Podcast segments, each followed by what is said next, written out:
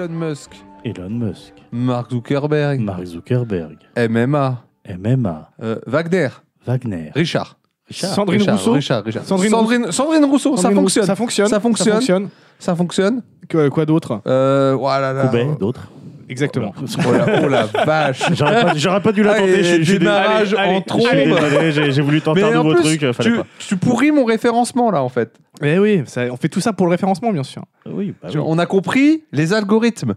Ouais, on mais a percé le mystère de l'algo YouTube, est-ce c'est qu'on- tout. Est-ce qu'on peut faire mieux que Bourreville Diesel J'ai envie de Je, dire. bah, je sais pas. Bon, ça sera le défi de ce soir. Prouvez-nous qu'on qu'on peut faire mieux ou, ou pas, d'ailleurs, on verra bien. Bonsoir. Bonsoir. Eh, bonsoir. Fait chaud. hein. Oui, Pas- bah pas- oui. Là c'est encore supportable. Là, c'est encore supportable. C'est- J'ai c'est hâte, l'été, hein. j'ai hâte que mes aisselles sointent. Oh non Eh ben, on est très heureux de, de tenir cette information. Et sache que si tu bois beaucoup de bière, tes aisselles peuvent sentir la weed. Puisque le houblon est assez proche euh, de, de la C'est weed en termes d'odeur. Ah, c'est possible. J'ai envie de prendre plein de bières. Du coup, il a envie d'essayer. bah, il faut tester. Hein. Du coup, t'as des bières pour nous, euh, mon bon pédo? Absolument pas. Tu fais toujours la même vanne, par contre. hein. Un jour, Ah, il j'ai- vraiment, il l'aura pas. ah merde, j'ai déjà fait. Mais en fait, il oublie à chaque truc. Ouais, mais chaque fois- À chaque Alzheimer, fois, hein. j'oublie que je l'ai faite et du coup, je la refais en croyant originale. Alzheimer, qu'est-ce que tu veux hein, ça, ça nous guette. La connerie, oui. D'ailleurs, vous êtes qui euh, Et euh, non, euh, du coup, oui, j'ai effectivement bien de la bière, puisque. euh, Puisque vous êtes ce- dans Des bières et des hommes, c'est un Oui, peu le concept de euh, l'émission. euh, déjà. Et euh, donc, vous savez, la, la dernière fois, je suis allé euh, en Bretagne. Voilà, pour le mariage de mon cousin. Donc, Tout à fait. Je me suis dit qu'il aurait été bien dommage de ne pas rapporter de la bière de là-bas. Ah, de la bière bretonne. Euh, J'avais pas beaucoup de temps devant moi. Fort heureusement, euh, on peut trouver de la bière locale euh, dans les euh, grands, enfin dans les supérettes maintenant et les grandes surfaces aussi. Donc euh, voilà, ça m'a Qu'est-ce que tu grandement nous as simplifié trouvé? la tâche. Donc de la bière bretonne. Alors oui. On a déjà bu de la bière bretonne, non? T'avais ramené de la bière ne bretonne, non Ouais, j'avais Oui, ramené de t'avais la... ramené ouais, de ouais, la quand bière j'étais quand j'étais parti euh, Tout à fait. mon stage euh, annuel. Ah bah, rien que sur l'étiquette, on sait que c'est breton. Ah ouais, ah oui. ouais, là c'est. Ou alors des fans de Hans Spinner, je sais pas. Ah ouais, Vous y a- avez oublié le Hans Spinner Donc, à on vous. est Le- sur Spinner. Une bière au blé noir. Je Ah, ok. Attends, blé noir, donc, consulter. Oui. même pas. Attends, le blé noir, c'est du sarrasin ou rien à voir Euh, je, je ne sais, je ne sais trop guère. C'est la Telendou Lance-nous. Voilà. Et ce qui me donne l'occasion de parler de la brasserie Lancelot, qui est quand même une assez grosse brasserie, mais qui, qui reste quand même une brasserie euh, artisanale, donc qui a été créée en 89 par Bernard Lancelot, d'où le nom. Putain, Voilà. stylé Le mec s'appelle Lancelot. ça arrive à la naissance, Bernard on se dit ton famille, ce sera Lancelot. Oh, génial. A- tu commences bien la vie. Hein. Il y a pire, c'est clair. Et donc, qui est située sur, en plus, c'est pas fini, elle est située sur euh, le site de la mine d'or du Roc Saint-André, D'accord. dans la commune de Val-d'Oust, euh, dans le Morbihan. Ça aurait été dans la forêt de Brocéliande, là, c'était le combo. Ah, c'est déjà pas mal sur une mine d'or quand même, hein, on va pas, on va pas se mentir. Effectivement. Et du coup, qui l'a trahi pour faire sa bière? Ça, l'histoire ne le dit pas. Par contre, ce que l'histoire elle dit et qui est intéressant, c'est C'est bien que- du sarrasin, du coup. hein. Ok. Ok. Un sarrasin Mais si Un sarrasin Et ce que, ce que l'histoire dit qui est intéressant, c'est que le directeur de la brasserie, donc euh, Bernard Lancelot, il a permis aux créateurs du Brescola d'utiliser ses installations à leur début en 2002. Donc euh, voilà, c'est grâce à lui que le Brescola euh, existe, entre autres, hein, bien sûr. Et à, à son départ en retraite en 2004, il aura revendu sa boîte carrément. Donc euh, voilà, ce qui a fait de la brasserie Lancelot une filiale de Far West. Far West, Voilà, ouais, c'est ouais. c'est amusant. Comme le La- phare breton, ça Ah, Je l'ai, je l'ai, je l'ai. Le, En référence au truc des cow-boys, non? Oui, c'est ça. Ah putain, on l'a, on l'a, on l'a. Ouais, on, On, on est bien. vraiment des génies. quoi. Je connais l'humour. Et euh, donc, euh, qui est la, la boîte qui, euh, qui fabrique le, le Brescola. Brescola, d'ailleurs, qui est meilleur que le coca, hein, je veux pas savoir. Euh, je, je sais pas, j'en ai goûté une fois, ça m'a pas laissé un souvenir incroyable. Ne se prononce pas. De toute façon, c'est pas difficile de faire meilleur que le coca. N'est-ce pas, Pepsi? Team Pepsi ici, hein, je suis désolé. Et en 2006, donc, euh, la, la so- la société va euh, racheter euh, l'usine de, France Boisson, qui est une filiale de Henken, euh, pour la Bretagne. Voilà. Je connais France Boisson. Ce qui va leur assurer 80% du marché breton de la limonade, hein, rien que ça. Ça va, ça va, ils se mettent bien. Enfin, en direction des grossistes, euh, du moins. Donc voilà, c'est pour une fois que c'est euh, pas l'un des quatre cavaliers qui rachète des trucs, mais que c'est des mecs qui rachètent au ca- à l'un des quatre cavaliers. Ah bah il y avait déjà eu Je avec la pense bière que, italienne, euh, avec les, les ouvriers qui avaient Oui. pu euh, rouvrir leur usine euh, quand Heineken l'a fermé. Encore Heineken, hein. Eh oui, toujours, les mêmes. hein. Toujours. N'achetez pas Heineken, En déjà c'est dégueulasse c'est la des pire très bière. mauvaises personnes. C'est la pire bière. C'est un peu la pire bière. Genre, si tu prends la, la trinité low cost, comme je l'appelle, tu vois, Cronenbourg 1664 à Heineken, Heineken, ils perdent. Oui, oui, oui. 16 sont au-dessus, pour moi. Ouais, et Cro, c'est kiff kiff. Et du coup, elle fabrique quand même euh, 20 bières, ce qui est pas, euh, ce qui est pas dégueu. Alors, Euh, Du vin et de la bière ou vin Bière. 20 bières. Le- C'est-à-dire euh, Le- le, nombre le- 20. le nombre 20. 20, comme 20. ils disent. Alors que ça ne se dit pas 20. J'ai euh, vérifié et ça ne se On dit s'en fout, on s'en fout. Et euh, donc, Je crois qu'on te euh, rappelle encore d'ailleurs. Et bah tant pis. qui, qui sont des bières assez, euh, assez connues, hein, comme euh, la Cervoise, la Blanche Hermine, euh, voilà, tous les euh, classiques euh, de, euh, de la bière euh, bretonne euh, qu'on trouve euh, assez facilement euh, par euh, chez nous. Euh, voilà, c'est la brasserie Lancelot qui les fait. Donc si vous entendez un petit c'est juste Pédo qui est beaucoup trop famous. Euh, ne faites pas attention. N'hésitez pas à le spammer d'appel au 06. J'allais faire d'ailleurs son numéro s'affiche. Ça affiche au bas de l'écran. en bas de votre podcast. Donc c'est une bière assez légère, elle est à 4,5 Oui, la, c'est la une Kellen 2. brune, mais, mais légère. Une bière, et une bière bio. Voilà, donc euh, je vous propose de déguster ça. Est-ce que tu es prêt? Il me faut par contre le. Je, Ah, je- je suis en là. cours. Allez. Je suis en cours, je cadre, je cadre, je t'encadre. Attends, attends. Attends, attends. Est-ce que tu es prêt? I am euh, ready, comme on dit. Va donc. Ouh, ou le WAD. Ah ouais, oula, le WAD. Le WAD, il est sorti. Le WAD, il est sorti. Ça y est, les termes sont dits, le WAD est posé. Oula, j'ai failli faire tomber la bière. C'était dommage. Alors, on n'a jamais encore euh, gâché une bière. Euh, Il y a eu un peu de renversement, de il y a eu, renversage, de euh, renversation. Il y a mais, eu un euh, peu de débordement. Ouais, mais de la renversation, c'est ok. Le Il y a eu du débordement. problème, mais... c'est de perdre. Ouais, tout- vraiment tout toute le la liquide. bouteille. euh, ouais, Ah, là, ça- surtout, surtout quand il y a une grande bouteille comme ça, là. euh, C'est un truc auquel je fais attention. Des fois, quand je suis au bar, euh, je parle avec mes mains. Ça, c'est, j'y peux rien. hein, c'est dans mon ADN. Bien sûr. Et, euh, et du coup, hop, le petit, la- la- le petit revers de la main dans, dans la chope. Ah, bah ça, c'est un grand classique de notre équipe nationale, j'ai envie de dire. Allez, Donc le voilà. petit dernier. Petit lait noir qui m'a qui m'a intrigué. Après, j'ai quand même vérifié que la brasserie Lancelot elle était euh, légite avant. Mais, Et, euh, la question, là, que je me pose- La question que je me pose, c'est est-ce que la bière est euh, de couleur euh, a une robe brune parce que c'est torréfié, donc c'est une, une porteur, ou est-ce qu'elle est brune parce que c'est juste du sarrasin, tu vois? Eh ben écoute, je ne sais pas parce Je qu'en sais tout pas, cas, mais euh, vache. Bah, À l'odeur, c'est c'est- c'est une porteur. Ah ouais, ouais. Il y a On est pas de-. Ouais, ouais. de toute Eh façon, ben, norm- euh, à la vôtre. hein. normalement, il y a que le, enfin le, le céréal n'est pas censé influer sur euh, le fait qu'une bière soit blonde, blanche, brune. C'est la torréfaction qui. qui- Oui. Bon, bah, ça, c'est, ça t'horaire. c'est bon. C'est vachement bon. Moi, j'aime bien. C'est vrai qu'on n'a pas habitué, parce que les brunes, on imagine toujours euh, les porteurs quelque chose d'assez d'assez costaud, d'assez puissant. C'est tout léger, c'est pas trop prononcé. Ouais, il y a quand même, il y a quand même le goût de, de porteur, mais euh, mais sans que ça soit trop. Mais il est moins. euh, ouais. Moi, souvent, ce que j'aime pas, c'est qu'on sent trop et je suis C'est pas vite très fan écœurant. de quoi. ça. C'est ouais. très vite écœurant. Les porteurs, là, c'est tout léger. Il y a ce goût, mais un peu plus dilué. C'est pas, c'est pas une critique. hein. Donc il y a, il y a ce côté torréfié, un peu voilà, café, euh, pain toasté, mais euh, très très bon. J'aime bien. Donc voilà, Bernard Lancelot, vous êtes un homme bien. Je crois qu'à chaque fois que je goûte une bière, je dis toujours euh, très très bon. J'aime bien. J'aime beaucoup.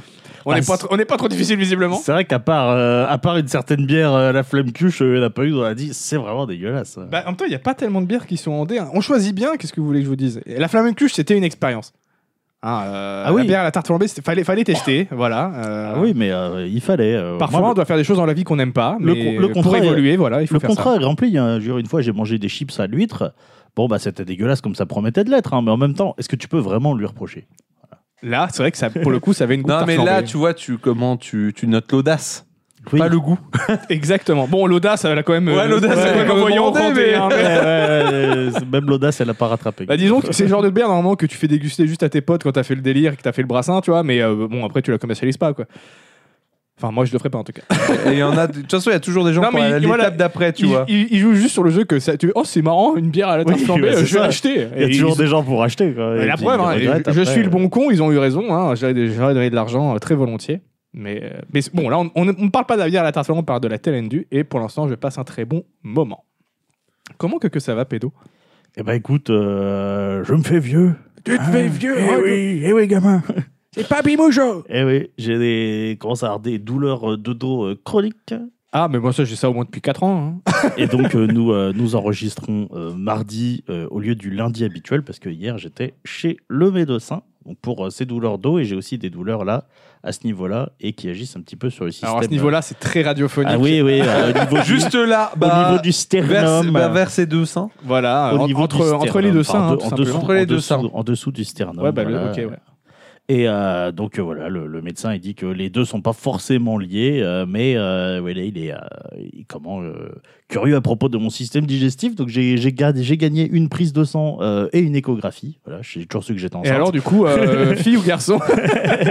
J'ai pas encore fait. Hein, mais, Tu euh, comptes voilà. faire euh, une petite soirée pour euh, révéler le sexe de l'enfant Bien sûr, un petit euh, gender reveal. Donc, euh, donc voilà, c'est les, les, les- les petits affres de, de la vieillesse. Et donc euh, voilà, c'est c'est pour ça que je suis pas sûr de pouvoir euh, tenir mon poste de gardien euh, ce week-end euh, au tournoi de foot. Gardien de but. hein. Je sais pas si c'est le Pas meilleur de- poste à avoir en plus. euh, Je ne sais pas. Plonger quand t'as des douleurs de dos, je Oui, sais pas. après, euh, Prendre des ballons dans le plexus. j'avais pas Ça va vraiment. peut-être replacer le truc, hein, cela dit. J'avais pas vraiment l'intention de plonger quoi qu'il arrive. hein, Oui, mais- ouais, ouais, je suis- doute bien. suis- Je suis plus en, en- en forme. euh, Non, je vais juste réduire la- la long- les longueurs de la Ah, cage. Excuse-moi, mais en te regardant, c'est quand même bien en forme. oui, non, mais je veux dire, euh, je suis pas en forme, euh, même pas physique, Moi, je suis pas ce- en forme géométrique ce, de ce plonger. petit short, euh, pour moi, te va, te va comme un Ah gant euh, et, me rend tout chose, hein, Ça- comme à chaque fois. Donnez-nous un petit peu de sous sur le Patreon et vous aurez une photo de pédo en short. Ah, une photo exclusive avec ce short magnifique. hein. On va faire un petit calendrier là pour, pour l'année prochaine. que des photos de moi en short ouais, sur les 12 Je mois. pense que là, on devient riche, hein, carrément. Ah, c'est plutôt le truc summer. On fera un truc. Genre, il n'y a que juillet et août tu vois, Ouais. dans notre calendrier. Et une ça. photo de toi par jour. Après, si, en hiver, justement, je quand t'as froid, tu regardes le, le calendrier, hop, t'as un petit coup de chaud. Ah ouais, je pense que Tu ça va leur donner chaud. Et Ou des sueurs. De la Ouais. sueur, ça c'est sûr. Donc du coup, voilà, on fait aller euh, avec euh, nos problèmes de vieux. Bah, courage à ton dos et à ton sternum et à ton bide. Sinon, euh, à part ça, j'ai euh, fini God of War Ragnarok. Enfin, bon, ça fait quelques semaines maintenant, mais bon, euh, voilà, on- on- ça fait trois semaines qu'on Mais tu l'avais, tu l'avais pas déjà dit la dernière fois. Je ne sais plus. Et il me semble bien que si, moi. Je sais non, plus. je crois que Non. la dernière fois, il a dit j'ai fini God of War. Ah oui, non. Et il, a atta- il avait attaqué Ragnarok, Ouais. tout à fait. Voilà, donc là, j'ai fini Ragnarok. C'était c'était vachement bien. Même si, euh, du coup. Et ça fait pas trois semaines, ça fait que deux semaines. c'est pas- fait pas trois Il n'y a pas eu de retard, on a juste décalé d'un jour au final. Ouais. Bah si, parce que la semaine dernière, euh, vous étiez en week-end, vous reveniez de week-end, du coup, on n'a pas tourné. Ah oui, si, autant pour moi. Non, mais semaines. beaucoup trop chargé. Hein. Ouais, on a vie trop on est remplie. Des ministres. Et euh, ouais, c'était vachement bien. Du coup, j'ai quand même vachement hâte de voir la suite. Même si de faire les deux à la suite et de faire les deux à 100%, euh, j'ai trouvé le temps un peu long sur la fin Ah, quand mais, même. mais quel tarif fait ça à 100% Et ben moi, voilà.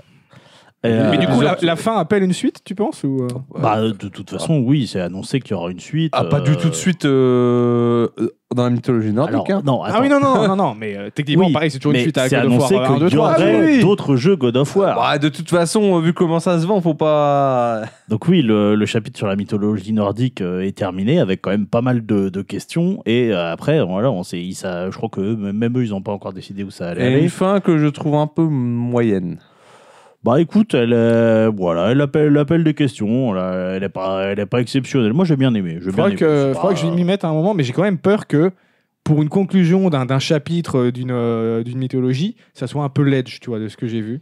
Bah c'est un peu. Quand tu te rappelles comment God of War 3 avait terminé euh, la, la boucle de la C'est un mythologie peu euh, ledge. je vais me permettre de dire ça. C'est un peu ledge, notamment en termes de mise en scène. Je trouve que la fin, elle est sage par rapport à d'autres Oui. moments du jeu qui le sont beaucoup moins. Oui, oui, clairement, euh, clairement. Mais euh, en tout cas, elle, euh, ouais, pour moi, elle, elle ouvre des portes qui donnent envie de, de, de savoir ce qui va, ce qui va suivre. Ok. C'est surtout ça qui m'a, qui m'a plu. Par contre, le- je trouvais que le endgame, il était, euh, il était si dur. Forcément, tu parlais sur, le, sur celui de 2018 de pic de difficulté stupide. J'ai trouvé que c'était pire dans Ragnarok. hein. Il y a eu des moments, c'était n'importe quoi. Mais tu vois, rien que ça, par exemple, quand je joue à un God of War, j'ai pas envie d'avoir du endgame. J'ai fini mon histoire, basta, ciao. ah ouais, me moi je casse, suis là pour, je suis là pour l'histoire. Hein. Je suis pas là pour. euh, Je sais Ouais, pas, bah, un jeu service, c'est pas un Bah, MMO. bah, je non, bah, c'est sur- surtout que le, le système de combat ne m'intéresse pas assez pour que je me dise je vais faire durable. Ouais, mais Tu t'as, t'as un peu de lore en fait dans le endgame, c'est ça qui, est, euh, c'est ça qui est intéressant. Et en fait, euh, t'as une quête qui euh, marque le générique complet en fait. Un jour, il faudra qu'on fasse. euh, il faudra qu'on fasse un sujet. Pourquoi t'es un pigeon du lore, toi ouais, ouais, j'aime le lore. Bah oui, t'aimes le lore. D'ailleurs, euh, je veux probablement euh, faire euh, pas mal de sujets sur, euh, pour parler de lore de jeux vidéo. euh, C'est marrant parce que je crois qu'il y a les petits gars de Game Next Door Ouais, qui, qui ont fait une, vidéo où ils disent inverse. euh, Stop au lore. Stop au lore. euh, en fait, en fait, c'est plutôt stop au lore à foison ou Ouais, n'importe quel jeu très est obligé intéressant. d'avoir du lore. Bah, notamment euh, ce truc de euh, devoir tout expliquer tout le temps. N'êtes pas trouve- Kojima. Euh, sinon, j'ai démarré Street Fighter 6. Voilà. Ah, Street 6. J'étais pas sûr de l'acheter, puis au final, ouais, j'étais quand même trop curieux de, de ce mode où tu crées ton personnage et où tu te balades dans une ville. Alors, j'ai pas encore trop avancé, mais pour l'instant, c'est euh, intéressant. Ça, on m'a dit que tu pouvais dire- mettre des shoryuken aux gens gratos, et ça, ça a l'air formidable. Ça, c'est Ouais. pas mal, ça. Bah, déjà, tu peux te battre avec quasiment tout le monde dans la rue. Tu vas aller voir et t'as un bouton pour te battre. Mais est-ce que tu peux te battre avec Jean-Luc Delarue Alors, euh, je l'ai pas croisé pour le moment. Parce que si tu, si tu croises un, personna- un, un joueur qui a fait un personnage qui ressemble à Jean-Luc Delarue, Alors, je crois pas qu'on puisse croiser d'autres joueurs dans Ah, ce dommage. mode, ou en tout cas pas là où C'est je un suis. mode solo, moi, de ce que j'ai vu. Ouais, je euh, crois Ah, genre, ça, tu peux hein. pas utiliser ton personnage pour du versus fighting Non, euh, à côté. Histoire euh, qu'il garde un équilibre en termes de. Je Ouais, mais ils pense. auraient pu faire un mode juste à part avec ton perso et puis Bah, c'est juste du délire, ouais, on s'en je sais fout, tu pas, il y vois. a, il y a peut-être, je ne sais pas. En tout cas, dans, dans le mode où tu crées ton personnage dans la ville, parce que tu te promènes dans une ville, ce qui je trouve quand même un bel effort hein, pour un jeu Street Fighter, euh, tu as, tu euh, croises pas d'autres joueurs euh, là où je suis pour le moment. Voilà. Ok. Mais voilà, bon, plutôt intéressant. Euh, sinon, euh, bah, il y a le, le- le petit euh, album de Chaka Ponk euh, qui, qui est sorti, voilà, le, le fameux dont, dont on a parlé. euh, Ça devient vraiment un fil rouge sur ces trois oui, derniers bah épisodes. Oui, mais là, on- là, on va clore le chapitre Chaka Ponk, puisque normalement, après, à moins qu'on arrive à aller les voir en concert, parce que du coup, on a, on a toujours Ah, c'est la dernière chance de les voir en ouais, concert. on s'est toujours pas dit ce qu'on qu'on allait faire, mais voilà, l'album est sorti. D'ailleurs, euh, le Bonzan l'a partagé sur notre Discord. Venez sur notre Discord. D'ailleurs, j'ai vu quand même pas mal de messages de haine sur Chaka Ponk. Pour moi, c'était un groupe qui était globalement euh, aimé, euh, soit adoré par des gens, soit juste, juste bah ouais, ça s'écoute quoi. Qui avait pas beaucoup de haters. A priori, ils ont quand même pas mal de haters, euh, Chaka euh, et pas mal de gens qui disent que c'est de la merde ce qu'ils font. J'étais assez Bah, surpris. écoute, euh. Je, je ne sais pas. Après, c'est vrai que l'album il tranche avec ce qu'ils font habituellement, donc c'est peut-être ça aussi. Moi, je pense à des rageux plus, de plus, toute façon, plus longtemps que ça. Des mais- rageux, il y en a partout. Moi, j'ai écouté, c'est euh, c'est vraiment intéressant. Et, J'ai bien euh, aimé, moi. Et j'en profite pour dire que euh, j'ai euh, une cousine qui est euh, dans euh, le clip de la chanson euh, J'aime pas les gens. Voilà. Alors j'ai pas réussi à la spot dans le clip parce que c'est très cut et puis euh, bah t'as pas mal de, de gens hein, dans le clip ça, ça met en, en scène une, une fête avec des gens qui dansent mais voilà elle est, elle est supposée se trouver parmi Ok. ces gens donc euh, ce qui est quand même euh, la classe et ce qui lui a permis de rencontrer les membres du groupe elle a dit qu'ils étaient très sympathiques et sinon, dans les petites news, euh, pour continuer de euh, faire le suivi des, euh, des sujets dont, dont, dont j'ai parlé dernièrement, euh, donc il y a euh, Takahashi, hein, je rappelle, le, euh, l'auteur de Captain Tsubasa, Qui a qui a- sorti un nouveau Captain Tsubasa. non, qui a été intronisé au Hall of Fame de la JFA, qui est la Fédération japonaise de football. D'accord, ok. C'est dire Genre pour quel- son apport au monde du Ouais, foot. Ouais, ouais. C'est dire à quel point Captain Tsubasa a transformé le football japonais. J'allais dire malgré lui, euh, non, quelque part c'était un peu un, c'était un peu un but quoi, mais euh, voilà quand même, euh, ça paraît incroyable de se dire qu'il y a un mangaka qui a intronisé un Hall of Fame d'une fédération de sport. Voilà. À quand euh, l'auteur de Hippo euh, intronisé au Fame Bah, de- tu sais, euh, De la t'as- boxe, de la pour ça, il faudrait que leur milieu devienne un peu sain et que ça arrête d'être un putain En de vrai, de comédie. t'as bien la- Pardon, Où ça parle pardon, je m'énerve. T'as bien la statue de Rocky qui est toujours à Philadelphie, tu vois. euh, Il y a Ouais. des œuvres comme ça qui marquent le monde réellement et qui, du coup, laissent leur empreinte physiquement dans le monde au final. Ouais, c'est clair. Combien de personnes ont commencé la boxe à cause de Rocky quoi? Grâce plutôt. Après, ça dépend de quelle est ta Ça- oui, ça dépend, ça dépend. Sinon, voilà, c'est euh, c'est à peu près tout euh, pour moi. Euh, et toi, mon bon Calde, comment que, que ça va? Ça va, ça va. Je vais commencer en disant, comme d'habitude, que j'ai pas mal de boulot en ce moment, mais bon, à part ça, tout va bien. Je, vais, je voudrais juste quand même qu'on rectifie deux torts par rapport à nos précédents épisodes, sur les deux précédents. En parlant de Chaka Pong, déjà, on a oublié de dire qu'ils ont fait la meilleure cover qui existe de Personal Jesus. Ah bah, Je ne la connais pas. Ah bah, ça, écouter la, la, la co- la cover de, de Chaka de Personal Jesus que je trouve excellente. Et on avait parlé de Alain Damasio euh, dans le, le Yes. dernier épisode avec la Docance. Et on n'a pas, on a oublié de dire qu'en plus d'être un, un très bon écrivain, ce monsieur est aussi un des membres fondateurs du, du studio Dontnod. C'est vrai. qui a réalisé Remember Me, euh, Life is Strange et, et pas mal de, de bons petits jeux. Donc voilà, je voulais juste rectifier un petit peu ces, ces oublis de, de notre part. Ah, Très bien. Tu vois, là, là, on fait le service après-vente maintenant, tu vois, on est professionnel. professionnel. Euh, sinon, quoi de, quoi de neuf Euh, oh, J'ai pas mal, euh, même si j'ai pas mal de taf, j'ai réussi à, à pas mal geeker. Je me suis enfin, j'ai pu enfin bien me plonger dans, dans Zelda 2. Euh, parce que au début je voulais garder un peu de découverte pour mes streams donc quand je jouais sur ma partie perso je juste j'y allais à tâtons je me limitais si je voyais un truc qui avait l'air important je m'approchais pas trop tu vois je gardais la surprise j'ai réussi à faire quelques streams j'ai été jusqu'à la fin du premier temple euh, c'est bon j'ai fait assez de découvertes comme ça. Maintenant euh, juste je kiffe de fini. mon côté. Pas besoin d'être toujours en, en stream. Là donc j'ai bien plongé dedans Et définitivement, je. Tu as une armée de robots, ça y est? Non, non, je suis- j'ai pas encore construit beaucoup de, de méca, de trucs comme ça. Je suis, moi, je suis à fond sur les véhicules, ça y a pas de souci. Mais euh, les robots, c'est l'air d'être beaucoup trop complexe pour moi, donc on verra ça peut-être plus tard. Et puis quand j'aurai surtout plus de batterie, parce que sinon le robot il va s'allumer deux secondes et il va s'éteindre, ce qui sert un peu à rien. Faire. Donc euh, on, Bonjour, on calme. verra ça plus tard. J'ai vu qu'il y a un mec qui a fait euh, une, une Batmobile dans, dans le jeu. J'ai vu un autre mec qui a réussi à, réussi à faire un, un petit ordinateur logique qui calcule des, des 1 et des 0. euh, donc euh, pas autant qu'une redstone de Minecraft, mais voilà, il y a des mecs qui s'amusent pas mal avec le, avec le système. Moi, je passe toujours un super bon moment euh, à, à vagabonder à, à droite à gauche. Et justement, par rapport au système de construction, j'ai vu pas mal de. euh, J'avais vu un, un mème sur Twitter euh, qui, en gros, disait. non mais si t'aimes bien la construction, euh, c'est bon. B-Siege, il fait ça depuis euh, des années. euh, c'est hyper que ça m'a avancé. un peu fait penser à Besiege euh, sur certains aspects. mais de dire, ouais, mais la différence, c'est que B-Siege, c'est juste ça, quoi. Oui. C'est tu construis des trucs, euh, tu, tu, tu vois si ça marche, et puis voilà, quoi. Il n'y a pas le frisson de l'aventure, il n'y a pas 10 000 autres trucs à faire. Moi, c'est ça qui me plaît, c'est que je peux faire un peu de construction, je peux me balader, je peux faire des donjons, euh, je peux vivre mon aventure, et en même temps, ouais, il y a ce- ces mécaniques qui sont euh, super cool à. Moi, le seul truc à qui a l'air de m'intéresser beaucoup, c'est de pouvoir accrocher la faune et la flore à une fusée et de les envoyer dans l'espace. Les petits Korogu dans l'espace. Euh, Moi, j'ai pas encore euh, euh, torturé des, des. Je pense que je le ferai pas parce que j'aime bien les petits Korogu. Par contre, il faudrait que j'essaye de, de torturer un peu plus les, les méchants bokoblins. J'ai vu des mecs qui ont fait des espèces de rings de boxe avec les lasers pour enfermer les monstres entre eux. Et euh, du coup, bah, ils sont ils- niqués ils et, et ils se battent.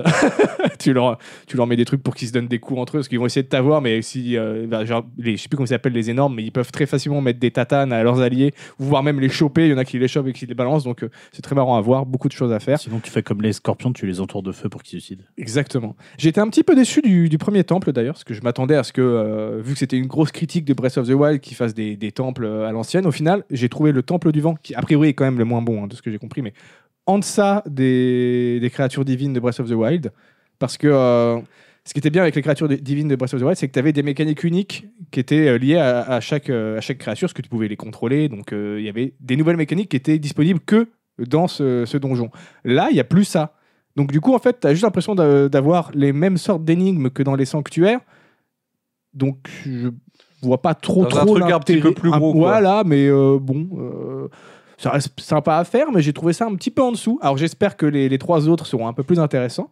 Euh, mais bon, de toute façon, moi, encore une fois, Zelda, les donjons, ça n'a jamais été ma cam, donc c'est pas ce qui m'intéresse le plus. Là, j'aime bien justement pouvoir avoir juste des petites. euh, T'as des petits puzzles environnementaux tout le temps, t'as des petits donjons, des petits sanctuaires. En fait, c'est un jeu qui va constamment te donner des micro-challenges. C'est jamais difficile, tu vas jamais buter. euh, Enfin, en tout cas, j'ai pas, pas passé plus de 5 minutes sur une seule, euh, un seul puzzle.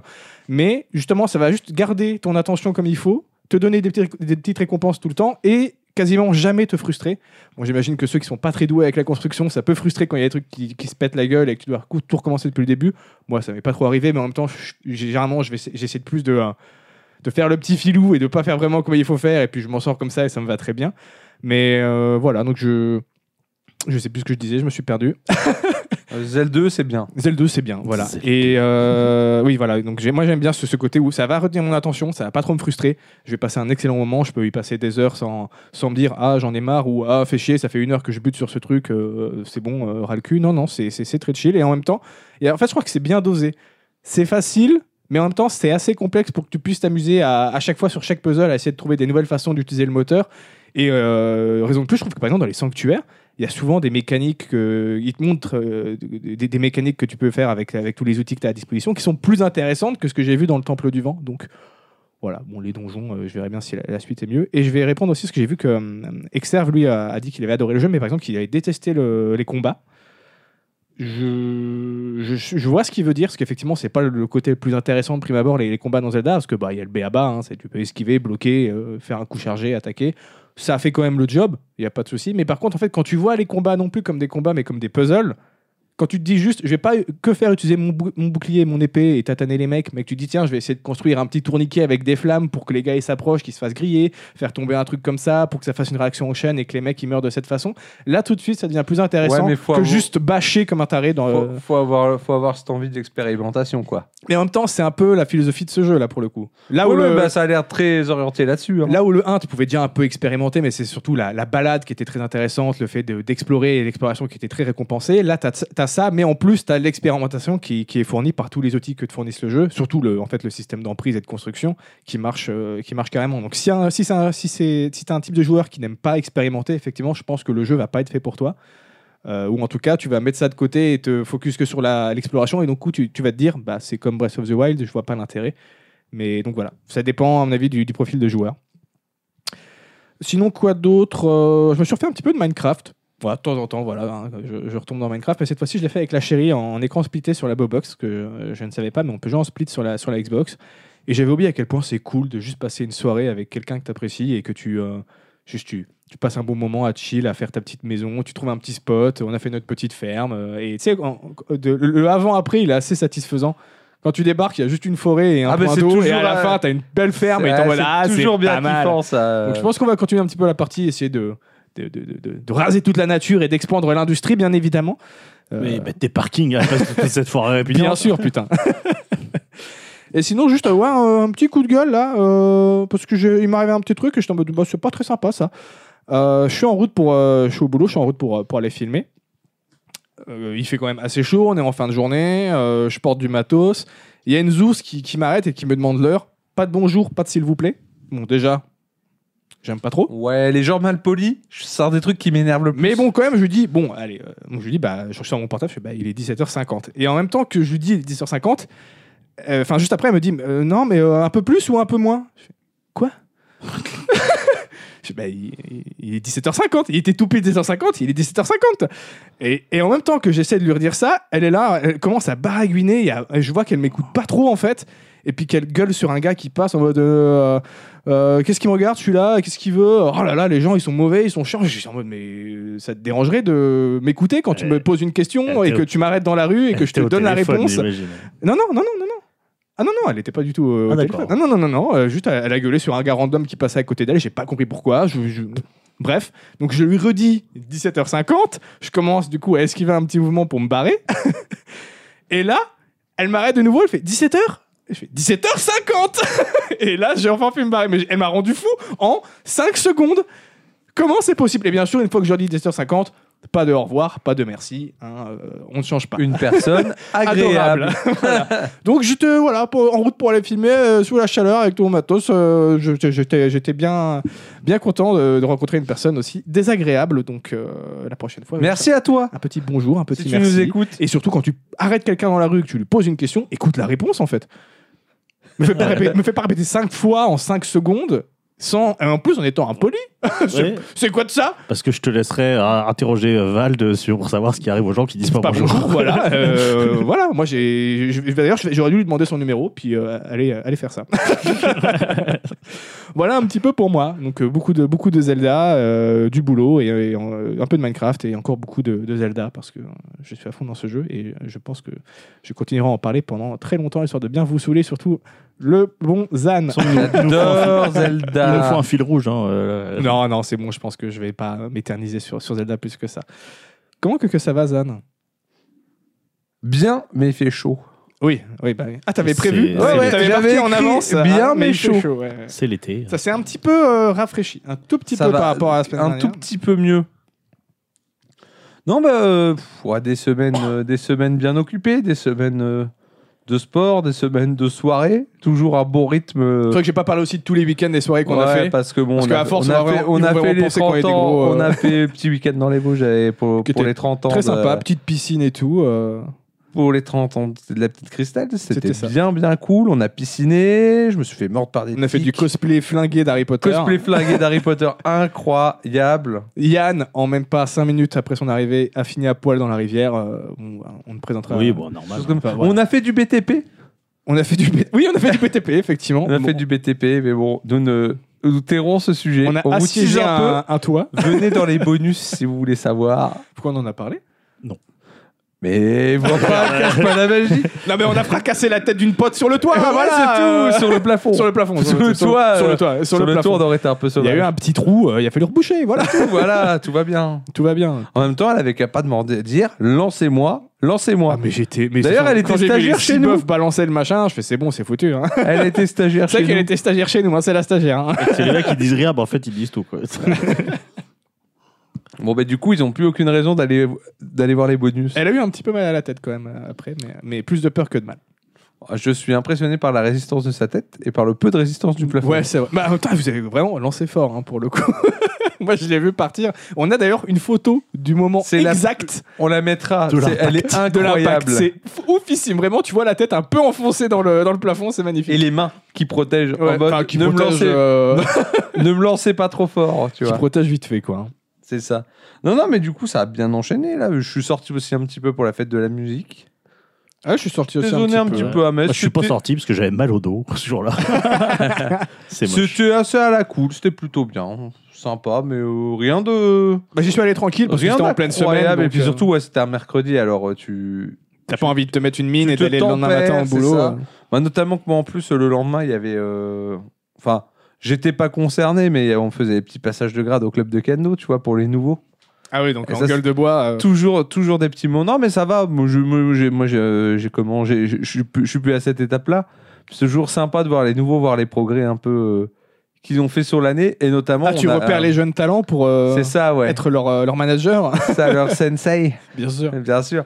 Non, non, on avait donc euh, ben, les, les nouveaux adultes et aussi on a ouvert une section enfants euh, cette année.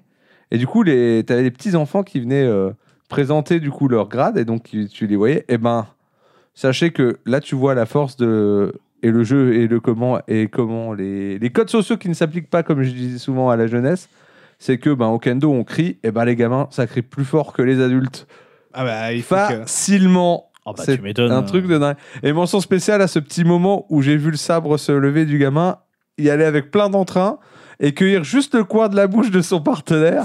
Ouais, elle a pleuré. Hein. Ah bah ouais, elle a ouais. pleuré, elle a pleuré 5 secondes, elle a serré les dents, elle est retournée. J'ai fait putain, ça c'est beau. Bravo, ça. bravo. C'est ça qu'on veut. Et du coup, elle a niqué sa mère.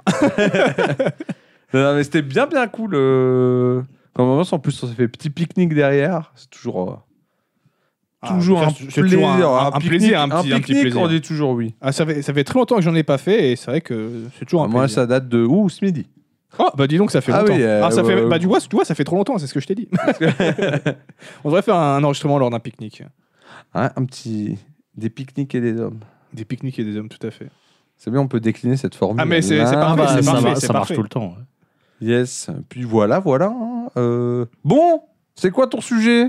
Ah, super transition de qualité, hein. Là, euh, on n'a pas fait mieux. euh. Je pense que c'est la plus clean qu'on ait fait. Ah, Ah oui, ah clairement, clairement. Ah oui, non. euh, Mais en même temps, le problème quand on connaît pas le sujet en avance, c'est que pour introduire, c'est pas facile, tu vois. Ouais, après. euh, C'est valable dans plein de cas ce que tu viens de dire. Oui, voilà, titre, euh, j'ai Titre, même- tout à j'ai- fait, ouais. j'ai envie de dire. Euh, oui, parce que ce que je vous ai pas dit pendant mon co- comment que, que ça va, c'est que j'ai aussi joué à Resident Evil 4 Remake. Euh, Ah, je l'ai. t'as un je- peu de retard pour le coup. Oui, bah oui, parce que je terminais God of War. Oh, c'est- oh, c'est pas que pour le coup qu'il a du retard. Et euh, donc euh, je l'ai. euh, Oh je l'ai. euh, Je je- voulais je dire l'ai que t'es un peu terminé. limité. Je traduis parce que. Bah, lui j'ai- expliquer je sais pas, j'ai- longtemps, J'ai c'est pas ça le compris, je suis un peu limité. Et euh, donc euh, je l'ai terminé. Et puis là, je fais, je fais un petit peu, je joue un petit peu avec le New, le New Game Plus. Mais comment tu peux avoir autant de temps pour finir autant de jeux?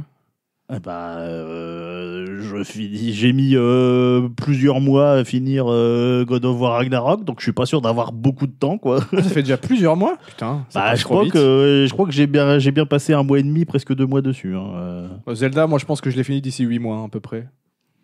À la louche. Donc euh, voilà. Et euh, FF16 du coup? Non? Pas Parce que vous avez tous les deux une non, PS5. donc Non, je dis, euh, personnellement, je m'en bats la race. Et puis apparemment, j'ai vu qu'il se faisait un peu descendre. Donc je sais pas en ce fait, non, ils hein, en est comme euh, tous les. FF depuis. Taisez-vous donc Depuis longtemps. ah, ok, d'accord, j'ai compris. Voilà. Mais bref, moi perso, je m'en bats la race. Euh, mais euh, du coup, Ça tombe bien, moi je m'en bats la reste de Resident Evil 4. On fait quoi du coup? Bah, on Eh ben, On t'écoute. Je vais faire mon sujet, vous fermez vos gueules et puis on arrête là. Ouais, bah, on fait que son sujet. Du coup. C'est ça. On t'écoute. Donc oui, j'ai pas mal de choses à dire sur euh, Resident Evil 4 et son remake, hein, les, les deux. Euh, mais d'abord, Alors va- tu peux commencer par déjà, c'est toujours un plaisir de payer plein pot un jeu qui est déjà sorti il y a plus de 10 ans. Je Non, il a 40 balles. je l'ai payé, Non, je 40 sais- je l'ai je payé sais pas. 47 euros. Laisse-moi moi, mettre des takes gratos et comme tous les rageux d'internet. Ah oui, bien sûr. Autant pour moi, autant pour moi, bien sûr. Écoute, euh, Et moi, voilà, c'est pas un tiers de remake à 80 balles, au moins, MDR. Je lâcherai jamais l'affaire. Et, et- et toi, tu lâcheras jamais l'affaire de C'est pas un remake. Exactement. c'est un, un autre running gag. Parce que cet homme-là a raison. Mais d'abord, je vais parler un petit peu de euh, l'histoire de la création des jeux. Alors, pas tous, hein, parce qu'il y en a euh, beaucoup trop, euh, mais parce que c'est intéressant. Donc, c'est quoi Resident Evil Et d'où c'est que ça vient? Une série Z. Et pour ça, je me suis Oui. inspiré de ce magnifique bouquin, voilà, qui est un bouquin de Yankee, hein, puisqu'il y a un gros logo Umbrella et puis un, un gros titre Resident Evil, mais qui est sous-titré des zombies et Ah des bah hommes. c'est un feur d'édition, c'est pour ça. Oui. et qui est sous-titré des zombies et des hommes. Ah bah Voilà. c'est parfait, c'est parfait. C'est. Donc voilà, il est, il est fort sympathique. Si êtes, d'ailleurs un jour qu'on fasse un des zombies et des hommes. Vous connaissez un zombie euh, sympathique qu'on pourrait interviewer, inviter euh euh, Ah, j'ai mon, j'ai mon tonton. ok, c'est Un mal homme très parti. sympathique. Ah, qui a l'air très très sympathique. Ok, c'est mal parti. Mais bref, donc euh, voilà, Resident Evil, tout commence en 1989. C'est Capcom qui va sortir un euh, JRPG d'horreur. Voilà. Ce sont des choses qui existent. Bah Parasite Eve par exemple. Euh, bon, ouais, non, c'est plus un survival horror, Parasite Eve. Ah, a- Non, je confonds avec un autre jeu alors. Il y a pas Ouais. un RPG euh, un peu horreur? Il y en a sûrement. J'en sais rien. T'es sûr qu'il y a pas un peu de. Ouais, je sais plus alors. Sûrement. Bref. Euh, donc du nom de Sweet Home. Alors vous dites quel rapport Bon, euh, je, vous, je vous assure, euh, ça va avoir son importance par la suite. On arrive ensuite en 1990, où un certain Shinji Mikami fait ses débuts chez Capcom. Alors comme tous les créateurs de jeux, il rêve de faire un jeu qui cartonne, voilà. Qui marque l'industrie. Il est très exigeant et perfectionniste. Et donc à l'époque, Capcom avait un partenariat avec Disney donc pour réaliser tout plein de jeux. Donc en 91, il va comment commencer par euh, euh, l'adaptation Game Boy de Qui veut la peau de Roger Rabbit, qui est un jeu qui est euh, plutôt bien accueilli à l'international, mais pas trop au Japon. Du coup, les mecs, ils se disent, ouais, celui-là, il marche bien à l'international. Du coup, ils veulent lui confier un jeu de Formule 1 qui est destiné euh, à l'in- à l'international euh, principalement. Mais bon, à la suite à beaucoup de retard et beaucoup de, de problèmes, parce que bah, il, est, il est très pointilleux, donc euh, du coup, ça peut occasionner pas mal de, de retard. Le projet est finalement euh, annulé. Mais Capcom lui Par entra- international, faut entendre ces gros beaufs d'occidentaux. hein. Bien sûr. Bah oui, vroom vroom voiture. Bah, bien sûr, bien sûr. Et euh, donc, euh, en 93, on lui confiait cette fois l'adaptation sur Super NES d'Aladdin. Voilà. Donc, il va euh, fournir un jeu Avec qui Kev euh, Adams ça, ça non. Non, d'accord. C'est à la 2, ça. Euh, à 3. c'est bon, comme ça c'est fait. Et euh, donc, euh, non, d'A- d'Aladin de Disney, hein, bien sûr, toujours. Euh, donc, il va livrer un jeu qui est euh, véritablement excellent, que moi j'aime beaucoup. Mais euh, bah, en parallèle, Disney, ils vont confier l'adaptation Mega Drive à David Perry, euh, qui lui va euh, produire un jeu. Toujours qui- vivant? Euh, toujours debout. qui lui va produire un jeu qui est, euh, bon, de l'avis euh, de tout le monde, sauf de moi parce que je suis dans le déni, euh, qui est euh, meilleur et donc ça lui fera beaucoup d'ombre. D'ailleurs, Shinji Mikami lui-même sera dans le déni longtemps et euh, il mettra beaucoup de temps à admettre que, euh, que effectivement, euh, effectivement, le jeu de Perry était meilleur. Alors, c'est- quoi un petit, un petit regret de ne pas avoir eu de Mega Drive ou quoi là? Moi, je crois que c'est surtout de la jalousie. non, c'est parce que Ah, j'ai. c'est ce que ça que j'entends. Non, c'est parce que j'ai voilà, j'ai connu la version Super NES quand j'étais gamin, je l'aime beaucoup et du Petite coup Madeleine de euh, Proust. Ouais, c'est ça. Et du coup, ouais, c'est un, jeu que j'aime. euh, C'est parce que t'es un fanboy de Mikami, c'est tout. Bah écoute, euh, j'aimais le jeu avant de savoir que c'était lui qui l'avait fait. Bon, Mais- ça va. Toujours est-il que Mikami, malgré euh, le fait qu'il ait produit un très bon jeu, il est un peu privé de, euh, privé de son succès euh, d'estime euh, qu'il euh, qu'il recherchait. Du coup, bon, après quelques autres jeux euh, réalisés pour Disney, il va euh, bon, quoi, finalement euh, se faire remarquer pour euh, on va dire son engagement et son perfectionnisme. Donc du coup, il, euh, Capcom décide de lui confier une nouvelle licence euh, d'horreur, donc qui se veut une suite spirituelle au fameux Sweet Home dont je parlais euh, au début. Alors le projet, il est euh, prévu pour être modeste. hein. Capcom, ils vont viser les, de, de vendre les 50 000 exemplaires. Ce qui est ridicule. Ça va, ça va. ouais. C'est assez ridicule pour un, pour un, jeu, de, pour un jeu de Capcom. Et, et comment dire bah, euh, c'est, enfin, ils veulent juste se faire euh, explorer de nouveaux horizons. Voilà. Ok. Un, petit, un petit jeu comme ça pour explorer de nouveaux horizons parce que voilà, ils ont envie de, de, de tâter le terrain sur, euh, sur d'autres types, d'autres types de licences. Euh, du coup, bah, Mikami, lui, il va aller euh, analyser ce qui se passe dans Sweet Home et pourquoi ça, pourquoi ça fait peur. Et il veut euh, d'abord, avant tout, poser les bases de la mécanique de l'horreur, c'est-à-dire qu'est-ce qui crée l'horreur, qu'est-ce qui fait peur, qu'est-ce qui fait peur aux joueurs? Mais Capcom, eux, ils vont exiger un scénario complet avant que, que le- les travaux puissent commencer. Alors c'est là que Mikami il va, euh, il va broder euh, vite fait un truc. euh, voilà, lui son idée que c'était- ça se passe dans un genre de maison hantée, tu vois. Donc du coup il va euh, broder ce, ce concept de membres d'une unité d'élite qui euh, sont coincés dans un manoir infesté de monstres. Et euh, il va livrer en gros des bribes de scénario et Capcom va s'en va s'en contenter. Ah bah, ils étaient pas très exigeants. hein. Oui, et surtout Ah, qu'au euh, final. tes bribes de euh, scénario, pour moi, c'est le scénario complet. hein. bah, c'est un peu dans les faits c'est un peu c'est un peu voilà ce qui c'est un peu ce qui va se passer hein. Et d'ailleurs ça va mettre finalement un petit peu euh, presque Et une je marque sais de parce fabrique de que je connais le scénario du 1 grâce au bouquin euh, que j'ai lu, que tu m'avais prêté dans, au tout début euh, de DB, déjà, Eh oui. DBDH. Et, oui. Et donc du coup bah, il se met à la réalisation et il va partir d'abord sur un FPS parce qu'il pense bah, que c'est mieux pour l'immersion Euh, et puis En, quelle- en quelle année? Euh, alors là, c'est pas l'année, j'ai pas l'année, mais il est dans les, il doit être aux alentours de 94, 95. par Ok, là. ouais. Et normalement, ce qu'il a fait, c'est qu'il a mis la vue FPS, il a vu que ça puait la merde sur une PlayStation de jouer en FPS, et il a fait on va pas faire ça.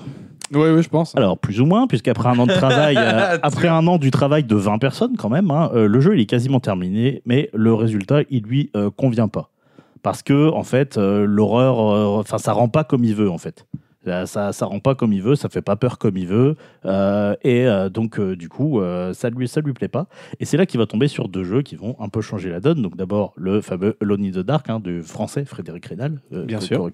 donc qui est sorti en 92 et qui lui utilise des décors en 3D pré- précalculés, parce que dans la version FPS les décors étaient en 3D temps réel, Euh, et euh, donc du coup qui a ces, ces fameuses caméras fixes avec, des euh, angles, ça- ça- ça, plus de contrôle pour le développeur. Et donc, du coup, mieux pour l'horreur. donc, ce qui va permettre euh, bah, d'offrir un angle euh, un petit peu cinématographique, puisque euh, bah, quand on va avancer dans les décors, la caméra va bouger et la caméra va être placée à un endroit qui va être, à même de susciter de l'attention, ou au moins offrir un joli panorama, puisque les décors étant en 3D précalculés, ils sont plutôt très jolis.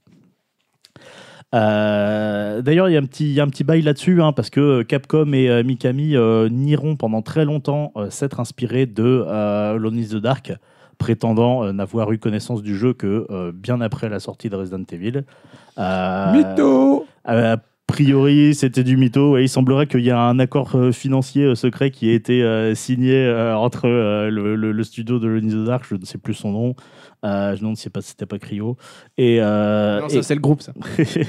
et, euh, et comment et Capcom euh, pour que, il- que, ça se règle et quand même Mikami admettra en 2014 hein, c'est-à-dire quand même assez longtemps après Vache La que, fierté du gonze, que effectivement il s'est il, s'est- il s'en- était quand même quand même inspiré et l'autre jeu c'est Dr Other qui est sorti en 1994 sur euh, 3DO alors qui est pareil un très très inspiré de de Lone in the Dark et euh, Bah, De toute façon, Alone in the Dark, quand il est arrivé dans, dans l'industrie, ça a été une petite bombe. Hein. Oui, bah clairement. Par contre, il n'a pas forcément eu le, le succès qu'il méritait. Après, c'est vrai que pour avoir joué aux deux, euh, à Alone in the Dark et à Resident Evil, euh, il n'y a quand même pas photo que Resident Evil, il est au-dessus. Ah, mais en fait, c'est le, le principe quand t'es un- le pionnier d'un genre. quand oui. tu piques à l'autre. Non, mais quand t'es le pionnier d'un genre, Bah tu, oui. tu- tu vas certes marquer parce que t'as été le premier, mais du coup, souvent, le, celui qui arrive après est plus perfectionné. Quoi. Bah, il peut Oui. corriger tes, il peut Regarde. corriger les problèmes. euh. On, a, on a appelé les FPS des Doom-like alors que le premier FPS c'était Wolfenstein parce que Doom il éclatait Wolfenstein. ouais.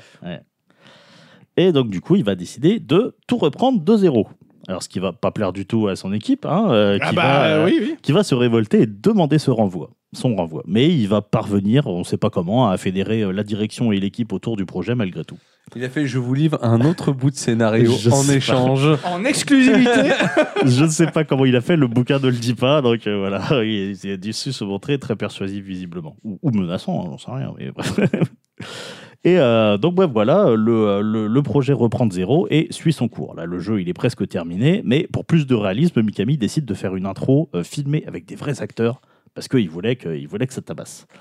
Euh, le problème, c'est qu'il va choisir. Ah, ça tabasse, hein, ça. Ah, le problème, c'est qu'il va choisir des acteurs pour leur ressemblance avec les personnages et puis pas pour leur talent d'acteur. Par exemple, celle qui interprète Jill Valentine, l'un des personnages jouables, euh, était simplement une étudiante lambda, voilà. euh, tu sais, puis même pas étudiante euh, en, en acting. hein, Ah ouais, non, euh, non, ouais, voilà, juste euh, qui a, fait ça pour, pour payer ses études. Et il va disposer aussi de euh, peu de temps et de, de très peu de budget. Donc euh, voilà, ce qui fait que l'intro, elle est un peu cheap. Alors moi, je sais que quand même, à l'époque où j'ai découvert le jeu, euh, j'étais quand même assez jeune, je ne sais plus, quel âge j'avais, mais euh, bah, euh, bah, j'avais 10 ans. En fait. ah non, Ça un, date, hein. un, petit, un, petit peu, un petit peu plus parce que euh, je l'ai pas découvert tout de suite à sa sortie. Je devais avoir dans les 12 ans par là.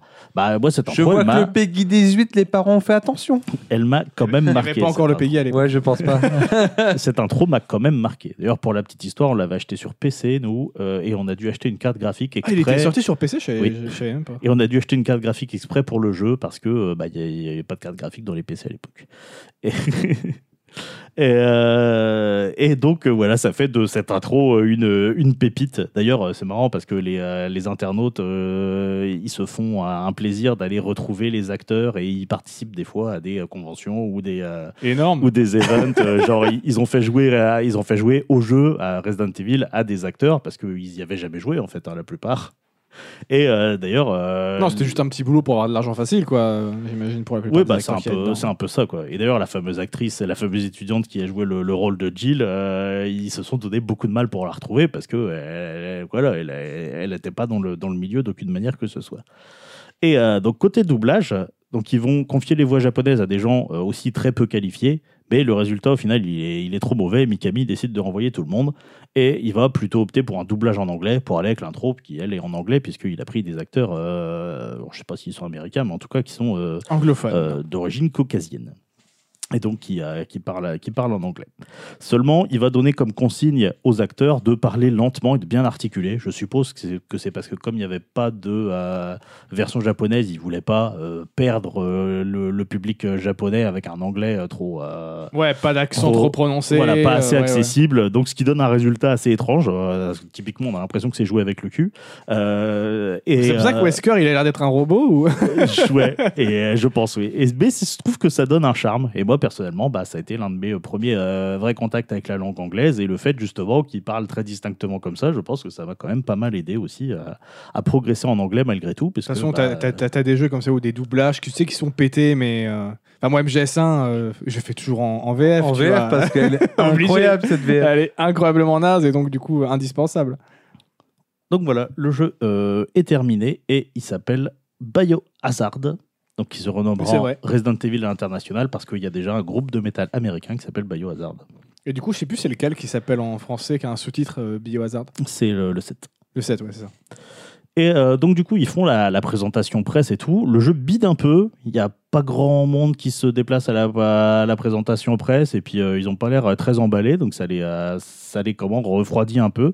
Mais à sa sortie au jeu en 22 mars 1996 au Japon, hein, le succès, il est immédiat. Voilà, il va même devenir le premier jeu PlayStation à dépasser le million de ventes au Japon Pas mal s'il vous plaît, et qui va s'écouler en tout à 5,1 millions euh, d'exemplaires euh, sur toute édition confondue, puisqu'il a été réédité plusieurs fois sur cette plateforme.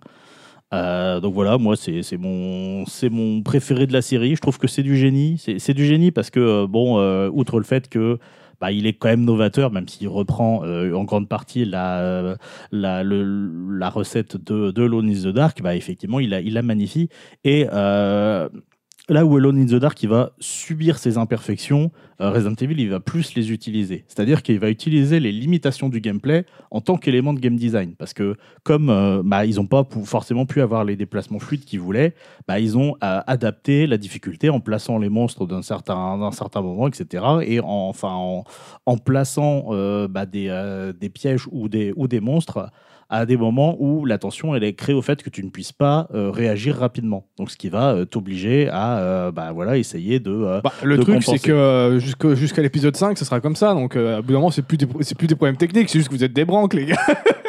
alors que, euh, alors que comment, euh, bah, euh, dans le Nice Dark, euh, en vrai, il y a des moments... Ah, les combats, ils sont pas fous. Ouais, hein, c'est, les c'est, Dark, hein. ah oui, c'est, douloureux même à des moments quoi. Alors que dans Resident Evil justement, il avait, il avait très bien conscience de ses propres limitations, le jeu, et il- au contraire, il les utilise à son avantage. Et finalement, c'est presque le seul à, à faire, à faire ça en fait, ou au, au moins à, à vraiment euh, utiliser à fond ce, ce principe-là. Et pareil pour les limitations techniques, voilà, avec la fameuse animation de la porte hein, pour cacher le, le temps de chargement. Euh, donc voilà, cela c'est une utilisation intelligente des limitations techniques pour euh, créer de la tension. Ça rappelle un peu bah, comment Kojima a créé Metal Gear, en fait, hein, dû aux limitations Oui. techniques de la console. Et c'est comme ça qu'il a créé le jeu d'infiltration. Voilà, c'est euh, voilà, en utilisant intelligemment les limites, en transformant les Bah ouais, faiblesses, euh, les faiblesses en, en force. Et d'ailleurs, euh, ce- ce- cette idée de, de l'animation de la porte pour cacher le, le temps de chargement, c'est quelque chose qu'il a hérité du fameux Sweet Home, où il y avait quelque chose de similaire, une animation qui permettait de, de cacher un temps de chargement et puis de, euh, de voilà, de faire cette, ce principe de, de révélation. utilise toujours aujourd'hui, sauf que maintenant il se met contre un mur. Contre et il un essaie mur de entre passer deux un parois, décor, ouais. ouais, c'est ça. Clairement. D'ailleurs, chose que God of War euh, réutilise d'ailleurs hein, pour masquer ses temps de chargement à travers les passages dans le Gwinga Gap. Effectivement. Que je trouve assez, euh, assez De toute façon, dans n'importe quel jeu, s'il y a une, une animation de porte qui s'ouvre, euh, un mec qui longe un couloir, tout ça, Ouais, tu sais que c'est du, du chargement. déguisé, hein, bien sûr. Et donc, du coup, bah, suite à ce succès, euh, Mikami, bah, il a enfin son succès qu'il tenait, même s'il n'est pas totalement satisfait de son jeu, il aurait préféré faire mieux. On a oublié de mentionner les ascenseurs de Mass Effect aussi, qui étaient. Aussi, ouais. Ou l'échelle de, de MGS. DMGS, c'est vraiment ça. Très longtemps de chargement pour le coup. Ouais, euh, c'est clair. Là, il a eu le temps de charger tout le reste du Tout jeu. le reste du jeu, ouais. C'était deux gros blocs en fait. Euh, et donc, du coup, Mikami, euh, suite à ce succès, il est promu producteur. Voilà. Euh, et donc, il va le désigner pour le remplacer un certain Hideki Kamiya, dont on a déjà parlé dans l'épisode sur la bagarre, hein, puisque euh, c'est euh, l'auteur, euh, entre autres, de euh, comment, euh, Bayonetta, et qui avait déjà bossé euh, sur le premier volet, il faisait partie de, de l'équipe. Il faisait pas partie aussi de l'équipe sur euh, DMC du coup ou... Euh, on en reparlera euh, bien plus tard. Et euh, du coup, euh, Mikami, bah, il est quand même pas très T'as content. vu, j'aurais pu spoiler, je me suis retenu. Euh, il, est pas- il est un peu chafouin du coup, Mikami? Bah, disons qu'il est pas très content de, de devoir s'éloigner de la conception, et puis il est euh, pas forcément d'accord avec euh, Kamiya, qui lui est plus un fan de, de films d'action. De bagarre. Et euh, qui veut plutôt orienter euh, la série vers, euh, vers l'action. Et donc, du coup, les deux, ils vont euh, beaucoup s'opposer. Ah ouais, c'est James Cameron Euh, et Ridley Scott avec Alien, quoi. c'est le même principe. Je fais des références cinéma comme ça, il y en a pour tout le monde. Et du coup, après un an et demi de travail et à à peine un mois de la sortie prévue, Capcom va annoncer euh, le report de Resident Evil 2. euh, la raison étant qu'ils vont tout recommencer euh, du un début. mois avant la sortie? Oui. Oh putain. Et ils vont tout recommencer du début à nouveau. Mais ouais, j'avoue que c'est un truc, c'est une marque de fabrique de la série, tu sais, oui, de oui, oui, faire oui. un jeu en entier, dire c'est de la merde, le bazarder Oui. et on- recommencer quoi. Ça, c'est ce qui Putain, la vache. s'appelle euh, comment Ne pas te rendre compte des problèmes assez tôt. Ouais, ouais, clairement. Mais en Ou même temps, vivre dans le bah, déni tout le long. Ça hein. classique dans l'informatique. Et là, pour le coup, euh, ben, au moins, si tu veux, ils sortent pas un jeu qui est, euh, ils sortent pas un jeu qui est bâclé, tu vois. N'est-ce Euh, pas Arkane, Microsoft, Redfall. Ouh, ça tire. Ou ça, ouais, ça, ça parle mal. Donc voilà, si, si, si, euh, si c'est de la merde, ils ont passé deux ans dessus, bah les couilles, ils recommencent, tu vois. Mais en fait, c'est un- c'est à cause des process de, de création de jeux vidéo. Comme tu as plein de, bah, corps de métiers différents et du coup des gens qui vont bosser sur euh, telle partie, d'autres gens qui vont bosser sur telle autre partie, quand vers la fin, tu assembles le tout, parfois c'est bien, les pièces du puzzle s'imbriquent bien, mais il y a aussi des cas où ça marche pas Ah, du tout. c'est- surtout que Et- à l'époque où tu étais, les process de création et de choses comme ça. Mais ça arrive encore aujourd'hui, tu vois. Ouais, mais c'était beaucoup plus compliqué de, je pense, de Ah, d'avoir une hein. vision euh, pendant le processus. En Je sais fait, pas, hein, quand tu vois le nombre de personnes pas. impliquées maintenant dans les développements, les durées, Je les coûts Ouais, mais et maintenant tout, tu euh, peux patcher. Enfin, tu vois, c'est beaucoup plus simple de. Oui, c'est vrai tu peux que- rattraper retoucher, l'erreur en fait. C'est vrai que si ton jeu il est flingué, t'as encore une occasion de te rattraper. À l'époque, tu sors la galette, si ton jeu il est flingué, t'es foutu. hein. C'est ça. Genre le directeur Scott, euh, ça, ça a été fait, ça. C'est même maintenant encore. Bah. Et euh, donc, du coup, bah, Mikami va décider euh, à contre-coeur de plus euh, laisser de latitude à euh, pour éviter justement tout le bordel parce que bah, ils avaient toujours des instructions contraires et ça faisait, ça faisait que le jeu était un genre de, patchwork. Donc, la version abandonnée, Mikami l'appellera Resident Evil 1.5. D'ailleurs, bon, il a été récupéré et complété par des fans, donc on peut la trouver sur les internets et y jouer. Du coup, bah, suite à la, à la refonte, il y a l'un des deux personnages qui va être euh, abandonné. Donc, il y avait déjà Léon qui était présent. Et euh, l'autre personnage est remplacé par Claire Redfield, donc la, la sœur de l'un des personnages euh, jouables dans le premier épisode, histoire bah, de, de faire un lien hein, et de commencer à construire un univers cohérent. Et donc, ils vont abandonner euh, finalement beaucoup d'idées, hein, parce que j'imagine qu'ils ont dû aller au plus simple. Euh, le jeu, il va quand même finalement sortir en 98. C'est Et... simple, c'est quand même un bon résumé des scénarios de Resident Evil. Ah bah oui, de toute façon, c'est de, la sé- c'est de la série Z. hein. Ah bah oui, oui, mais Mais c'est c'est ce qui lui donne son charme. hein. c'est ce qui donne lui son donne son charme, bien sûr. Et euh, donc euh, voilà, le, euh, le jeu au final il est excellent malgré les, euh, malgré les difficultés et ça va être également un succès colossal. Du coup, bah, les mecs, ils enchaînent, voilà. hein. en septembre 98, Capcom va dévoiler les images d'un nouveau Resident Evil qui va être sous-titré Code Veronica. Et donc on y voit euh, Claire Redfield euh, qui fait son retour euh, dans des décors qu'on nous annonce en 3D dans le réel et on nous annonce aussi qu'elle sera poursuivie pendant tout le jeu par un ennemi mystérieux qui la lâchera pas d'une semaine. C'est pas dans le 3, ça? Le jeu il est prévu de sortir en même temps que la Dreamcast, donc la prochaine console de Sega. Rip. Du coup tout le monde se dit que bah ça y est, c'est c'est les images de Resident Evil 3. Et c'est bel et bien ce qui était prévu au départ. Seulement le développement il euh, va prendre pas mal de, pas mal de, de retard. hein, euh, Pour pas changer, encore des galères. Bien sûr, toujours des, toujours des galères. Du coup, en parallèle, bah, euh, et, enfin, et en parallèle plutôt, Capcom, il est plus très sûr de la Dreamcast. hein. ils, ont, ils ont dû sortir le vent tourné et ils se murmurent qu'ils préfèrent attendre que la console ait été vendue à plus d'un million d'exemplaires avant de sortir le jeu. Euh, bon, en vrai, c'est qu'il y a les leur race aussi. Ce hein. qui n'arrivera C'est jamais. une bonne coup, excuse euh, voilà, pour que, euh, retarder le développement. C'est c'est- c'est- Ah, c'est la sortie. Euh, et du coup, bah, devant toutes ces difficultés, ils vont décider de mettre en chantier un nouveau jeu en parallèle. Euh, bah, parce qu'ils veulent pas rester trop longtemps sans sortir de Resident Evil, parce que l'argent, tout simplement. Euh, Enfin, ils voulaient pas que, pardon, Bah, ils parce voulaient que la pas- thune. Ils voulaient pas que le hype retombe. parce N'oubliez que pas que les fans se attendent trop longtemps. C'est ça. Et donc du coup, euh, d'abord, il, il est d'abord prévu sur PS2 et finalement ils vont euh, se rabattre sur PlayStation parce que je pense que justement, comme ils ont vu que la next gen c'était compliqué pour Code Veronica, ils se sont dit on va pas faire les cons, on va jouer la sécurité. Et euh, du coup, bah euh, voilà, ils vont euh, essayer de, sortir le jeu le plus rapidement possible. Donc ils vont reprendre l'idée originale de Code Veronica, c'est-à-dire l'ennemi récurrent. Et donc bah, c'est euh, plus clair, mais c'est Jill Valentine qui va revenir en tant qu'héroïne et se faire poursuivre par le fameux Nemesis. Donc du coup, bah, ils vont reprendre le moteur du deuxième, euh, du deuxième euh, comment, euh, épisode et bah, quelques assets, puisqu'il y a quelques zones qui sont, en commun. Et du coup, ils vont boucler le jeu en quelques mois seulement, à moins d'un an. Ou ça a dû cruncher. hein. Oui, de toute façon, il n'y avait pas de notion de crunch à l'époque, Oui, c'était oui, oui, oui. normal. Oui, clairement. Bah, en même temps, T'étais un passionné. c'est devenu anormal il y a que quelques années. Donc, euh, bon.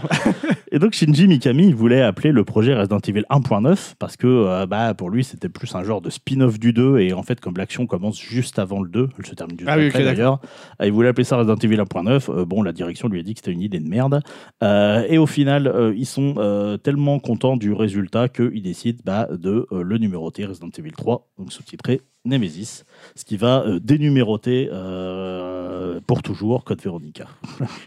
Qui est un peu le qui est un peu le- le- le- l'épisode euh, l'épisode maudit. Euh, L'épisode le plus sous-coté. et euh, donc voilà le Resident Evil 3 est un gros succès évidemment. Moi je l'aime beaucoup. C'est mon deuxième ou troisième préféré ça se tire la bourre avec Code Veronica. Notamment parce qu'il introduit quelques nouveautés de gameplay avec un système d'esquive que, euh, que je trouve plutôt intéressant et qui dynam- dynamise pas mal de choses. Donc du coup, en parallèle, le, développement du jeu sur Dreamcast, il se poursuit dans la douleur. hein. En gros, le projet, il est euh, trop ambitieux, donc ils sont obligés de revoir ça à la, baisse. Parce que déjà, le fait d'être sur des, euh, décors en 3D précalu, enfin en 3D euh, temps réel, bah, c'est quand même pas rien. Plus s'approprier la next-gen, etc. Ils, ont, ils sont en galère. Et en plus, bah, il y a une majeure, partie des développements qui sont externalisés. Donc, euh, ce qui euh, comment simplifie pas forcément, le, pas forcément les choses. Du coup, le jeu il va finalement sortir en février 2000.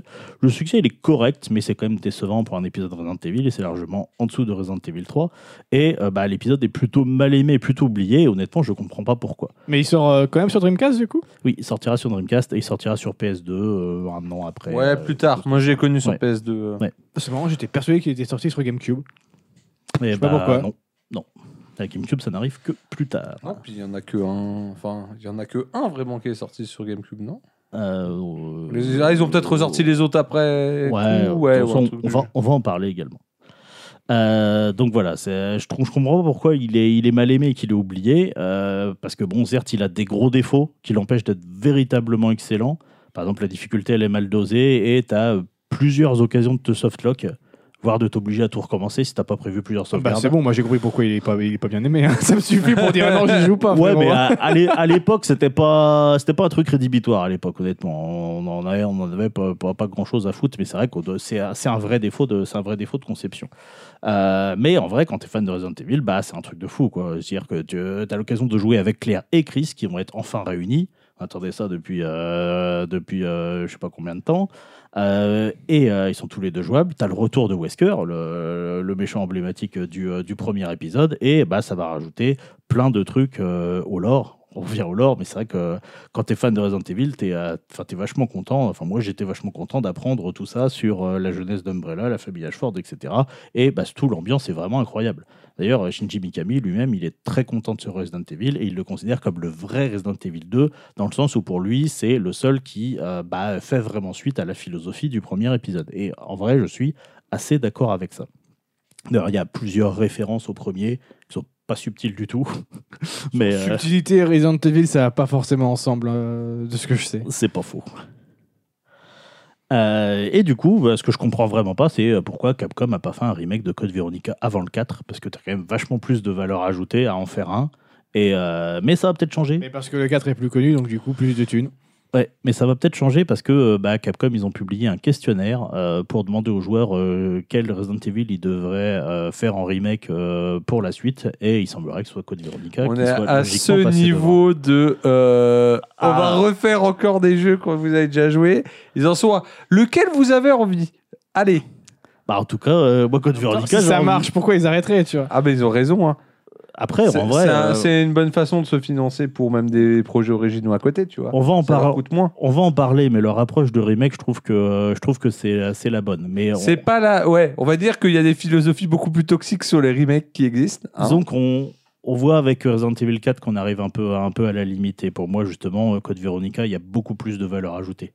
Parce que, euh, bah, parce que le système de jeu va pas être le même, etc. Alors que le 4, bah, effectivement, tu as un peu, un peu l'impression de jouer au même. euh, de jouer au même. en Mais plus non, il y a le moderne, couteau, il quoi. peut se briser.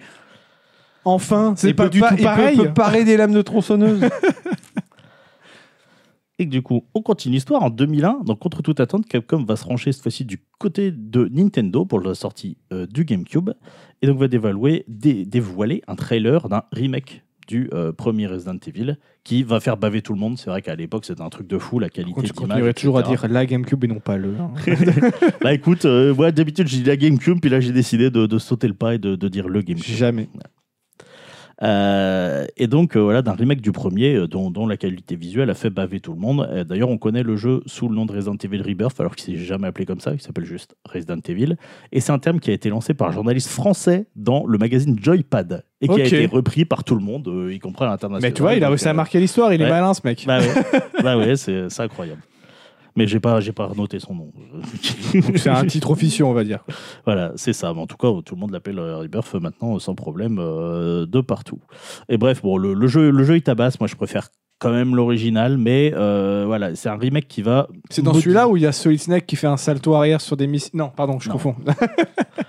C'est pas le bon jeu. c'est pas le bon remake.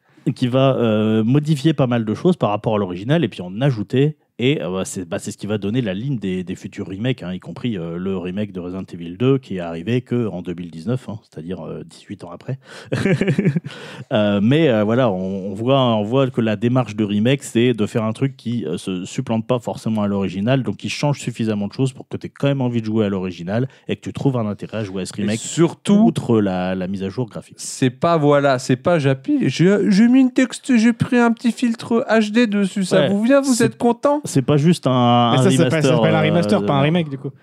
À un moment, on te vendait quasiment Ouais. ça. hein, et, euh, Bah ouais, Bah, je sais il- pas. il disait je- remaster, remake, c'est normalement c'est tu refais tout le jeu dans un autre moteur, tu vois. Oui, mais euh, si tu le refais à l'identique, est-ce que c'est vraiment un remake?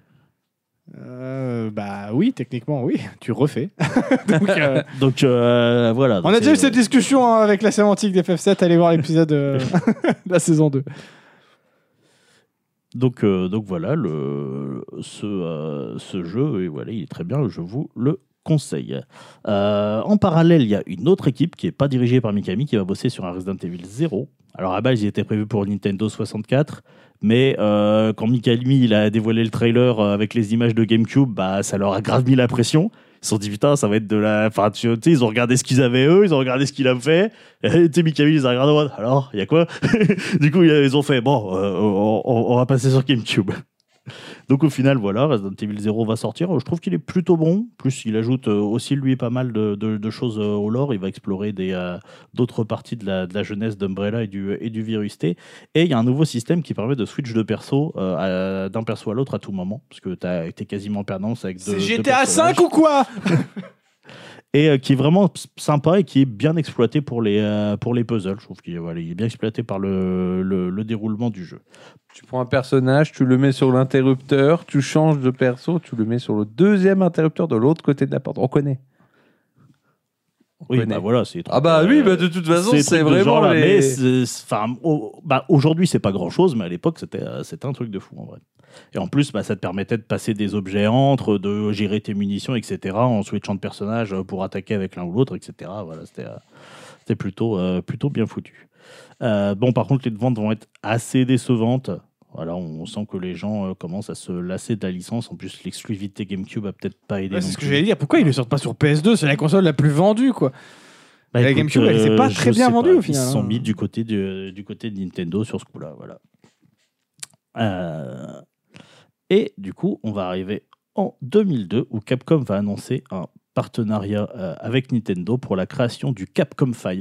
C'est-à-dire c'est cinq euh, gros titres exclusifs euh, au GameCube et qui vont être développés par Capcom. C'est une initiative de Shinji Mikami. Donc les cinq jeux sont euh, PN03, probablement un code du bataillon, Ouais, non. Beautiful Joe, Ouais. Killer 7, Ouais. Dead Phoenix et Resident, Resident Evil 4. J'en ai Ça trois. va, j'en ai 3 sur 5, ça va. Ça, va oui. ça va, ça va. Alors globalement, ça va être un four. Un PN03 euh, va bider, Killer 7 aussi, même s'il est, il est même, devenu il, culte, il, est a- quand même il, a- devenu il devenu laisse culte. son aura maintenant. il est quand même devenu culte, mais euh, commercialement, il va bider. Et Dead Phoenix ne verra même pas le jour. Le Beautiful Joe aussi, hein, ça n'a pas été un gros carton de ce que je sais. hein. Euh, bon, écoute, euh, si. Ça allait, mais c'est pas, c'est pas un gros banger. Tu vois. Eh, du coup, c'est un Big Four, pas un Big Five. oui, bah, c'est un, peu- c'est un peu ça. D'ailleurs, euh, tout ça va pousser Capcom à un petit peu bricoler sur les exclus, euh, ce qui va euh, les, les mettre plutôt mal avec Nintendo. sur, euh, sur le coup, ils n'ont pas apprécié. Donc, tu vas voir que, que Beautiful Joe, dirigé par euh, Hideki Kamiya, hein, par contre, pas encore lui, euh, qui va tirer son épingle du jeu en termes de vente. Et puis, bon, bien sûr, Resident Evil 4. Alors, en parlant de Resident Evil 4, donc Kamiya, lui, il a bossé, il a commencé à bosser euh, sur un projet Resident Evil dès 1998, après la sortie de Resident Evil 2. Parce que pour ça, en fait, il est à la tête ni du 3, ni de Code Veronica. Mais du coup, il va partir un peu dans. Il va vouloir faire quelque chose de personnel, il va partir un peu dans son, euh, dans son délire. Et euh, du coup, bah, euh, quand il va présenter ça à Mikami en disant Eh, pour Resident Evil 4, on pourrait faire ça, bah, ça va être, il va se manger un bon gros nom. Par contre, Capcom, pas con, bah, ils vont décider Parce de que je pas crois que ce qu'il lui a dit, c'est. Et si maintenant, le mec, il avait deux flingues, puis une épée, puis il avait les cheveux blancs, et puis. Non, c'est pas ça C'est plus ou moins ça, oui. Et puis tuer des démons, et puis. euh, Parce que du coup, euh, voilà, ils ont décidé de pas jeter le travail parce que c'était plutôt cool et Mais- ça deviendra Devil May Cry. Et ça, ça a été très malin de leur part. hein. Ah bah oui.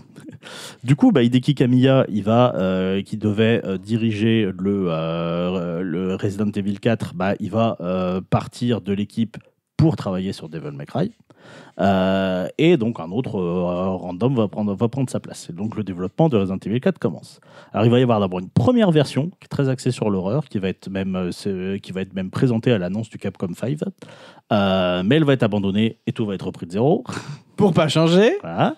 Il va y avoir ensuite une deuxième version qui est plus axée sur le surnaturel, qui va également être présentée au public, mais qui sera elle aussi abandonnée. Putain, trois, trois fois. Voilà. Et il y aura une troisième version plus classique, mais qui elle aura jamais été présentée, donc qui n'a pas dû être euh, très très avancée. Et ils vont à nouveau tout recommencer. Putain, de ils zéro. ont galéré sur celui-là. Et ils mettent combien pour chaque version Je ne de sais temps Ouais. Parce que, 250 parce que tu vois, millions. T'imagines les mecs qui ont mis 5 ans à coder God of War Tu leur dis, hé les gars, on recommence tout à zéro. Bah, il y en a plein des exemples de jeux Non, où je pense qu'on est sur tout à un, zéro. on est sur un an, un an et demi de travail Non, pour chaque mais version. Moi, je pense au mec qui a, a- a commencé à taffer sur Versus 13. Et- se et retrouver on lui a dit, ne t'inquiète de pas. projet en Ouais. projet et Ne- arriver 10 ans plus tard à sortir FF15 dans la douleur. oh là là là là. Ah, t'en as, t'en as pas mal Ah, de t'en as plein projets des- ça, des- des- des- Ah bah, Guardian c'est un- ou... C'est un classique, mais c'est un grand classique euh, pour le coup de, de, de Resident Evil. hein. Euh, Notamment, je pense, le fait que Mikami, euh, il n'hésite pas à, à tout, à tout bazarder quand ça lui plaît pas. Ouais, mais je pense que un an, c'était rattrapable à cette époque-là. Aujourd'hui, avec Oui. les temps de dev, Maintenant, les temps de dev sont chaud. plus hein. longs, c'est- tu, tu peux plus difficilement te permettre, et puis ça coûte beaucoup plus cher. Donc, euh, Ou faut, ou faut le voir assez tôt, en fait. ouais, ouais, c'est compliqué maintenant de bazarder une version comme ça.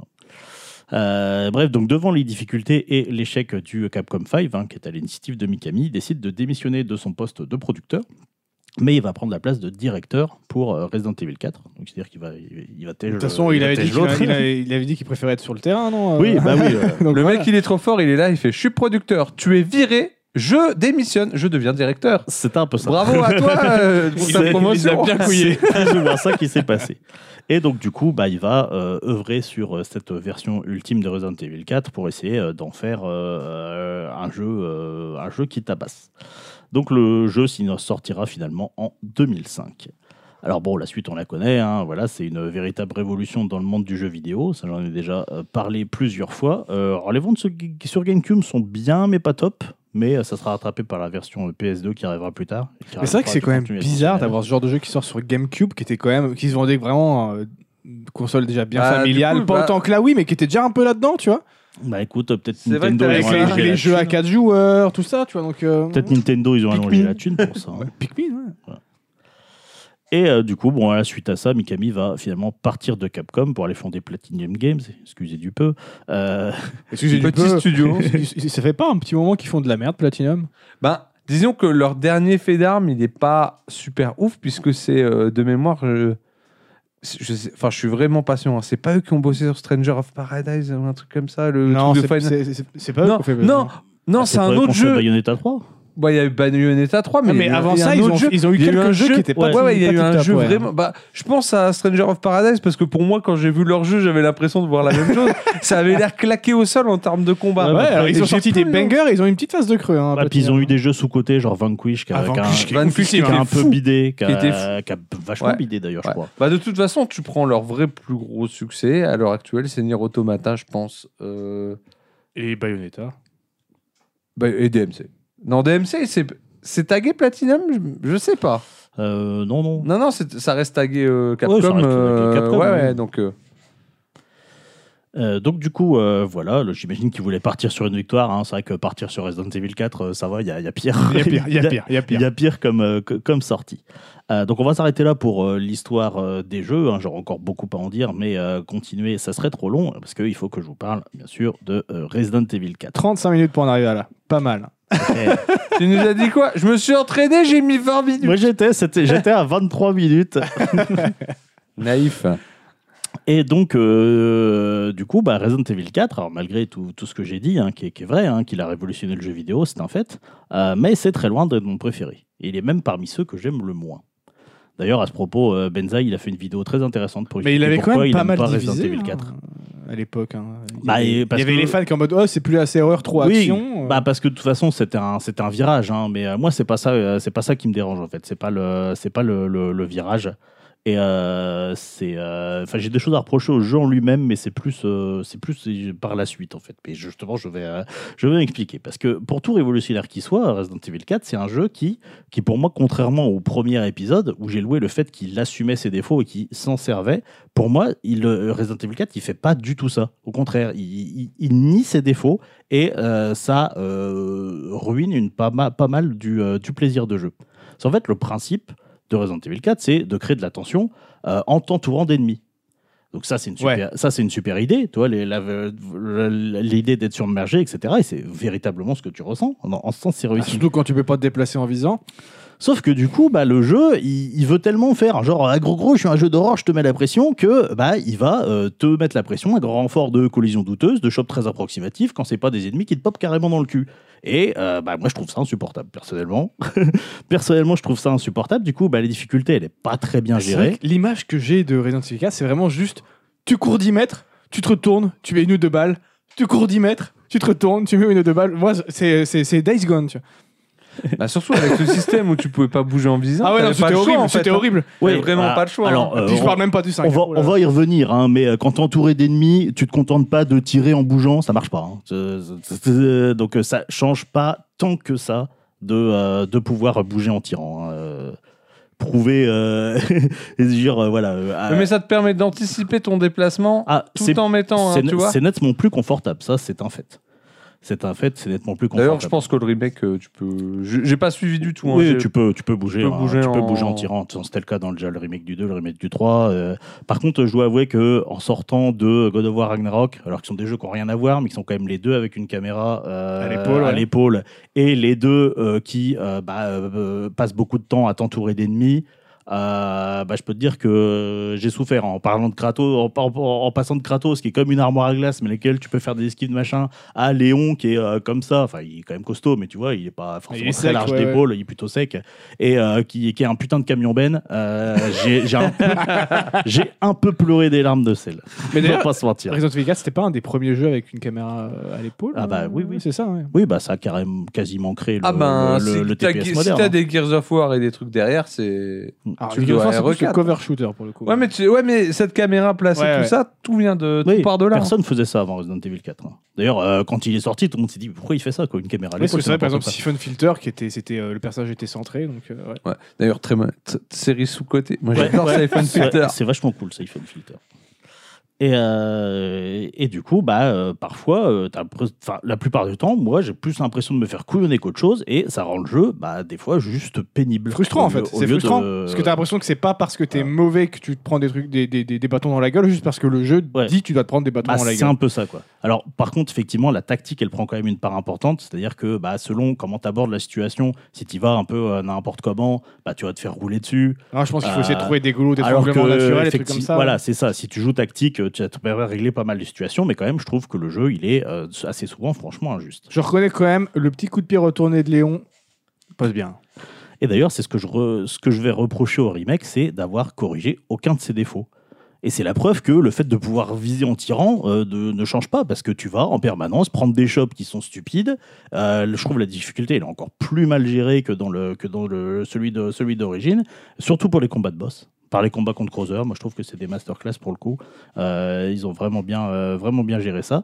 Donc ça reste un, ça reste un bon jeu. Mais c'est juste qu'il est euh, tellement adulé aujourd'hui, surtout en plus avec les nostalgia Googles, hein, comme on dit. tu Ouais, vois. bah ouais. Euh, il est tellement adulé que euh, je me sens obligé de, de faire, de faire le contre-coup et de dire, euh, voilà quoi. Faut lui euh, reconnaître quand même que pour l'époque, graphiquement, c'était une claque. ah bah en revanche, oui. Ah ouais, c'était un délire. hein. De toute façon, le niveau de qualité du jeu euh, global, euh, le niveau de finition du jeu, il est, il, il est incroyable. Euh, et il a, fallu longtemps avoir, avant d'avoir un jeu avec ce niveau de finition. Ça, pour le coup, euh, sans le jeu, il a d'énormes qualités. C'est juste que, euh, voilà. il, a, qui- il a certains défauts beaucoup trop euh, ré- rédhibitoires pour toi, quoi. Bah, rédhibitoire, non, parce que j'y joue quand même, et je passe pas non plus un mauvais moment, mais c'est ce qui empêche euh, d'être euh, d'être mon préféré, et que euh, je comprends pas qu'il soit autant adulé. Et surtout, je suis obligé de parler de Resident Evil 5 et 6, parce que je comprends pas pourquoi eux sont aussi décriés. Euh, parce que euh, bah, tout le monde s'en souvient comme des épisodes moyens, voire ratés, et euh, que personne n'aime. Sauf que euh, je suis allé regarder les chiffres publiés par Capcom en novembre 2022, c'est pas vieux, hein donc Resident Evil 5 et 6 ils se placent respectivement 6e et 7e jeu Capcom les plus vendus de tous les temps, avec chacun environ 8,5 Ouais, bon, c'est millions FF15, d'exemplaires. FF15, c'est le, le- Voilà. c'est le FF le plus vendu de la saga. Est-ce que c'est le meilleur pour autant? Je ne crois pas. Avatar est le film le plus vu au cinéma. Oui. Est-ce que c'est le meilleur film du cinéma? Oui, mais FF15, FF15 c'est le, le, le dernier en date. Alors que le 5 et le 6, hein, euh, ils, ils commencent, ils commencent à dater. D'ailleurs, ils sont précédés que par trois Monster Hunter, World Rise et Iceborne, une euh, extension de World, De si World, je ne ouais. dis pas de, de bêtises, et de Resident Evil, le 7 et le remake du 2. Et RE4, lui, ne figure pas dans le top 10. euh, Mais parce que GameCube. Ah, oui, mais il a, là, là c'est des ventes toutes plateformes confondues. Mais il hein. n'est pas sorti sur 10 000 trucs, Hero 4. Pardon? Ah ouais? Et Il était ressorti 17 fois sur PC, il était ressorti sur PS3, sur PS4, sur. euh, Ah, ah, ouais Ouais, mais. ah, il a connu un nombre d'éditions hallucinant. J'avais euh, Ah, mais oublié, tu j'avais vois, oublié, mauvaise j'avais com. Skyrim, on sait qu'il est partout. on sait qu'il est dans ta montre, dans ton. Sur ton frigo sur ton connecté frigo. Skyrim on your toaster. Et donc, du coup, le, euh, le, le, le- donc le, le top 10, et RE4 ne figure pas dedans, parce qu'il est complété par euh, Street Fighter V, euh, Resident Evil 8, ce qui me fascine un peu, mais pourquoi pas, et Street Fighter 2, le- l'épisode de Super NES qui, qui, qui est Ah, mais en même temps, euh, ouais. Oui, c'est logique en plus, vu le le- nombre d'éditions qu'il y a eu aussi. Euh, mais du coup, voilà, si, si RE5 avait été si mauvais, RE6 se serait pas vendu à quasiment autant d'exemplaires. Mais Et, si, mais parce que les fans, et même s'ils aiment pas, ils ils veulent quand même avoir la suite de l'histoire. et d'ailleurs, Resident Evil 5. qui est La preuve, j'ai été voir Star Wars 9, j'ai payé ma place au cinéma en sachant que ça allait être de la merde. hein. Et d'ailleurs, Resident Evil 5, qui est sorti en 2009, euh, est resté le jeu le plus vendu de Capcom jusqu'en 2017, où il sera détrôné par Resident Evil 7. C'est quand même un signe, quelque part. Je suis désolé. Vous Non, mais c'est juste ce que que vous voulez. alors, déjà, non. C'est un signe. Alors, en fait, non, c'est simple parce que c'est euh, au moment où euh, bah, tout le monde s'est mis à jouer aux jeux vidéo. Donc, tu as plus de joueurs, donc tu as plus de ventes aussi. hein. Pourquoi les chiffres maintenant ils sont ahurissants sur les ventes par rapport à des jeux cultes des années 90 Parce qu'il y a 100, 100 fois Le plus de joueurs le aujourd'hui. quoi. joueurs, il est plus élevé. ouais. Après, c'est vrai que pour votre défense, euh, Capcom a eu à, par une période quand même de creux aussi sur ces années-là où ils n'ont pas forcément sorti euh, grand-chose euh, de, euh, d'enthousiasmement. Quoique dans le tas, il doit quand même y avoir Devil May Cry 4, euh, il doit quand même y en avoir. une pas très bien vendu, je pense. Non, pas, pas trop. Mais en même temps, c'était une période assez de, de crise pour le jeu vidéo C'est japonais. ouais, c'est Euh, c'est un aussi. peu la, ouais, la fameuse la, la période. phase vers la euh, HD, ça a été difficile bah, pour les, les PS, devs japonais. PS3, Xbox 360, ils l'ont pas bien vécu. hein. Ouais. Mais du coup, voilà, ce que j'essaie de dire, c'est que pour moi, les gens ils crachent sur Resident Evil 5 et 6 pour des mauvaises raisons. Alors, déjà dans le 5, il y a le gameplay. Moi, personnellement, j'aime pas quand on dit ah, on peut pas viser et bouger en même temps. Alors que dans le 4, bah, personne ne lui a vraiment reproché. Mais le quoi. 5, ils t'ont mis encore plus d'action, donc c'est Alors, chiant. Bon, je suis d'accord, le jeu, il- le 5, il sort quand même 4 ans après le 4, hein, ce qui est pas rien, et c'est clair que c'est un défaut. Euh, Je dis pas le, je dis pas le contraire. Mais pour moi, c'est pas un réel problème parce que euh, c'est autant c'est plus agréable. Enfin, la, la preuve, c'est que dans, dans le remake du 4, j'ai eu exactement la même impression Ah, de rigidité et de me il faire a sûrement plein d'autres défauts, alors mais moi, le peut le 5, faire, qui est un des rares que j'avais testé à l'époque, en 5 minutes, j'ai lâché la manette en mode c'est pas possible. Quand tu arrives après un Gears of War, c'est pas possible. Après, j'ai pas joué à Gears of War aussi. C'est. euh, Je, pense que c'est un problème de contexte Ouais, de mais- sortie aussi. Ah ouais. oui, oui, clairement. Clairement. Si tu vas que- par là, moi, euh, j'ai eu envie de lâcher la manette dans les premières minutes de, de- de Resident Evil 4 Remake en sortant de God of War aussi. Hein. euh. Eh oui, mais, en même temps, mais- tu vas mais- forcément comparer par rapport à tes autres Et expériences. je pense que ça joue. Tu as fait Gears of War où pour le coup ça a posé la norme du cover shooter euh, à ce moment-là, avec des animations euh, incroyables, des trucs comme ça. Donc certes, t'as peut-être des belles animations, mais quand t'as l'impression de bouger comme tu dis un, un camion un Ben, camion c'est Ben, chiant, quoi. Tu vois. Après, c'est c'est aussi une marque de fabrique de Resident Evil, mais c'est vrai que plus les années passent, plus ça devient euh, difficile Ouais, mais à faire avec. En fait, leur- le, le problème, c'est que là, ils ont des concurrents qui apparaissent. Et à partir du moment où tu as des Oui, bah, concurrents qui apparaissent, Et et puis, ben. le problème, c'est que en fait, ce- cette marque de fabrique, elle vient historiquement de problèmes techniques et de limitations techniques qu'il n'y a plus maintenant. Donc, trouve des nouvelles façons Ouais. d'instaurer de l'attention, en je fait. suis, je suis d'accord. Je dis, je dis pas que c'est pas un défaut. Je dis juste que pour moi, c'est pas game changer et le fond du problème de Resident Evil 5 n'est pas là. Et ensuite, il y a le scénar. Tout le monde dit que ça part en, ça part en brioche. Le scénar parti Resident en brioche 5. depuis le début. Ouais, bah oui, j'ai envie de dire, rejouer au 4. Dans le 4, on se fait courser dans un château médiéval par un robot géant. Il vous faut quoi? En Espagne. Et tu trouveras plein de monde pour dire Ah, le 5, ça part quand même en couille, alors que le 4, Oh, c'est non, mieux ça, maîtrisé. euh, Ah si, tu trouves plein de gens pour mais- le dire. mais tu Ça sais me- pourquoi ah non, ah non, le 5, c'est pas celui en Afrique. Si. Si, si. Si Ah bah voilà, ils sont Moi, j'ai une racistes, explication, J'ai une voilà, explication, simplement. C'est des racistes. à un moment. En vrai, ce que j'essaye de dire, c'est que pour moi, en tout cas, les Bah défauts non, du vu que 5, tu joues le blanc colonialiste, normalement, ça devrait leur aller. C'est- Ah ouais Bah ouais. Bah ouais. Non, ça tient pas. C'est pas à cause du racisme. pas du ça, coup. putain. Ouais, mais comme il y avait des associations euh, contre, de lutte contre le racisme qui avaient gueulé parce qu'on tuait que des noirs, ils ont euh, changé les ennemis pour qu'il y ait des noirs. Ah bah et voilà, des donc c'est bien le euh, racisme en fait, c'est bon, on a, ça- on a résolu le, le mystère. Enfin bref, ce que j'essaie de dire, c'est que pour moi, les défauts du 5 sont les mêmes que les défauts du 4. Alors certes, on les pardonne moins ah, facilement après 4 ans, effectivement, toutes les, euh, les sorties qu'il y, a eu, euh, y a eu en parallèle, mais tu peux pas taxer le jeu de mauvais à cause de ça. C'est pour moi, le 5, en fait, c'est juste le 4 en mieux sur quasiment tous les points. Parce que déjà, le fait d'être deux, euh, alors déjà, c'est euh, c'est c'est fun. Alors bon, c'est Ouais, il y sûr, avait c'est- du- il y avait du multi c'est sûr, 5, c'est- ouais. C'est sûr, si t'es pas deux joueurs et que t'es avec une IA, euh, ça peut être, euh, ça peut être un, ça peut être un peu chiant. Surtout dans le haut niveau de difficulté, c'est l'enfer. hein. J'avoue que Euh. j'avais fait un petit peu le 5 en multi, et là, malgré les errances de gameplay qui me saulaient, c'est Non, un peu mais- plus cool à jouer. Non, mais il y a une règle de base, c'est C'est toujours plus fun à du, deux. du ouais. multilocal. Si ton jeu il est à chier, mais du, Mais du multilocal, ça passe. Mais au moins, ça te donne la possibilité de te rattraper parce que tu peux euh, ton, partenaire et donc du coup, quand le jeu il essaie de t'arnaquer et que tu prends un hit de merde, bah au moins t'as la possibilité de te rattraper. Alors que dans le dans le 4, euh, c'est euh, faut faut que tu recommences quoi. Et des fois, il y a des phases d'action qui sont assez longues avec pas de checkpoint entre entre quoi. Et en plus, bah, le fait d'être deux, ça dé- dé- décuple les possibilités tactiques. Moi, je l'ai fini en fond, de fond en comble avec mon frangin, et je peux te dire qu'il y a une réelle dimension tactique qui est, euh, c'est pas du, c'est pas, c'est pas du flan, elle est réelle, surtout dans le haut niveau de difficulté. Euh, et ensuite, bah, sans avoir le même sens du détail du 4, qui est quand même l'un des, aspects euh, particulièrement impressionnants sur le jeu, euh, là où il est particulièrement soigné, c'est qu'il est pensé pour le speedrun. En fait, tu avais les classements en ligne des meilleurs temps sur euh, chaque chapitre. Ce qui va te pousser à rejouer encore et encore pour, euh, pour grimper dans le. C'est un le argument qui a jamais fonctionné. Ouais, oui, bah plus, après, euh, vraiment. Mais il y a des- il y, a des gens chez qui ça fonctionne. hein. Moi, Ah pas, ouais, ouais, moi, je pas pense que ça, c'est spécialement. J'ai jamais été de- très, très axé sur le scoring dans les jeux de toute façon. Bah, mais- moi, pareil, mais si tu veux, mon frère qui est euh, compétiteur dans l'âme, lui, ah bah il oui, disait bah on oui, recommence, on forcément, recommence, tu vois. forcément. Donc, euh, et ça avait un côté un petit peu grisant, effectivement, d'essayer de- d'améliorer d'améliorer ton temps et de le voir, en fait. Tu vois, c'est pas comme quand tu prépares un speedrun, euh, tu vois ton temps, mais il faut que tu compares. Là, tu vois, dès que tu as fini le chapitre, bim, vois, tu vois quand tu as monté au classement. Puis j'imagine que ça devait montrer aussi le, le temps de tes amis sur, euh, sur le PSN ou des trucs comme ça. Euh, je crois pas. Ah ouais, même pas, plus. ça aurait été Je bien ça. C'était un peu les, les, les- les débuts du retour du scoring. Euh, et du coup, bah, euh, une, c'est quand tu essayes d'améliorer ton temps, c'est là que tu peux rendre compte de la qualité incroyable du level design sur cet aspect. Parce que la moindre caisse que tu vois par terre, elle est placée pour t'obliger à optimiser ta trajectoire. Pour que si tu prends le, le virage à la corde, bah, euh, tu vas, tu vas, Ah ouais, tu vas non, buter dedans et perdre du temps. C'est bon, ça va me saouler ça. J'avais- certes, mais on peut quand même que reconnaître que, euh, que c'est euh, que c'est assez incroyable en termes de, de level design parce que c'est bien pensé et le soin qui a été, euh, qui a été placé. tu devais pas nous parler du 4 là Si, mais, euh, Non, si mais tu je- veux, euh, je suis obligé de comparer avec le 5 et le 6 parce que c'est ce qui m'énerve en fait, c'est que le 5 et le 6 ils souffrent de la comparaison alors que pour moi ils ont rien à lui envier. Euh, et euh, en plus, euh, donc concernant l'aspect speedrun, ils ont laissé des raccourcis exprès. À un moment donné, en fait, tu peux aller utiliser un fusil sniper, aller tirer sur un cadenas, ce qui va te permettre de passer tout un pan du niveau. Et ça, c'est fait exprès, Ah, parce que tu oh, laisses une ligne de vue volontairement. Mais c'est Dark Souls avant l'heure ou quoi Raccourci? Oh là là Bah oui, mais n'empêche que voilà, c'est les mecs ils se sont ils sont cassés la tête pour pour que leur jeu il soit de il soit de qualité. Et du coup, bah pour conclure, je vais laisser un, un mot sur le 6 aussi. Moi honnêtement, je l'adore. Euh, c'est l'un de mes préférés. Il peut Tu pas l'avais rentrer- pas streamé d'ailleurs le 6 Oui, j'avais Ouais. streamé l'année dernière. D'ailleurs, on va peut-être euh, faire le 5 euh, avec, euh, avec Sig euh, de cet, été. Et, euh, et donc, moi, j'adore le 6 avec quelques gros défauts qui l'empêchent de rentrer dans mon top 3, mais sinon, il rentrerait carrément. Et je comprends pas pourquoi les gens aiment pas ce jeu. Alors, d'accord, le scénar, il part en brioche, mais il part en brioche. Alors, pour le coup, même par rapport au 4, t'es es au niveau dessus. hein. C'est, euh, mais je trouve que c'est parfaitement dans l'esprit euh, Resident Evil, en fait. Je trouve que moi, ça, se- ça, ça s'intègre Tu joues pas bien. plusieurs personnages dans le Bah, 6 si. Ouais, c'est ça. hein. Et euh, en fait, tu as quatre, t'as quatre campagnes.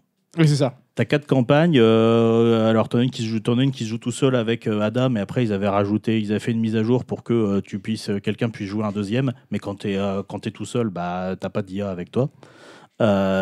Et sinon, voilà, t'as as trois campagnes avec avec des duos, et le fait de jouer l'un ou l'autre change pas mal de cer- certaines phases de jeu, quoi. Donc, tu as aussi un intérêt à le refaire en Parce que j'imagine que parfois vous allez être séparés, du coup vous allez pas vivre la même chose, c'est ça? Oui, oui, il y a ça. Et puis euh, les, les gameplays diffèrent légèrement aussi. Euh. Ils n'ont pas, les- ils ont pas les mêmes armes chacun. Et donc, euh, du coup, euh, voilà, tu as, vraiment un, un- un point de vue différent. euh, différent donc, tu as un intérêt à le, à le refaire en jouant, en jouant l'autre.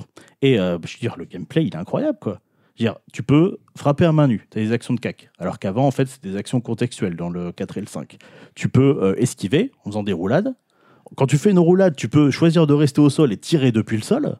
Ce qui est génial quand t'es entouré d'ennemis. Et surtout, tu as un putain de tir à la hanche qui vise automatiquement l'ennemi le plus proche. Et quand t'es entouré d'ennemis, c'est incroyable, c'est du miel. Ça fait un genre de gun fou. Et visuellement, ça, ça, ça, ça, tabasse, quoi. Ça rend super bien. Et euh, pour le coup, il a, il a corrigé tous les problèmes de gameplay du 5 qui, effectivement, pour le coup, c'est vrai qu'on Il était un peu lourd. Hein, on le peut admettre ouais. qu'il est un peu, euh, j'allais dire, il est un peu léger en termes d'évolution de gameplay, puisque tu n'en as quasiment pas par rapport au 4. Mais pour le coup, au moins, la lourdeur du 5 collait un peu plus à la stature du personnage. Oui, quand tu joues Chris, parce que quand tu joues Sheva, oui, quand euh, tu joues Chris. hein. D'ailleurs, Chris qui a doublé de volume entre sa dernière apparition. Il va beaucoup à la salle. Ah ouais, il a beaucoup été à la salle. là.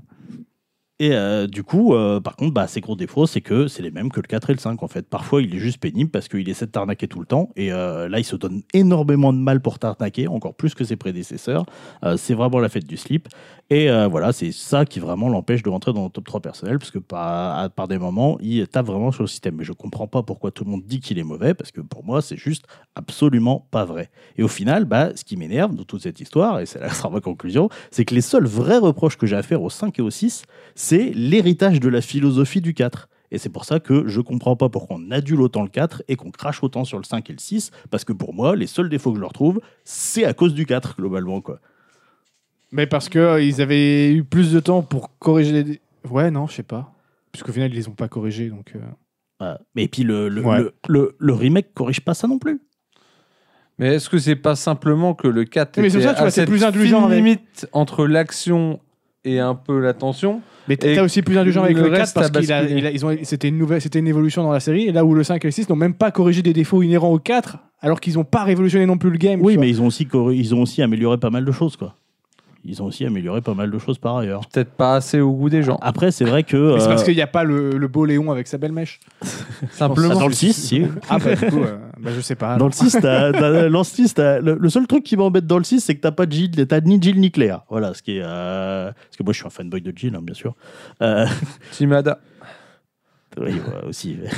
Effectivement, tu peux jouer à. Mais effectivement, tu disais que on, on entend beaucoup que dans le 4, il y avait un équilibre euh, entre effectivement tension et action. Et moi, personnellement, je trouve. Attention, Bah. moi je suis pas, je suis pas, je vais pas- c'est pas moi qui vais te dire ça. Je trouve pas spécialement non plus que. Personnellement, je trouve pas. Je trouve, je trouve le 6 meilleur sur cet aspect d'ailleurs. Le 5, moins bon pour le coup. Là, euh, il y a moins d'équilibre. Le 6, il y a vraiment plus euh, action, action tout le temps.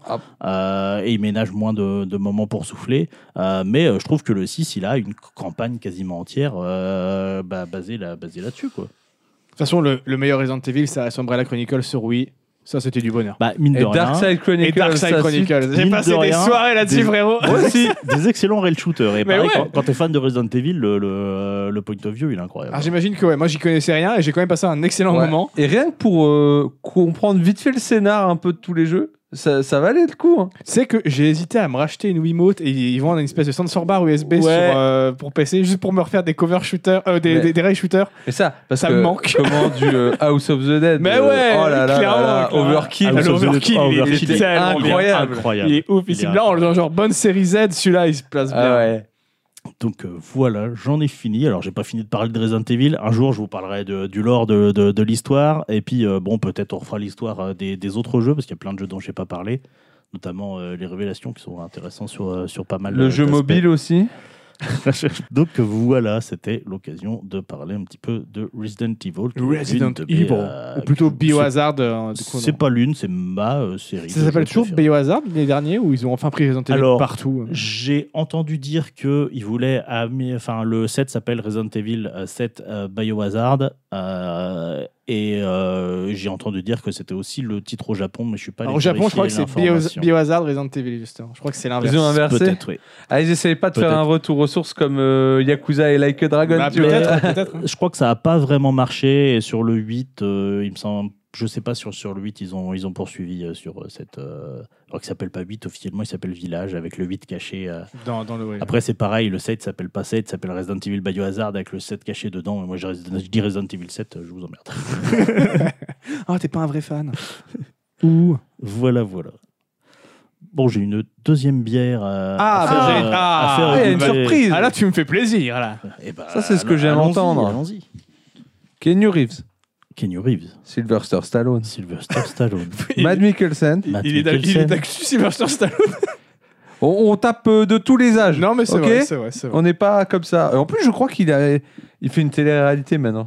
Ah, Je crois. euh, Ah oui, il a pas un truc La avec famille ses- Stallone avec ou un ses truc comme ou ça, Il y a ouais. Expendables 4 qui arrive en plus. Et Ah, Expendables voilà. oui, j'ai 4 vu. qui arrive. Voilà, donc il est d'actu. Voilà, il est d'actu. Par Le contre, référencement, bien sûr. Bon, Toujours. ça va être à, à mon tour, j'imagine. bah, ça va être autour de la bière d'abord. Ah oui, c'est vrai, le tour de la bière. Toujours le tour de la bière.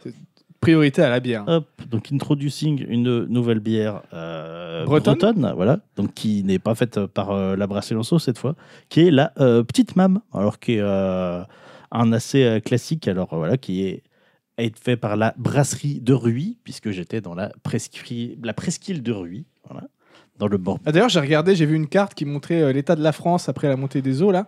La Bretagne devient une presqu'île.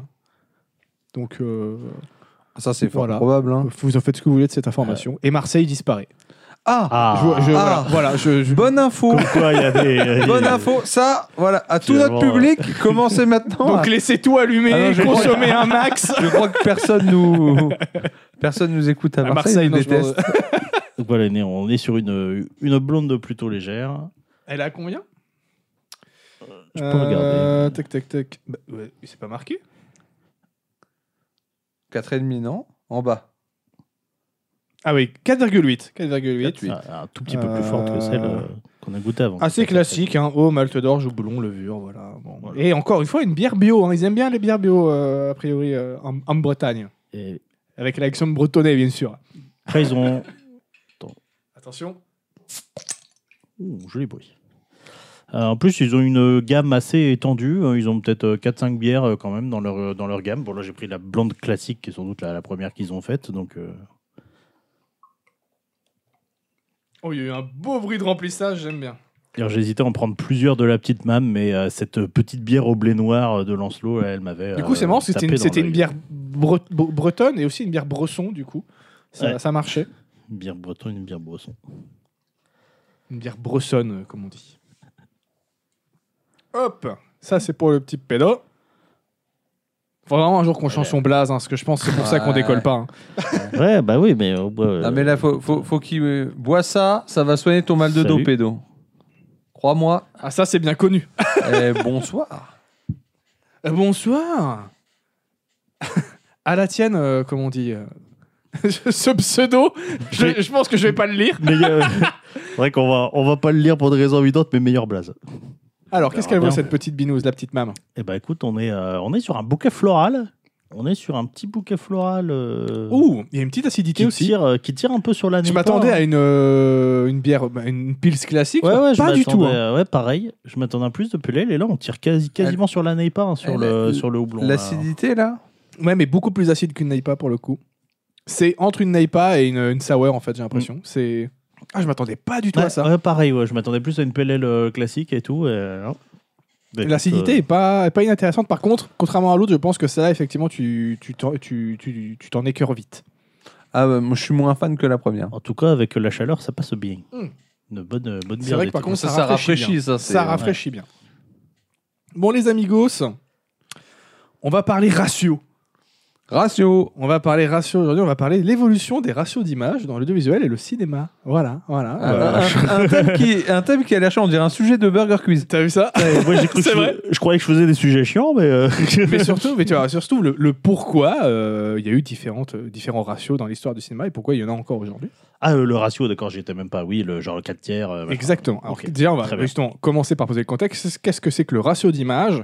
Donc, c'est tout simplement la proportion entre la largeur et la hauteur d'une image affichée à l'écran ou euh, diffusée sur, euh, sur, euh, via, via le projecteur. C'est représenté sous la forme d'un nombre tel que 1,33 sur 1, 1,85 sur 1, 2,39 sur 1, etc. 16 sur 9. Ça, c'est une autre manière de dire.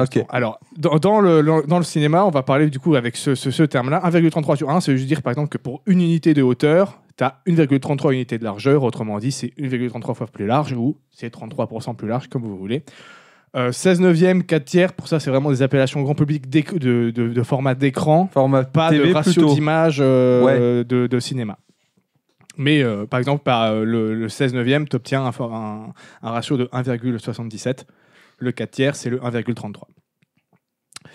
Euh, ce ratio, du coup, bah, il détermine la forme et les dimensions de l'image projetée ou diffusée, et il a, mine de rien, un rôle assez essentiel dans la composition visuelle, l'esthétique et surtout l'expérience visuelle globale que tu vas, tu vas, tu vas avoir euh, de l'œuvre. Euh, il varie du coup en fonction bah, des, formats de projection, des technologies utilisées.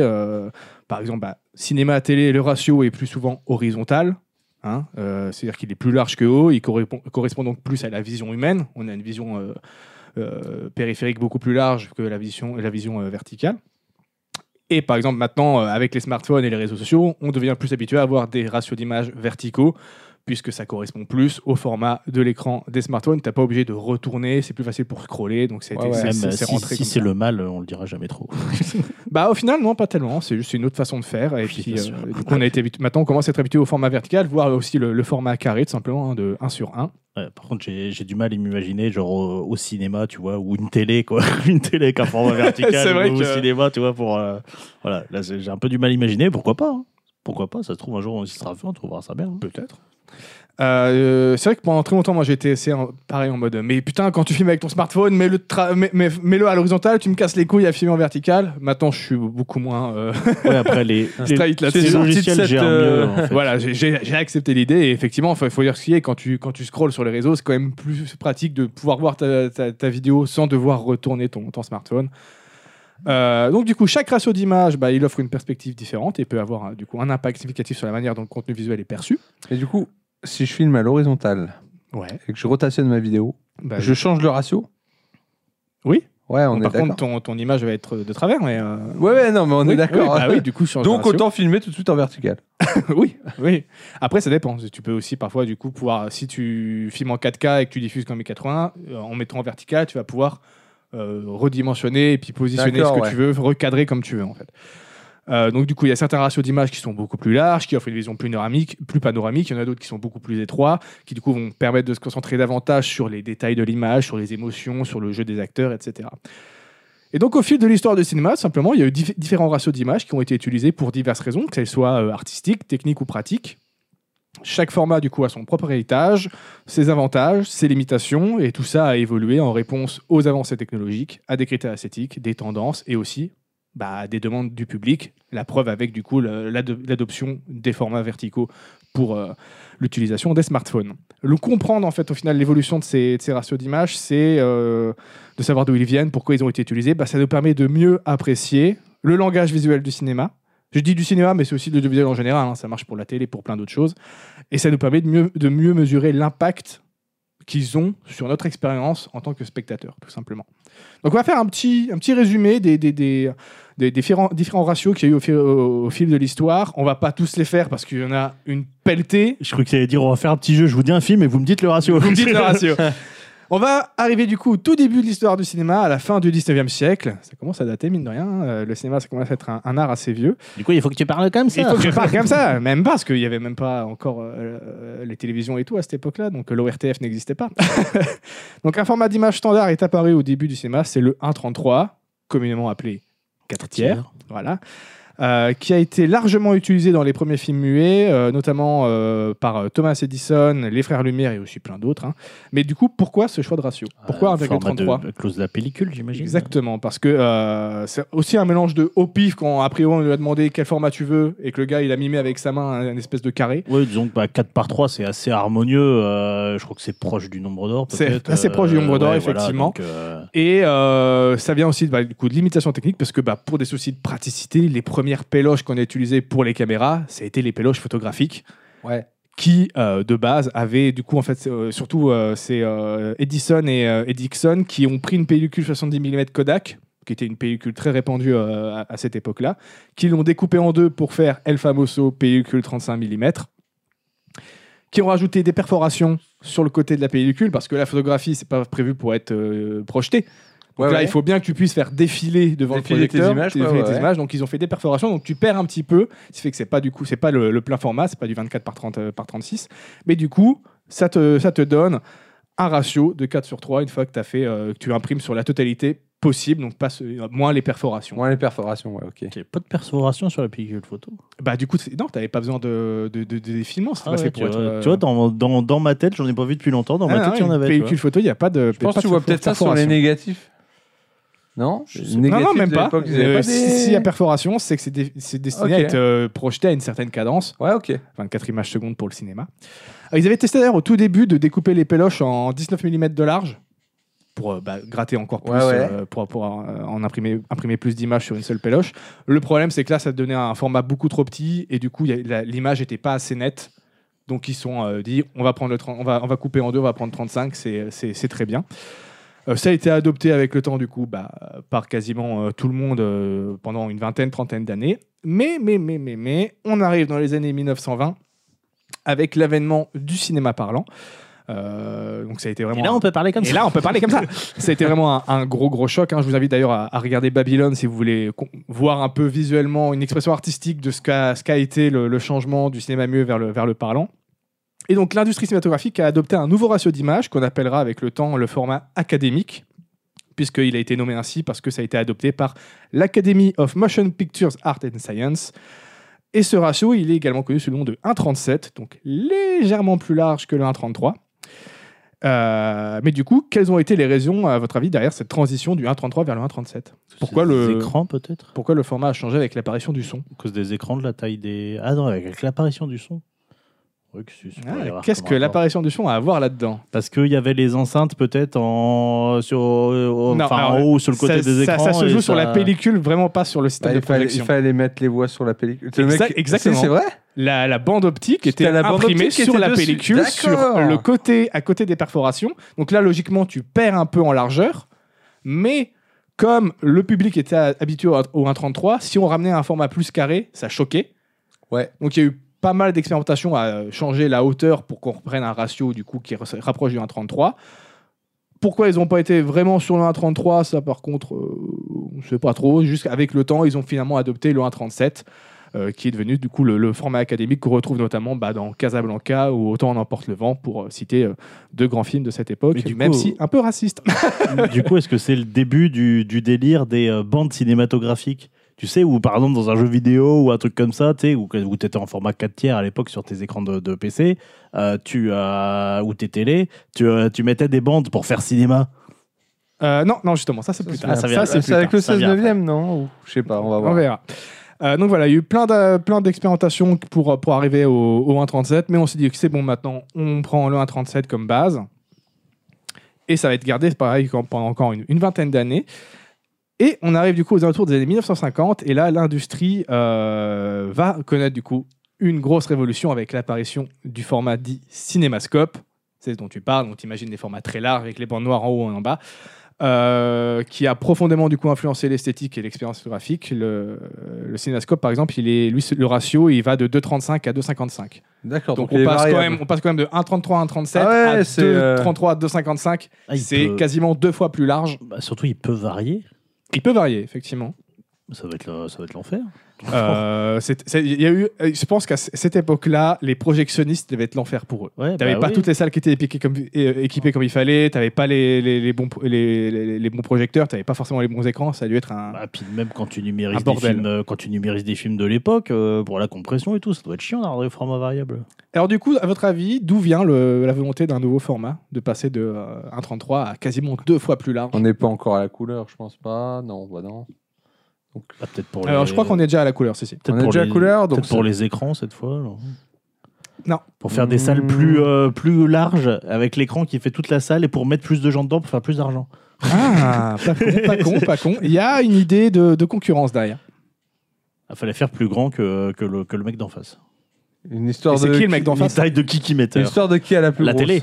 La télé, tout à fait. 1950, euh, dans les années 50, c'est l'apparition de la télé dans les foyers.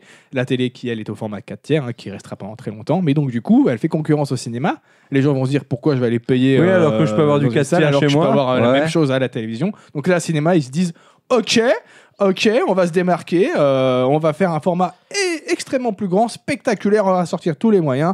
Euh, pour euh, captiver, pour pouvoir filmer des paysages magnifiques, pour en envoyer plein la gueule en fait dans les yeux et les oreilles du spectateur. Ouais, c'est quand même une histoire de Kiki Meter. Ouais, Mais du coup, à chaque fois qu'il y a une évolution de ce genre-là, donc non seulement les pellicules doivent évoluer, mais les caméras, j'imagine aussi. les caméras, les Puisque pellicules, les, la- proje- et les- et les projecteurs, tout. Comment, Les écrans, Je sais plus euh. comment ça s'appelle. Enfin, t'as la, la profondeur de champ, mais le, enfin, le, le, le fait ca- de pouvoir capter euh, l'angle, Enfin, quoi. ouais, le. La focale, la focale, oui. Ouais. ça c'est les objectifs. ouais. Mais du coup, justement, avec la- l'arrivée du cinémascope, les objectifs vont, euh, vont, vont avoir un- une, une- une grosse importance, puisque en fait, le cinémascope il a été rendu possible grâce à l'utilisation d'une lentille anamorphique lors du tournage, parce qu'en fait, ils n'ont pas changé la pellicule. C'est toujours sur du 35 mm la plupart du temps. Mais comment tu fais pour mettre plus large un truc sans changer la largeur de la pellicule? Bah, Et tu ben en fait, tu utilises l'anamorphique qui est une lentille qui va comprimer l'image euh, horizontalement. Donc elle va être étirée verticalement en fait l'image. Quand tu regardes sur les pellicules, il y a tout qui est déformé en Ouais, hauteur. Et en fait, quand tu la Et mets, en fait, elle tu est vas la- dans, le, dans, dans- le projecteur, tu vas mettre des lentilles qui elles vont le Ouais. réétirer horizontalement pour Début de la au ratio. vidéo, monsieur. Ça, a l'air quand même, ça a l'air quand même d'être un sacré Laisse-moi donner pour des fakes infos. Et donc du coup, bah voilà, ça donne un effet panoramique qui donne une dimension nou- nouvelle au film. Euh, ça permet au réalisateur de raconter des histoires de manière beaucoup plus immersive, beaucoup plus spectaculaire. Petit tips d'ailleurs pour repérer, parce que c'est encore très utilisé aujourd'hui, hein, les, les- les anamorphiques. Pour les repérer, regardez le flou d'arrière-plan, ce qu'on appelle le bokeh. Il est un peu étiré verticalement justement. Ça se remarque notamment sur les, les flares. Euh, vous allez voir qu'au lieu d'avoir un parfait rond euh, autour de la lumière, ça va être un petit peu euh, ovale et ça va être étiré. Et quand il y a un changement de mise au point, tu as l'impression que le décor à l'arrière s'étire un petit peu ou se, se comprime un petit peu en fonction dans quel sens tu fais ta mise au point. Ah, bah c'est très ça, léger, ça mais fait un effet stylé. ça donne vrai. un effet assez stylé. Et maintenant, qui est vraiment le, ce qu'on- le look cinéma, c'est ce que tu imagines, tu vois.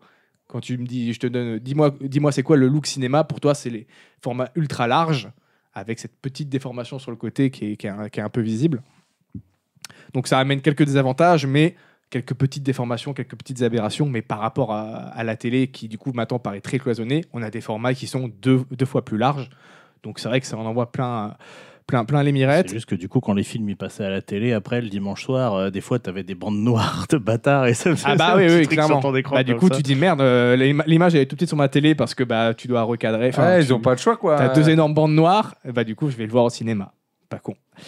Euh, il est rapidement devenu populaire, hein, le format cinémascope, et il a connu son apogée dans les années 50-60. Il y a eu de nombreux films emblématiques qui ont été créés dans ce format. On peut citer notamment Ben Hur, qui est peut-être le film euh, le plus connu de l'époque euh, avec ce Ben Hur- format-là. Ben Hur Marcel Coluche, je connais. Tout à fait. Et du coup, bah, les- Regardez-le, il est cool. Il est un peu long. Euh, je l'ai jamais vu moi Ben Hur pour le coup. Euh, faudrait que je le fasse. Mais c'est vraiment l'époque de toute façon de, de, de Hollywood, de, de la, de, de la, je j'ai pas le mot, mais de la De la, dérésonance, de la dérésonance. De la de la déraison. de- ça. l'apogée. de- Donc les réalisateurs, ils vont vraiment exploiter à fond la largeur de l'écran pour créer des compositions visuelles qui sont euh, saisissantes. Ouais, les vont- mecs, ils se lâchent, quoi. Ah ouais, ils se lâchent, ils vont jouer avec des perspectives, ils vont vraiment essayer d'immerger un maximum les, les spectateurs. On est vraiment dans le moment, j'en ai une grosse hein, de, de Hollywood. Ah bah, c'est le kiki metteur. Voilà, hein, c'est, on va mettre des énormes décors, euh, une- des deux centaines, trois centaines de figurants, on en balance plein. En Ouais, vrai, on veut la- vraiment que les gens ils se régalent. Quoi. Ouais, c'est la démesure, fallait que ça envoie. Mais c'est vrai que du coup, il y a eu pas mal de, défis à, mettre en place ce, format-là parce que bah, les premières installations des projecteurs et des écrans en cinémascope, elles étaient assez complexes et surtout assez coûteuses. euh, nécessitant des, ajustements assez spécifiques pour que le, film soit bien projeté dans le bon format. Il n'y a pas toutes les salles qui ont pu s'en équiper, mais mine de rien, ça offrait tellement un gros spectacle que ça a quand même réussi à, s'imposer, mais ça a été quand même avec pas mal de contraintes techniques. Et du coup, voilà, il a indéniablement marqué l'histoire du cinéma. C'est que la preuve, euh, comme je disais, maintenant pour nous, l'image cinéma, c'est ça, et c'est encore très utilisé euh, aujourd'hui.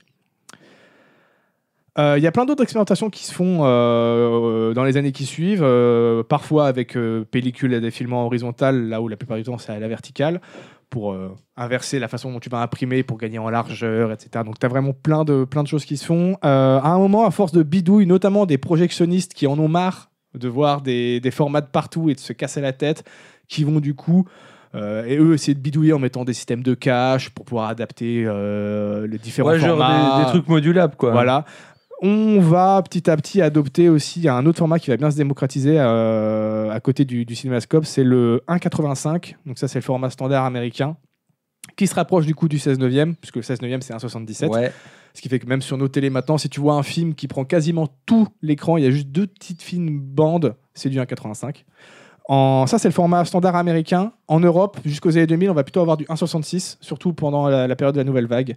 Alors, euh, vu que j'ai vu quasiment aucun film de la nouvelle vague, j'ai quasiment aucun, euh, aucune image qui me vient en tête du 1,66. Ça me paraît un format un peu chelou pour moi, le 1,66, mais ça a été très utilisé.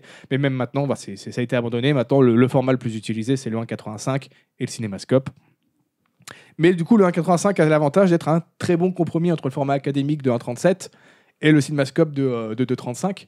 Tu peux avoir quand même une impression de largeur un peu plus euh, conséquente, c'est beaucoup moins étroit que le, le 1,37, sans devoir avoir tous les, galères euh, techniques euh, du, cinémascope, parce que même les lentilles anamorphiques du cinémascope, c'est aussi beaucoup plus galère pour bien faire ta mise au point lors de la, lors de, lors de la captation. Donc tu peux avoir des soucis techniques qui vont arriver, et en plus à l'époque, comme c'est tout sur pellicule, tu remarques pas forcément si ta mise au point elle n'a pas été bien faite au tournage. Ouais. Arrivé au montage, t'es t'as la surprise, ouais. Voilà. Et puis la qualité de visionnage devait vachement, enfin pouvait vachement changer d'un cinéma à l'autre. Exactement. En fonction Et- du projectionniste, du projecteur, de machin. C'est encore euh, le cas actuellement, hein, quand euh, Tarantino a voulu expérimenter et ressortir euh, l'Ultra Panavision, qui est un format ultra large, je crois que c'est du 2,76. Euh, moi, j'ai pas pu le voir dans ce format-là euh, d'origine sur l'écran fait pour ça et la- le, le- le projecteur fait pour ça, parce qu'il y a très peu de salles qui en sont équipées. D'ailleurs, même je crois que l'Ultra Panavision, dans l'histoire, il y a eu que 12 films qui ont été faits avec ce Ouais, format-là. d'accord. Donc, c'est vraiment le caprice. il y, a eu, vois. il y a eu plein de plein d'expérimentations, mais 2,35, 1,85, C'est quoi, 1,37, c'était c'est les trois plus. Les huit salopards, non? Et oui, ça le Ouais, part, qui- tout à fait. ouais. Qui, effectivement, quand tu le regardes, te permet des, des angles où en, en, un- en un plan large, il a toute la pièce. Euh, T'as l'impression de voir quasiment à 180 degrés, c'est c'est assez fou. tu vois. Euh, J'en suis à où dans les histoires? Ça, j'aurais pas de dire. Oui, donc comme je disais, le 1.85 c'est devenu vraiment standard, parce qu'encore plus maintenant avec le 16 neuvième. Il y a plein d'autres formats que, que j'ai pas mentionné. Il y a le, le 2.1, donc juste deux fois plus large, euh, que j'ai personnellement utilisé dans ma série Les 5 univers à l'époque, parce que euh, pareil, je trouve que c'est un bon compromis. Tu as assez de largeur, ça, tu vas pas avoir trop de bandes noires sur les écrans qui sont pas faits pour, euh, pour de l'ultra pour l'ultra large. Et en même temps, ça a donné quand même une assez bonne impression de, de- de grandeur. Et tu vas pas avoir trop de bandes noires sur, sur, sur la plupart des écrans. J'en ai parlé, le 70 mm Ultra Panavision, qui est très très large. Il y a même eu, je savais pas, il y a eu un format, c'est le 3.1. Donc trois fois plus large, mais qui nécessitait trois caméras Bah ouais, non mais. et trois projecteurs. C'était trois bobines mises côte à côte et qui étaient balancées en même temps. Synchro et tout. Synchro, Voilà, là, là, Euh, là. tu devais faire en sorte que ça se chevauche pas euh, à la projection. Ça devait être une Oui, bah, horreur. Ça sonne à pas faire. comme une idée à la on, se, con. on se demande pourquoi ça a été Ah, abandonné. vrai, ça n'a pas dû être beaucoup utilisé. Je, je- je reconnais quand même l'ingéniosité du truc. hein, mais L'idée c'est- l'idée c'est- est, c'est- folle. c'est- Même pour faire des films en 3D, on n'utilise pas trois caméras, on n'utilise que deux. Je vais pas utiliser trois caméras sur mon tournage et trois projecteurs à la projection. Il faut vraiment être un gros taré. Et désormais, bah, même s'il y a toujours des, normes et des standards, comme je vous l'ai dit, le 1.85 et le 2.35, euh, 2.37 et 2.55 sont euh, donc Cinémascope et le 1.85 sont les formats les plus utilisés. Techniquement, depuis l'avènement de la projection numérique, t'as plus de soucis. euh, n'importe quel projecteur peut te balancer n'importe quelle image, tu vois. Donc euh, après, tu as des écrans qui vont être plus ou moins larges. Oui, ça va ça rendre plus ou moins bien sur les, l'écran. les films en, en cinémascope, ils vont les mettre sur les grandes salles. Les films en 85, ils vont se permettre de faire ça sur des salles plus petites.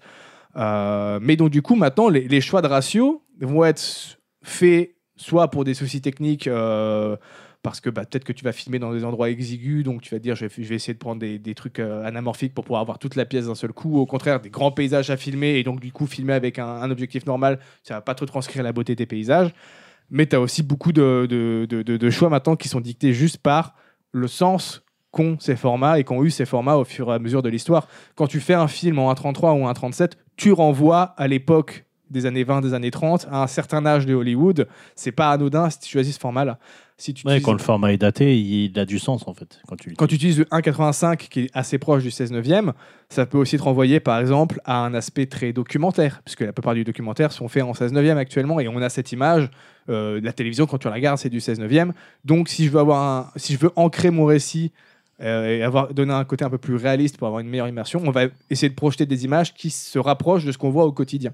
C'est pour ça que même maintenant, je pense que tu as des, films qui vont expérimenter pour être en vertical parce que ça va parler à un nouveau public qui, pour eux, renvoie à cette utilisation-là. Euh, je peux citer par exemple bah, Grand Budapest Hotel de Wes Anderson qui a utilisé le format 1.37 pour renvoyer justement afin de créer une esthétique très nostalgique et très rétro avec ce ratio beaucoup plus proche des, des anciens films euh, muets de, l'époque. Euh, on peut citer notamment euh, Mommy de Xavier Dolan qui lui va même faire un changement de ratio euh, au cours du récit. Il va commencer avec du 1-1 parce que pour montrer un peu la situation du personnage très étouffante, très, étroite. Et quand le personnage s'émancipe enfin dans le récit, là, le ratio s'élargit. Et je crois qu'il redevient du 1,85. Peut-être même un peu plus, je sais plus. Mais donc, du coup, ça va avec ce que ressent le, personnage. Son, son horizon s'élargit. Dans Scott Pilgrim aussi, par exemple, dans beaucoup de films de, Edgar Wright, il aime bien jouer avec les, des formats de ratio différents. Dans Scott Pilgrim, ça va être fait pour euh, notamment euh, marquer la différence entre le monde réel et le monde onirique de, Scott Pilgrim, où d'un coup, on va passer du, de- de- du 1,85 au 2,35, justement. Euh, ou parfois même, va y avoir des ratios complètement inventés parce que ça va rappeler des cases de comics où on va pouvoir jouer avec ça. Et donc, du coup, il y a plein. Je vous invite vraiment à regarder, à regarder les films et à vous poser la question pourquoi ce format? Ouais, parce que j'avais jamais trop fait gaffe sur les films d'Ed- d'Edgar Wright. Après, j'en ai pas vu tant que ça, mais quand même à, à quelques-uns, qu'il y avait des changements de ratio. Parce que si tu veux, c'est tellement euh, dynamique en termes de mise en scène. ouais, pas Ça forcément ça, ça, attention, choque hein. pas parce que ça va avec son montage ultra avec dynamique. souvent des séries de gros plans successifs euh, rapides, et donc du coup, tu fais pas forcément attention euh, au format euh, à cet endroit-là. Et t'as pas mal de moments où t'as le ratio qui change complètement, euh, soit exactement pour rappeler des cases de comics, soit pour marquer euh, par, par effet de style en fait. Oui, puis simplement. typiquement, dans Scott Pilgrim, c'est tellement stylisé en termes de, de Oui. mise en scène que effectivement, tu, euh, ça va pas te choquer. sans, ça, te, quoi. sans te dire tiens, le ratio il a changé, tu comprends la référence euh, à la BD. Quoi. Il y a eu aussi un nouveau, euh, une, une autre, euh, on va dire, je sais pas si c'est vraiment une révolution, mais euh, bah, on peut parler de l'IMAX, euh, qui est du coup un format euh, à la base une, une- une caméra qui a un, énorme capteur qui permet d'avoir des images ultra grandes, ultra détaillées et qui se fait sur un format, je je crois que c'est du 1.45 ou du 1.47. T'as un format, parce que c'est quasiment le, le format de, je sais pas si vous avez vu le- la Snyder Cut de Justice League Non. qui du coup tous les gens étaient en mode mais pourquoi le film il est carré? Bah parce que ça, il, a, il a été filmé euh, il me semble il a peut-être pas été filmé en IMAX mais en tout cas il a été filmé dans ce format là maintenant beaucoup de caméras filment comme ça et tu recadres après en numérique comme tu veux D'accord, ouais. on se casse plus le cul à directement faire soit de l'ultra large et on, on va te filmer un truc super grand et, tu après, fais tu ton prends, ratio tu comme prends- tu veux. Tu euh, prends ce que tu voilà. veux dedans, quoi. Et donc, du coup, c'est pour ça que euh, le, le, le- ce Justice League a, été fait comme ça. Et c'est pour ça, par exemple, que dans The Dark Knight de, euh, de Nolan, qui lui filmé en IMAX en 1.47, il a quand même recadré les séances IMAX en euh, 16 neuvième, je crois. Même pas en 85, je crois que c'est du 16 neuvième. Mais comme il a pété la caméra pendant le tournage et que c'était. Il y en avait que 4 dans le monde, je crois, à l'époque. Et bah régulièrement dans le film, tu passes d'un format, euh, alors je sais plus si c'est du 2,35 ou un peu moins, mais d'un truc quand même assez large, à un d'un coup, pof, ça gagne 10 cm de hauteur, ça, prend, ça devient du 16 neuvième, et là c'est les séquences en IMAX, tu vois la différence d'ailleurs de netteté dans l'image, et ça te saute à la gueule. Et au tout début, moi j'étais pas au courant de cette histoire, et quand j'avais regardé le Blu-ray, j'étais en mode, mais pourquoi le ratio il arrête pas de changer? Et je voyais aucune explication narrative ou autre pour ou de choix esthétique qui faisait que ça allait changer comme ça. Ouais, D'une scène à l'autre. explication. Ouais, euh, je me- vraiment, en mode, mais pourquoi t'as changé les ratios à ce moment-là? Quel... Et bah, c'est juste parce que du coup, c'est les plans qu'il avait fait en IMAX Ouais, mais et il voulait pas cropper et perdre euh, Ah le ouais. gigantisme de ces images. Et donc, il a dit, bah tant pis, change de ratio en plein milieu et puis nique, je fais ce que je veux, c'est moi le que le caméraman a été viré. Ouais, parce que sur le coup, je me disais, mais si c'est en IMAX, il peut mettre tout dans le même ratio, mais ça peut niquer son cadre en fait. Il avait pas prévu à la, fa- à la base Ouais. de, de cadrer comme ça, donc euh, ça peut niquer son cadre. Tout Ouais. à fait. Je pense que c'est pour ça. Il y a une petite histoire euh, sur euh, Buffy contre les vampires par rapport à ça, par rapport au ratio. C'est le, le portage en 16 neuvième a été fait avec le cul et euh, il y a, euh, en gros, ils ont rajouté des, des bandes sur les côtés qui n'étaient pas dans le cadre à l'origine. Ouais, il y a pas mal de trucs Et c'est pour ça que tu vois pas mal de. Enfin, tu vois les, les pieds de micro, les machins, Ouais, ouais. les bidules, tous les trucs Il y a qui eu n'étaient ça pas dans le avec cadre à le- l'origine il y a eu et ça euh, avec qui, la- qui sont dans le cadre passage. Il y a eu ça avec la réédition de Friends, où pareil, ils ont mis en 16 neuvième, ils ont récupéré les, les, les rushs d'origine, euh, où du coup c'était un peu plus large parce que c'était toujours un peu recadré, hein, c'est toujours, toujours, toujours un petit peu recadré. Et ils ont du coup remis, euh, bah, ils ont remplacé les bandes noires pour que ça fasse du 16 neuvième, parce que c'était- ça a été en 4 tiers pendant très longtemps la télé, hein, on est passé Ouais. au 16 neuvième que dans les années 2000. Avec euh, les écrans plats. Je, sais, je pense que ça doit venir du, du système cathodique qui fait qu'on n'a pas passé directement à un format plus large à la télé, mais ça je suis pas sûr, donc je vais pas m'avancer. Mais du coup, ouais, Friends, pareil, d'un coup, tu peux voir un technicien euh, ou un figurant qui normalement était censé partir, mais qui s'arrête. Parce que lui, il pense qu'il est hors champ et que c'est Oui, bon, tu bah, vois. il et- était hors champ. il était hors champ. Et, et- mais à la limite, je préfère ça et d'avoir des errances techniques que. euh, parce que un truc qu'a fait la télévision pendant très longtemps, c'est que, bah, ok, t'as as voulu nous- baiser, le cinéma a filmé ultra large et du coup, on a des bandes noires de merde. Et bah, je croppe dans ton image et je m'en fous pour remettre en 4 tiers. Donc, du coup, tu chies sur le travail du réalisateur qui, lui, a choisi un format et a choisi un cadrage. Et on va te dire non, bah on va te cropper 33% à gauche et à droite parce que Nick, c'est comme ça, fallait que t'avais qu'à pas filmer en, en ultra large. Ouais, Il y a eu pas mal ça à la télé. Notamment Xavier Dolan qui à l'époque avait ragé là-dessus parce que son film passe du 1.1 au 1.85 pas pour rien et que la télé du coup a juste mis tout en 1.33 ce qui du coup gâche complètement Ah oui, le ça, sens de ce changement ouais. de ratio et en mode Alors ok final, bah, merci les- donc en tant que réalisateur je comprends pourquoi t'es en mode non mais juste respecter le, for- le ratio je l'ai choisi c'est pas pour rien c'est pas un caprice tu choisis ton ratio Ouais, pas pour rien tu Alors qu'au final, moi, les bandes noires, bon, je suis pas fan, mais on fait avec, quoi. Après, si tu veux, là, tu as encore moyen de tricher à, avec, à partir de la, de la péloche sur le cinéma, mais tu prends tout ce qui est animé, par exemple. Ouais. Quand j'ai regardé les premiers épisodes de Bleach qui étaient en 4 tiers, bah, t'as les grosses bandes noires, puis t'as pas le choix hein, sur animé. euh, tu- Bah, avec ou alors la- tu déformes, mais c'est dégueulasse, quoi. J'ai reçu un très beau coffret Blu-ray de la première série FMA de ma chérie.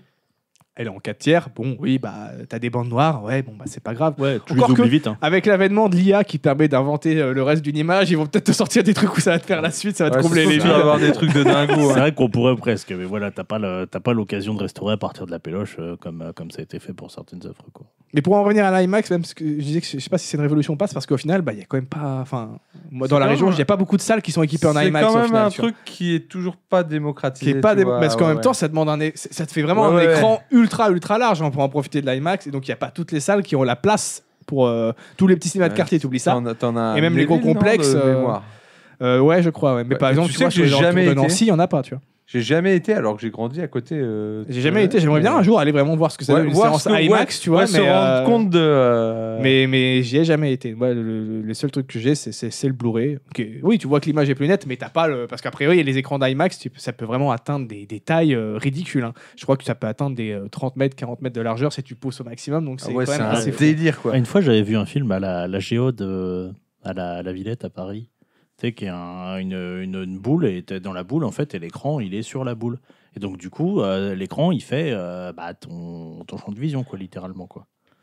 Ah, ça doit être, euh, Ouais. doit être assez intéressant. Après, regarder tout un film comme ça, une expérience immersive, un petit truc. Ouais, bah là, ok. c'était. à- Mais regarder un film, c'est comme le 4DX arrêté avec ça. Quand je vais voir un film au cinéma, j'ai pas envie de me faire asperger d'eau dans la gueule et me faire Ouais, euh, c'est clair. c'est clair. bousculer pareil. de partout. Là, non, non, non, non, je veux pas Et du, du- vent dans la gueule qui me souffle, Et à du part coup, fait là, chaud à la c'est- limite. là, c'était un film d'une trentaine de minutes qui était une adaptation euh, en animation de euh, Vieil homme et la mer de, euh, de Hemingway. Euh, bah, c'était plutôt J'ai sympathique parce que compris le sur, vieil euh, homme et la merde. et la mer. Pas ça, pas ça. Et du coup, bah, euh, forcément, les, les épisodes qui étaient sur le bateau, et bah, t'avais tout, tout ton, ton champ de Ouais, vision qui était rempli truc. par le panorama de marin, et euh, c'était plutôt euh, une bonne expérience. Du coup, bah, tu tu prenais plaisir à aller regarder sur le côté ce qui se passait, puis tu, sais, tu voyais une mouette passer, des trucs comme ça. ouais, plutôt, ouais. Mais c'est vrai qu'un film entier de cinéma comme ça, Ça euh, doit être. euh, euh, bah, t'as l'impression de louper des trucs et tu vas avoir en permanence des choses qui vont attirer ton champ dans le. bah, ton- c'est ce qui fait que euh, attention, etc. Quoi. quand les caméras 360 degrés ont commencé à se, euh, à se répandre, euh, il y a beaucoup de gens qui ont fait Oh, il va y avoir des films faits entièrement avec ça. Non, frérot. Comment tu veux pouvoir poser un cadre, faire une composition, faire passer un certain message par ton plan Un moment, tu filmes sûr, tout. ouais. Bah, à un surtout, moment- surtout à 360 dans le cinéma. Au bout d'un moment, normalement, derrière la caméra, il y a des mecs. hein. Voilà, en plus. En théorie, donc, hein. euh, oui, ça peut être très utile déjà, pour rien plein ça, de projets. hein, les hein. caméras 360 degrés, il n'y a pas de souci. Mais ça va. non, non.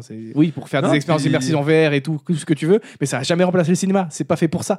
Ah non, de toute façon, puis euh, le spectateur, à un moment, il peut pas être parfait. Il peut pas être partout. regarder partout. donc, euh, Non, non, euh, les, mecs ont pensé ça. Je fais non, vous avez fumé, les gars, il y aura jamais un film fait entièrement. Ou alors si, pour une expérience. mais Ouais, ça sera un, jamais. un, un projet. Ça quoi, sera jamais grand vois. public, tu vois. Oui, parce qu'après, c'est- si t'as une bonne localisation du son, à la limite, tu vois, tu sens, t'en- t'entends un véhicule qui vient de derrière, tu te retournes, tu vois, puis tu vois le camion qui, euh, qui passe comme ça, why not mais, euh, Je sais bon. pas, moi, tous les trucs euh, de cinéma équipés de son pour te faire ressentir des gauches, droites, des Ouais. c'est de la merde. C'est co- c'est comme la 3D. En fait, si t'es euh, pas pile au centre, ça fonctionne pas.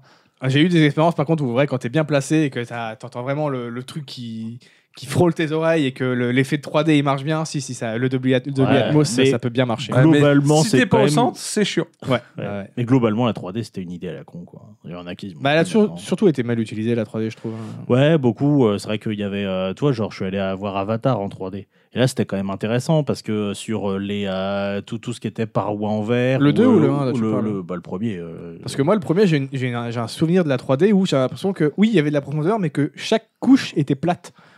Oui, bah, c'était un peu ça, mais c'était les débuts aussi. Genre mais- à la- comme si tu avais aligné euh, deux calques avec euh, deux Ouais, mètres ouais. de, la, de, de, de- La- de- la- de- la de Nintendo profondeur entre les 3DS. deux, tu vois. Ouais, voilà, tu vois. Et je trouve sur les, euh, sur les cockpits, ça rendait bien sur les cockpits avec les écrans, euh, qui, avec les moniteurs qu'ils avaient, qui, étaient, ouais. En, qui étaient comment bah, en réalité augmentée, tu vois, qui est en, en projection holographique, et puis le, le, le, la- le pare-brise vitré derrière, ça rendait, euh, je trouvais que ça rendait vachement bien euh, sur, ah, pour l'époque, hein, c'est pareil. Après, c'est vrai que le reste du temps, bon, bah, t'avais toujours le classique, hein, euh, la lance qui se brise sur un bouclier, et puis qui, euh, qui fonce vers toi, mon les, dieu. les mecs qui Et se puis, battent euh, et qui ont un coup de poing bien près de la caméra. Ouais, ça voilà. va, bon. Mais ça- euh, Avatar ça 2, marche- ça moi, je l'ai marche vu en 30 secondes. 3D, je trouvais ça ok. J'étais sur le cul qu'ils le sortent en 3D. Parce ils qu'il y avait tellement plus de films en 3D. Je J'avoue, fais, pourquoi euh, tu le sors en mais- 3D J'avoue. Il a poussé son concept, mais c'est vrai qu'on a une espèce de mode, un moment, où euh, Mais il y avait- on ne calait de la 3D dans tous les Et il films. y avait Ah un là. film sur 20 qui l'utilisait bien. Et encore, je suis gentil. tu Et vois. si vous voulez je pense un film qui doit avoir très mal vieilli en 3D, c'était un- une espèce de réécriture de, de la légende du roi Arthur. Je saurais plus donner le nom. Ah, celui de- de Guy Ritchie? Ouais, je Il crois était que en c'est 3D celui- Il y avait une séance, la, la- la fin, la, J'ai toute pas la vu, moi, fin, donc. euh, elle était en 3D. Et quand j'ai vu le truc, j'ai fait ouh, ça dans 3 ans, on va avoir l'impression que ça a vieilli, mais ouh. Ah oui, quand Ouais, on parle de euh, 3D, on parle de 3D stéréoscopique, hein, pas de Ouais, ouais. pas d'image de synthèse. hein. Moi, j'ai vu, euh, j'ai vu Resident Evil, euh, je sais plus lequel c'était, l'avant-dernier, qui était en 3D. Oui, ils avaient tapé des délires aussi. Wow, mais c'était moche. Ah, Euh, des ouais. moments, euh, Mila Jovovich, elle lance des projectiles Oui, vers la il lançait caméra. pas ses lunettes trop- Vesker à un moment ou un truc comme ça. Non, mais genre, truc, elle euh, lance un shuriken et, euh, vers la caméra et c'est trop mal fait. Tu vois le Mais truc qui se toutes les sagas-. À, à- part, euh, quoi que je dis ça, mais je crois que même Harry Potter a fait de la 3D. Je veux dire, quasiment toutes les sagas de l'époque ont fait au moment Ah bah, de la clair. 3D. hein. Et les, et les sous-titres, on en parle.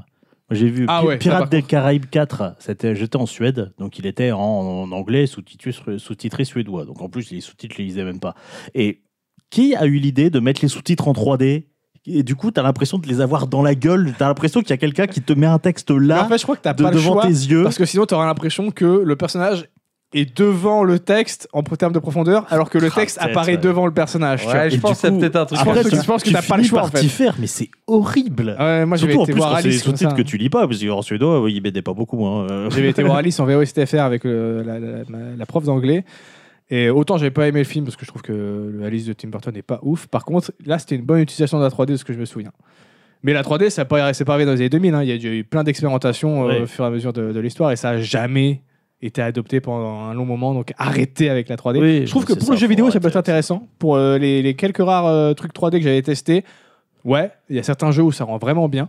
Mais il faut une installation, il faut l'écran qui va avec, il faut les C'est ça, lunettes actives. Parce que euh, tu bon, vois, la voilà, mode quoi. 3D, on a vu la 3DS, hein, personne ne jouait Bah, avec le mode 3D. Ça 5 minutes, Bah, c'est marrant, puis après ça te nique parce les yeux. que ça vidait ta batterie en 5 minutes Ouais, et puis ça te Surtout, nique les non, yeux très vite. Tes yeux, hein. tes yeux. Ouais, supportent C'est pour ça qu'ils ont fini par sortir la 2DS, quoi, Et qui la- était la même, mais sans Il y la avait la 3D. New 3DS avec une 3D un peu mieux faite et qui te, qui te un peu moins les yeux, mais c'était. pas- ouais, un bel effort, quelque part. Mais ça. par contre, je, je salue la technologie pour réussir à faire un écran 3D Ah ouais, qui a pas besoin de clairement, lunettes. hein, clairement. Ouais, euh, bah, c'est clair. Et puis, euh, bah, ils ont eu la présence d'esprit de pouvoir le désactiver. Et il y avait eu un brevet qui avait pas. été posé, je crois, par Sony pour euh, des tableaux de bord sur, la, sur, euh, sur des. euh, sur les bagnoles pour que genre le conducteur lui il voit une image affichée c'est le tableau de bord et que euh, celui à côté il puisse voir un, un truc pour genre pour lire des DVD grâce au système de 3D justement qu'on Ah voit ouais. pas la même image en fonction de, la- de là où t'es placé De l'angle tu Ouais, prends, ouais. ok, pas con, pas con. Mais voilà un petit peu pour, ce- pour ce- cette histoire. C'était surtout pour vous dire que je me, depuis que j'ai mon écran 21 9e, je kiffe bien sur les jeux. Ah, tout ça, c'était pour se la péter. Juste pour. Là, je peux en parler vite fait parce que euh, on dit souvent ah, les, écrans ultra wide euh, 21 9e ou 32 9e, c'est bien pour de la bureautique. En vrai, pour les jeux, c'est cool aussi. Ah ouais, ouais, ouais. Ouais, je pense que ça fait le taf. hein. Euh, Il y a de plus en plus de jeux maintenant qui en plus les, les adoptent. Le 32 9, euh, 32 9e, c'est quand même ultra large. Il n'y a pas beaucoup de jeux qui le prennent en compte, mais le 21 9e, il y en a quasiment tous les jeux maintenant le prennent en compte. Et au pire, bah, soit ils vont juste, euh, t'auras juste deux bandes noires à côté, ce qui sera en 16 9e, soit ils vont juste mettre de l'habillage à côté, et puis voilà. Ouais, ouais. Euh, Uncharted 4 en 21 9e, euh, où ça, Ça kiffe. ça, ça envoie Ça bien. hein. Les panoramas et, Ouais. et marchent assez bien. Mais donc du coup, si vous hésitez, moi je trouve que c'est cool. Tu peux te mater en plus tes séries ou tes films qui sont en cinémascope. Bah là, t'as pas de bande noire. C'est cool.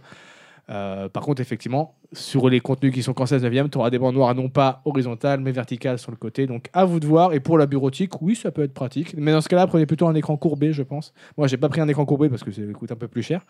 Euh, mais pour la bureautique, oui, c'est vrai que ça te permet d'avoir, surtout le, le 32 neuvième, ça te fait littéralement euh, deux voire trois écrans en un. Donc c'est vrai que ça peut être. euh, bon, là, par contre, tu arrives à des, des tarifs d'écran qui sont assez euh, proéminents. Tu prends Faut avoir un peu de moulaga. Il faut avoir un peu de moulaga. Là, ce- celui-là, j'ai réussi à l'avoir pour pas trop cher et j'en suis assez content. Donc, euh, pour l'instant, je, je kiffe bien. J'ai, par exemple, bah, Zelda, je l'ai joué sur émulateur et il y a un petit mode pour le mettre en 21 neuvième. C'est quand même un petit kiff de pouvoir se balader dans les rues en, en 21 neuvième. Donc, euh, si jamais vous voulez euh, upgrader votre écran et que vous hésitez entre un 16 neuvième ou un 21 neuvième, moi, je vous conseillerais le 21 neuvième parce que bah, les écrans, enfin les, bandes noires, ça va pas trop déranger. Tout comme, euh, bah, en fait, c'est un compromis. Est-ce que tu préfères avoir des bandes noires horizontales quand tu vas regarder en cinémascope et en plus avoir du coup un- une image plus petite? Ou est-ce que tu veux de tout, avoir la- l'image en 7 neuvième de la même taille avec des bandes noires sur le côté et cinémascope avoir vraiment toute la largeur totale, ouais. donc euh, voilà. Et par contre, les créateurs sur YouTube qui font un format cinémascope, mais qui en fait exportent en 16 neuvième avec juste des bandes noires sur l'image, vous, je vous déteste. Parce que du coup, je peux pas avoir l'image en grand.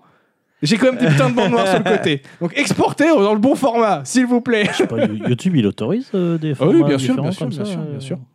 Tu- si j'envoie en 1920 par euh, 750 au lieu de 1080 pour avoir un, un truc plus large, euh, oui, oui. Et là, quand, quand je le mets en plein écran, ça me prend bien toute ma largeur dans mon écran et je suis content. Voilà.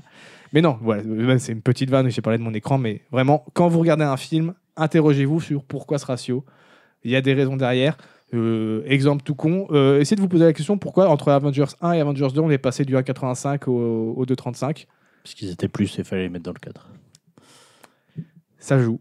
Mine de, rien, je te jure que ça joue. Et parce que le, premier Avengers, Joss Whedon voulait vraiment euh, ancrer euh, la bataille de New York d'un point de vue humain. Tu as même beaucoup de caméras qui sont vraiment à échelle d'homme, euh, ouais, dans des bagnoles, au, ras- du sol. Et le, le 1.85, comme je l'ai dit, va rappeler des images documentaires, tout simplement.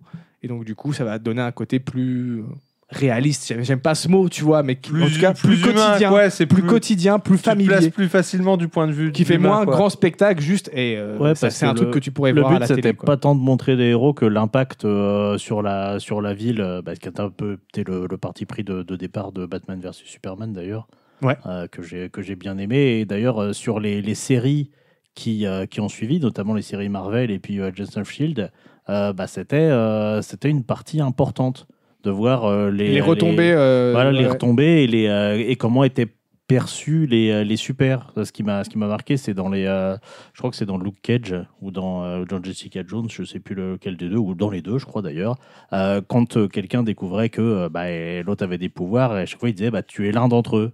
Tu vois, et pour eux, bah, les Avengers, c'était euh, bah, euh, les mecs qui ont tout dégommé. Quoi. Ouais, qui fait que j'ai plus de maison, euh, j'ai perdu ma cousine à cause de toi. ouais, Donc ouais. certes, ils ont sauvé le monde, mais il y avait un petit peu ce Bah, revers de la... Ça a été ce qui a été utilisé dans Civil War pour dé- déclencher après les, les Mm. accords de mode, Oui, vous faites des vrai. dégâts collatéraux. Donc voilà, ce côté revers de la médaille. Donc effectivement, c'était, on, on sent, on sent, c'est vrai que dans, dans Avengers, le premier, cette volonté de, de montrer un peu cet aspect-là, cet aspect-là un peu revers de la médaille et euh, que bah oui, la, la, ville elle est quand même ravagée quoi. Bah, les, plans où tu vois les civils qui courent de partout, Captain America qui se met là, qui essaie de les aider, pendant qu'au-dessus, il y a- Thor qui se fait la guerre contre un énorme machin. Le fait d'avoir ce format d'image et en plus de cadrer de cette façon, effectivement, ça, c'est impactant et tu le ressens. Même si c'est inconscient, hein, euh, tu, moi je le sais parce que euh, j'analyse des trucs, mais même sans analyser, inconsciemment, ça va te rappeler des images, des documentaires de guerre, des trucs comme ça, qui vont te faire donner un certain ressenti. Ouais, c'est inscrit dans ton imaginaire. C'est clairement ça. Donc voilà, voilà pourquoi je voulais, voulais parler un petit peu de l'évolution du ratio, parce que même si souvent derrière c'est juste à la base des, des évolutions technologiques ou pour euh, faire chier la télévision, finalement ça apporte aussi après des choix artistiques Et esthétiques. euh, Ça vient d'une contrainte technique, mais ça a été, ils se le sont appropriés. en fait. Exactement, C'est- voilà. Ça, c'est cool. Oui, puis le l'historique donne du sens a posteriori euh, quand tu choisis de l'utiliser. quoi. Exactement. C'est pas The Artist, tu vois, il l'aurait fait en, en 85, ça n'aurait eu aucun sens. Ouais, Tu ah parles oui. du cinéma euh, des années 20, du cinéma muet, et du passage au parlant. Tu, le- tu, Bah, tu le fais dans le format. euh, En plus, tu filmes en noir et blanc et tout. Là, oui, tu le mets en, en 1.33 et en 1.37. Babylone, lui, c'est il le fait, il- même s'il y a certains passages où il change le ratio, euh, il voulait lui plutôt montrer la, la, la démesure de ce qu'était Hollywood et le, le Far West que c'était. Donc lui, il s'est permis de filmer en grand, même s'il rend hommage à cette époque-là, mais différemment. Lui, il le fait pas par le pied de son ratio. C'est un choix également. Du coup, par exemple, Once Upon a Time in Hollywood, euh, il joue sur les formats pour, par rapport à son époque Euh, Once Upon a Time, euh, si je me souviens bien, il est pas en cinémascope justement. Ah quoi, je sais plus, je sais plus, parce que c'est euh, fin 60, 70. c'est- elle- elle- elle- et ça parle de l'arrivée de la nouvelle vague à Hollywood euh, quand Polanski vient faire des films en Amérique et que les gens le reprennent. Et donc du coup, oui, je pense qu'il a, il a dû faire exprès de. Je dis peut-être une connerie, mais il me semble pas que ce soit du. Il est en cinémascope?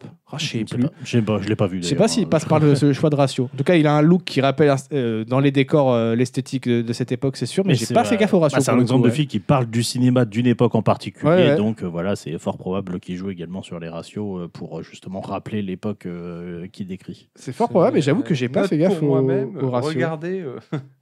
Regardez le ratio de Once Upon a Ouais, je vais- il fait du fact-checking. Je vais faire du fact-checking pendant que je passe la parole à, au bon Zan qui va pouvoir enchaîner.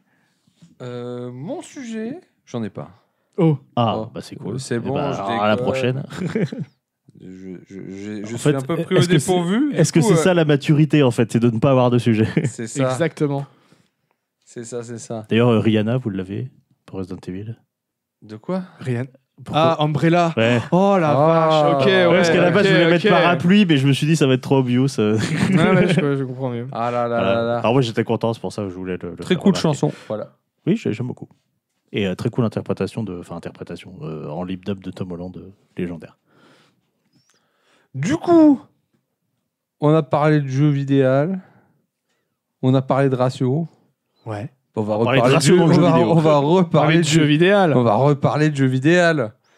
Parce que, euh, en effet, peut-être. Ah que- bah, euh, a priori, euh, Once Upon a Time Ah. in Hollywood, il y a du 1.33, du 1.85 et du 39. Bon bah voilà, Ah, tu je vois. suis pas surpris justement qu'il change de. Oui, non, bah, c'est pas étonnant. Ah bah oui, oui, si. Bah, les, les scènes où il montre les images de la série du, de, dans lequel joue DiCaprio, bah, c'est du 1.33 parce que c'est la télévision. Ouais.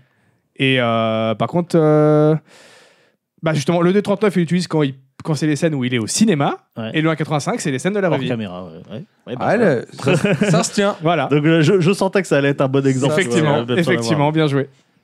Yes, mais oui, du coup. Alors, c'est bien, ça joue à Zelda 2. Ça joue. euh, Ah, ah non, Ma- on, J'ai joué à Minecraft aussi. on a, pe- on a. Ça per- joue à des remakes. Et j'ai joué, j'ai joué aussi d'ailleurs à la Personne, nouvelle non, non, extension non, de mais- Tezo, mais voilà. J'allais dire personne sur Diablo 4, en revanche. Non, bah 80 Ouais. balles, euh, non. Pour Ouais. un jeu que je suis sûr que je vais pas aimer, donc non. Oui, puis un Ouais. jeu à- où où il y a un bouton, euh, ça va bien. Ouais. Alors J'ai que jamais moi, été fan d'Hack and Slash, donc je, je le testerai, mais pas à 80 balles. Ouais, alors que moi, 80 balles. Yankee Yankee Ah, le gros con. Yankee, mais pas Yankee de Diablo. Ah. Non, Yankee du FF16. Ah bah oui, de F- ah, putain, c'est vrai que sur NX aussi, maintenant ils sont passés à 80 balles. Ah ouais, ouais, ouais. ça Bah, fait un ah non, je suis contre peu- tous les jeux PS5. Non, c'est 80 balles. euh, toutes les exclus tempo, je crois. Tu l'as pris en, en numérique? Écoute, euh, j'avais pas le temps d'attendre, ok? Parce que tu les as souvent moins chers en, magasin. J'avais pas le temps d'attendre. Ok, bon. Alors, euh, alors non, parce que Tu n'es pas euh, pauvre, donc ça Resident va. Evil 4 Remake est trouvable à 60 euros. euh, Non, mais je et dis- euh, il est à 70 sur le, le PS Store. Et euh, Street Fighter 6, contre toute attente, est à 60 euros. Ouais, mais en fait, c'est que les exclus tempo qui sortent à 80 Ah. et exclus tout court. Donc en fait, euh, si t'es multi-console, normalement, tu trouves pas à 80 balles. Hein. T'es. T'es bien. Mais bon, j'ai fait le Yankee, soyons honnêtes. T'as Voilà. bal. t'as acheté FF16. J'ai acheté FF16. Après, tu soutiens, c'est bien, hein, voilà. que vois, euh, euh, quand j'étais chez toi, euh, je l'ai pas vu dans la pile. Je me suis dit, tiens, il joue pas à FF16 là, à côté de la PS5. Ah, que nenni. J'étais Bien sûr que, surpris. bien sûr que si. J'étais très bien sûr surpris, que mais bien si. Il sûr l'a juste caché pour pas que tu puisses sûr que si. Et, et quand tu es, et quand tu es venu, j'ai joué l'après-midi. Euh, C'était certain. C'était certain. Mais avant de parler d'FF16, je sais plus. Donc, toi, toi je sais que tu as un Yankee d'FF euh, de manière générale. Tu as Ah, joué quand jusqu'au même. 12. Ouais, voilà. Non, non, mais. Oui. Tu as été, voilà. Pédo, je sais moins. 7, J'ai 8, joué 9, 10 pour que moi. au euh, 6. à Tu as joué que au 6, donc tu as Ouais. une ref, ouais. cœur. Moi, euh, bon, j'ai passé un excellent moment sur le 6. J'ai mais jamais fait un entier. excellent FF. J'en ai plus ou moins rien à foutre. Je l'ai jamais fait en entier le 6. J'ai toujours fait que les deux premières heures, je crois. Je sais pas Ouais. pourquoi j'ai décroché. Moi, je l'ai fait en émulation, j'ai testé le tout premier. Et je suis pas, Oula. allé très, je suis pas allé très loin. c'était- Ouais. c'était- Moi, je suis. euh, moi, FF6, je l'ai fait pendant mes cours de, de réseau à l'UT. Ah bah bravo. Voilà. Voilà, Très bah, sérieux, nous, on jouait à Heroes of Might and Magic, hein, je juge pas. voilà, tu vois, donc chacun. Je jouais à euh, Advance Wars euh, en cours d'espagnol. Voilà, tu vois, chacun. se- c'est ça. Mais si je vous parle de ça, c'est pour voir un peu euh, quand il est sorti et quand il y a eu l'annonce de FF16. Donc, Pédo, lui, s'en fout. Donc, euh, la question, elle est vite Ouais. répondue. Le 15 avait réussi à m'intriguer, et puis le 16 n'a vraiment rien eu à foutre. Eh ben, tu- ouais, euh, le 15. Ah non, mais le 15, Oui, c'est pour ça qu'il- puait la merde. Il a, il a, Très, très même, hein. ça sentait très très fort. il a pas euh, passé les, les- il est pas allé plus loin que m'intriguer. ouais. Moi, il a pas passé Non, les deux Mais premières euh, de jeu. quand ils ont montré FF16, j'étais un peu. Alors moi, j'étais très déçu. Très- La- le tout premier bande-annonce, Ouais, je me tout souviens. premier plus de la- trailer où on voit vite fait. Alors si, je- parce qu'il y avait genre quelques secondes de système de combat et je me disais ah c'est là d'être euh, action mais stylé, pas comme FF15. Donc pourquoi pas? Ouais, Par contre, tout l'univers, ah, c'est- c'était gris. ouais, les couleurs ternes. Les couleurs le- ternes, les, les- la DA, c'est bon, les armures de chevalier typiques des FF comme FF14, Taxis et tout, on en a bouffé plein. On peut passer à autre chose en termes de design que ce genre d'univers médiéval Alors, à la FF typique japonais. J'en ai marre. Et ben en fait, j'étais dans ce truc-là et, Et, en ils même m'ont temps. hypé sur les dernières bandes annonces. Et en même temps, j'ai- j'ai- j'avais ce même problème d'esthétisme, mais en même temps, je me suis dit, ouais, mais sinon, c'est ou des armures de chevalier comme ça, ou Nomura qui nous fait des designs dégueulasses capuches, des de capuches. FF15 et des capuches. Des avec, capuches. des, Donc- avec des chanteurs de capote. Donc final- finalement, je me suis dit, allez, tu Va vas pour les armures. va pour les armures. Ouais, tu vois, ça m'évitera un design encore claqué au sol qui va m'énerver. 6, 7, 8, 9, 10, on ch- on- tout- en tous les 5, un, un univers très, très marqué différemment, tu vois. Enfin, euh, Ah non, mais on est tout à fait d'accord. et, et là, je suis en mode, oui, bah, c'est encore un truc comme euh, le FF Tactics, je connais cette DA, et là, en plus, c'est terne, il n'y a pas de couleur, ça avait l'air... Ouais, la première bande-annonce, j'étais en mode, comment vous pouvez être hypé Je par ces comprends. images? C'est pas comprends. beau, quoi. Et surtout, il y a des choses, je pense, qui peuvent euh, notamment. Bon, tu sens déjà quand moi quand j'ai vu la bande annonce, j'ai fait ouh ça ça a dû être des mecs de FF14. Tu vois, Ouais, bah c'était oui. pas annoncé, Et donc, ceux de FF... Il y a aussi les mecs de FF12, de FF Tactics, c'est ça. euh, ça. Mais notamment euh, ben, le, le producteur. Alors que j'adore euh, d'ailleurs la DA de FF12 et FF Tactics, mais juste Ouais, ouais. là, il n'y a pas de changement. Ouais Enfin, ouais ouais, je, je comprends. Au final, maintenant, ça va mieux. Les dernières images m'ont rassuré. Mais euh, donc euh, Na- euh, Naoki Yoshida qui a sauvé FF14 comme certains diraient. Ah bah oui. Bon du coup, pas étonnant que les Sauver mecs Square, hein, d'ailleurs. Ouais. Sauver Square tout Ah bah court, là hein. parce que là euh, Parce que FF14 ça c'est- l'aimait bien c'est bien le seul bien. truc qui leur apporte un max de pognon hein, Bien, ces bien, dernières bien, années. ouais, FF14, clairement, hein. clairement. Encore que non, FF15 c'est quand même bien vendu, mais euh, l'image elle en a pris pour un coup. Mais voilà, mais du coup, je me suis dit OK, ça ça sent ça, musicalement en plus je fais ouais, ça ressemble aussi vu le style musical, je Ah, me suis L'OST dit a l'air d'être pas mal. à l'O- l'OST bah vu le- vu le mec en fait, enfin, j'ai l'avantage d'avoir ce- une grande histoire d'amour dont je parlerai sans doute un jour avec FF14, mais notamment le compositeur principal de- du MMO et on le retrouve ici sur FF16 et euh, c'est le le Uematsu 2.0. Ah bah cool. ah alors. non, non, mais Cool. honnêtement, ce mec-là est, est un ouf. Et donc, quand j'ai vu qu'il était là, j'ai fait bon, peut-être que le jeu sera pas ouf, mais au moins il y aura des bonnes musiques, tu vois. Je me suis dit, Mais en fait, le- la team que je vois de ce jeu, elle a l'air effectivement d'être une dream team euh, parfaite pour, euh, pour, pour, pour du FF, mais moi ça me parle pas. Enfin, moins, moins que la dream team de l'époque de euh, FF7 ouais, et FF10. mais parce que je pense qu'ils ont tout approuvé en fait. Bah, non, tu- pas tellement, ils ont déjà fait tous des bangers. hein. Ouais, mais pas ensemble, tu vois. Alors que Ouais, la Dream ouais, Team ouais. de l'époque, à un moment, elle, euh, Ouais. elle enchaînait les numéros. C'est vrai, euh, L'histoire de jeux vidéo, euh, il est euh, rempli de Avengers Assemble qui ont été euh, Ouais, très il y, en- il y en a- il y en a des loupés. C'est vrai, hein. c'est vrai. Notamment, il y en a un qui euh, regroupe, euh, je crois que c'est Shinji Mikami et euh, comment Akira Yamaoka, le compositeur emblématique de Silent Hill, qui est un mec que j'adore, et euh, le jeu était incroyablement décevant. hein. Mais du coup, ouais, même plus son nom. c'est quand c'est un peu sorti, tu vois, toi, réaction mitigée, bon, pédo, on s'en fout. Moi, Je franchement, savais même pas qu'il sortait le jour où il est sorti. C'est un Après, c'est collègue surtout, qui m'a dit, j'ai c'est fait, ah ouais. c'est surtout que euh, FF15 m'a un peu trauma, tu vois. Ah non, mais, non, mais, mais Ça, FF13 m'a trauma, euh, FF14 je m'en fous, c'est du MMO, FF15 m'a hyper trauma. FS13, je trouvais qu'il avait l'air assez cool à jouer en tout cas. J'ai- j'ai- 13? Et 13, je lui ai Ouais. donné 15. Le 13. 13, je lui ai donné Le 13? trois fois sa chance. J'ai jamais dépassé 10 heures de jeu. Le 15, j'ai donné deux fois sa chance. La deuxième fois, j'ai joué encore moins que la première fois. et j'ai pas dépassé les deux Eh heures bah, de jeu. tu vois, moi j'ai fini le 13, j'ai fini le 15. Dans la- J'ai été de- au, au bout des souffrances. Oh la vache, je sais pas comment t'as fait. J'ai été au bout des souffrances parce qu'au final, le 15, en fait, ça se résume à euh, 20 heures de jeu et puis voilà. Ouais, mais ça, ça, ça se résume à bâcher sur un bouton, quoi. Ah, mais j'étais en mode, vas-y, ta proposition, quand est-ce qu'elle évolue, tu vois? Ouais, elle Et j'ai espéré tout le long. J'ai été bien déçu. Et puis, attends, on rappelle quand même que le 15, quand il est sorti, bon, en même temps, eh, vraiment gros soutien aux développeurs, ça a, eu- ça ça, ça, Ça a été une galère ça a été sans une nom, galère hein. sans nom. Mais le jeu, il était en puzzle. Il y avait des trous béants dans la narration, des cinématiques qui manquaient, c'était n'importe quoi. Ouais.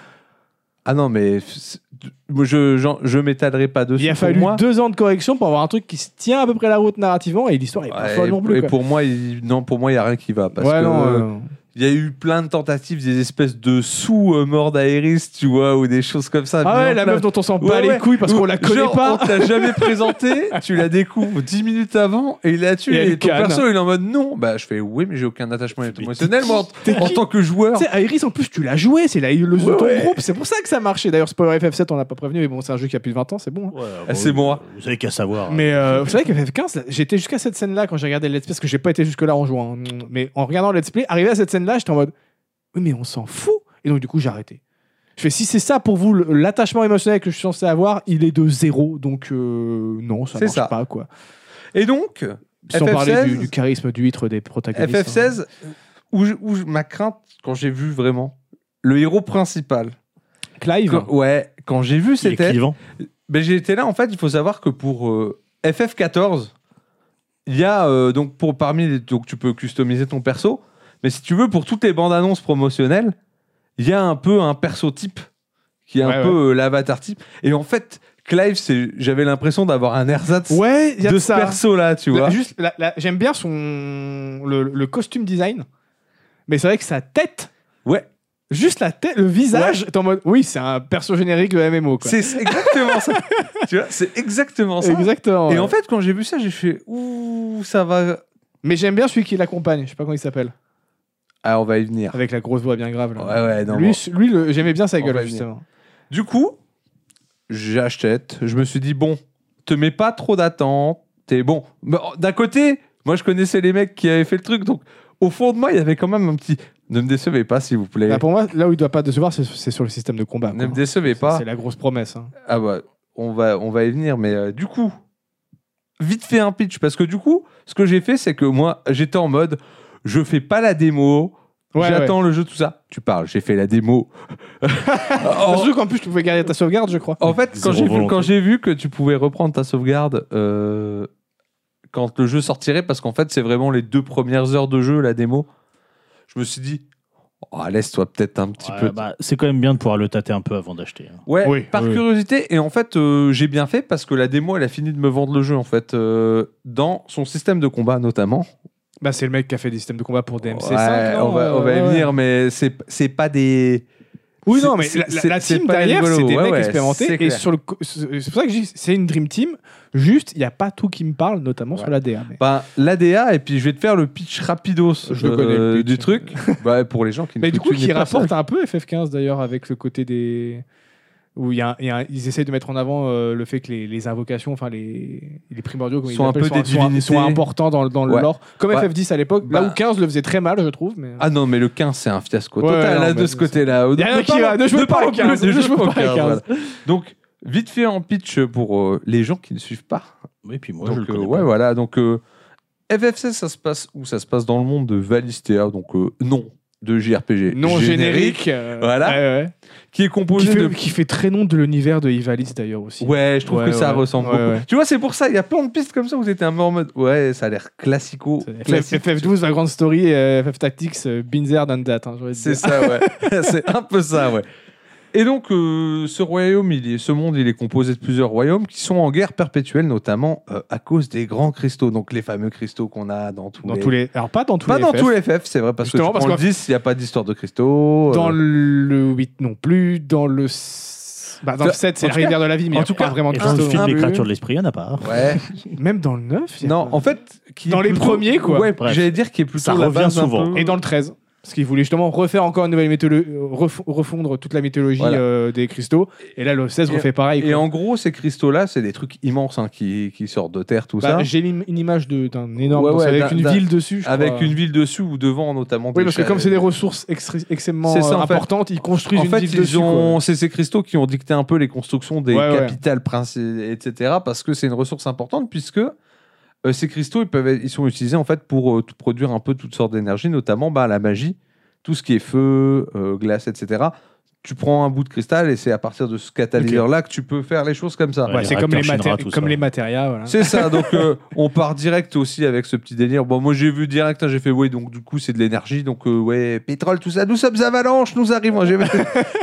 Il est où Barrett? Il est Il est où? où Barrett, c'est ça. Dans ce monde-là, t'as donc t'as la magie via les cristaux et t'as une petite exception. Une exception qui sont euh, des gens qui naissent euh, avec la faculté de faire de la magie de manière innée Ouais. euh, en échange de leur énergie vitale. Donc en fait, c'est cool, Ouais. mais euh, sur le Mais long tu vas terme, vite canner quoi. Mais sur c'est- le- ça, c'est sur- limite. Quoi. bah, sur le long terme, en tout cas, tu, te- tu le vois dans le jeu. En vrai, c'est assez classique Tu comme prends des ça. hein. On est d'accord. hein. Oui. Pour l'instant, on est vraiment Ah, sur dans- du classique. hein. dans oui, le mais après, c'est- ça, fon- ça fonctionne. Dans Ouais, le mais classique, c'est pas mal. Ils hein. disent, oh, on a euh, refait la mythologie des cristaux d'FF. Ouais, pas tellement. Non, non. euh, Non, non, on est honnêtement, on va y venir, mais pour moi là, on est sur du classique. Donc, Ouais, ouais. Ça, la particularité de ces êtres-là, c'est que euh, ils sont mis en esclavage systématique qui est marqué parce que c'est un peu considéré comme des déchets et notamment exploiter euh, leur pouvoir à l'infini. Ouais, tu vas, tu En vas être le bras droit du en- gouvernement ouais. et tu fermes ta gueule, quoi. euh, en s'en foutant en fait de leur utilisation et notamment du fait que ça ait des séquelles sur leur corps. Ouais, c'est les magiciennes de The Witcher, quoi. Un peu, sauf que là, ils sont vraiment traités comme des merdes. Ah, ok, d'accord. C'est vraiment euh, voilà. Et tu as l'exception de l'exception. Le héros. comme j'appelle ça. Non. L'exception de l'exception, c'est des pourvoyeurs, mais cette fois-ci, on va plus les appeler pourvoyeurs parce qu'ils sont un peu plus, euh, ils sont un peu différents. Ce qu'on appelle les, les émissaires, qui sont donc des pourvoyeurs, qui ont la particularité d'être euh, choisis par euh, donc les, Les divinités, les ouais. divinités, donc qui sont Les primordiaux, dans ce cas-là les ouais. primordiaux, donc les invocations. Et donc, ben c'est Ifrit et compagnie. Ouais, c'est ça. Ces émissaires-là, c'est littéralement des armes de guerre ambulantes, puisque les mecs peuvent se- littéralement se transformer en la divinité. Euh, En invocation de Final Fantasy. Ouais, c'est ça. Et donc te, te donner des combats stylés. tu vas voir, j'imagine que tu vas voir les, classiques, tu vas voir Ramu, Ifrit. euh, Tu vas ça, avoir ouais. bah, nota- Shiva notamment euh, Golbat. le, le- les, les choses qui tournent en- principalement au début. Donc euh, je, vais, je vais y venir. C'est euh, bah, tu peux ouais, tu vas avoir Phoenix. euh, ouais, c'est ça. Ramu. euh, la- la to- la- le classique de classique. Ouais. Et donc toi au milieu de tout ça, tu vas jouer Clive. Donc euh, Là, je, je suis vraiment sur genre les deux premières heures de Ouais, jeu. ouais, J'en ouais. parlerai pas. Je parlerai pas plus euh, en détail. Je passerai après à autre chose.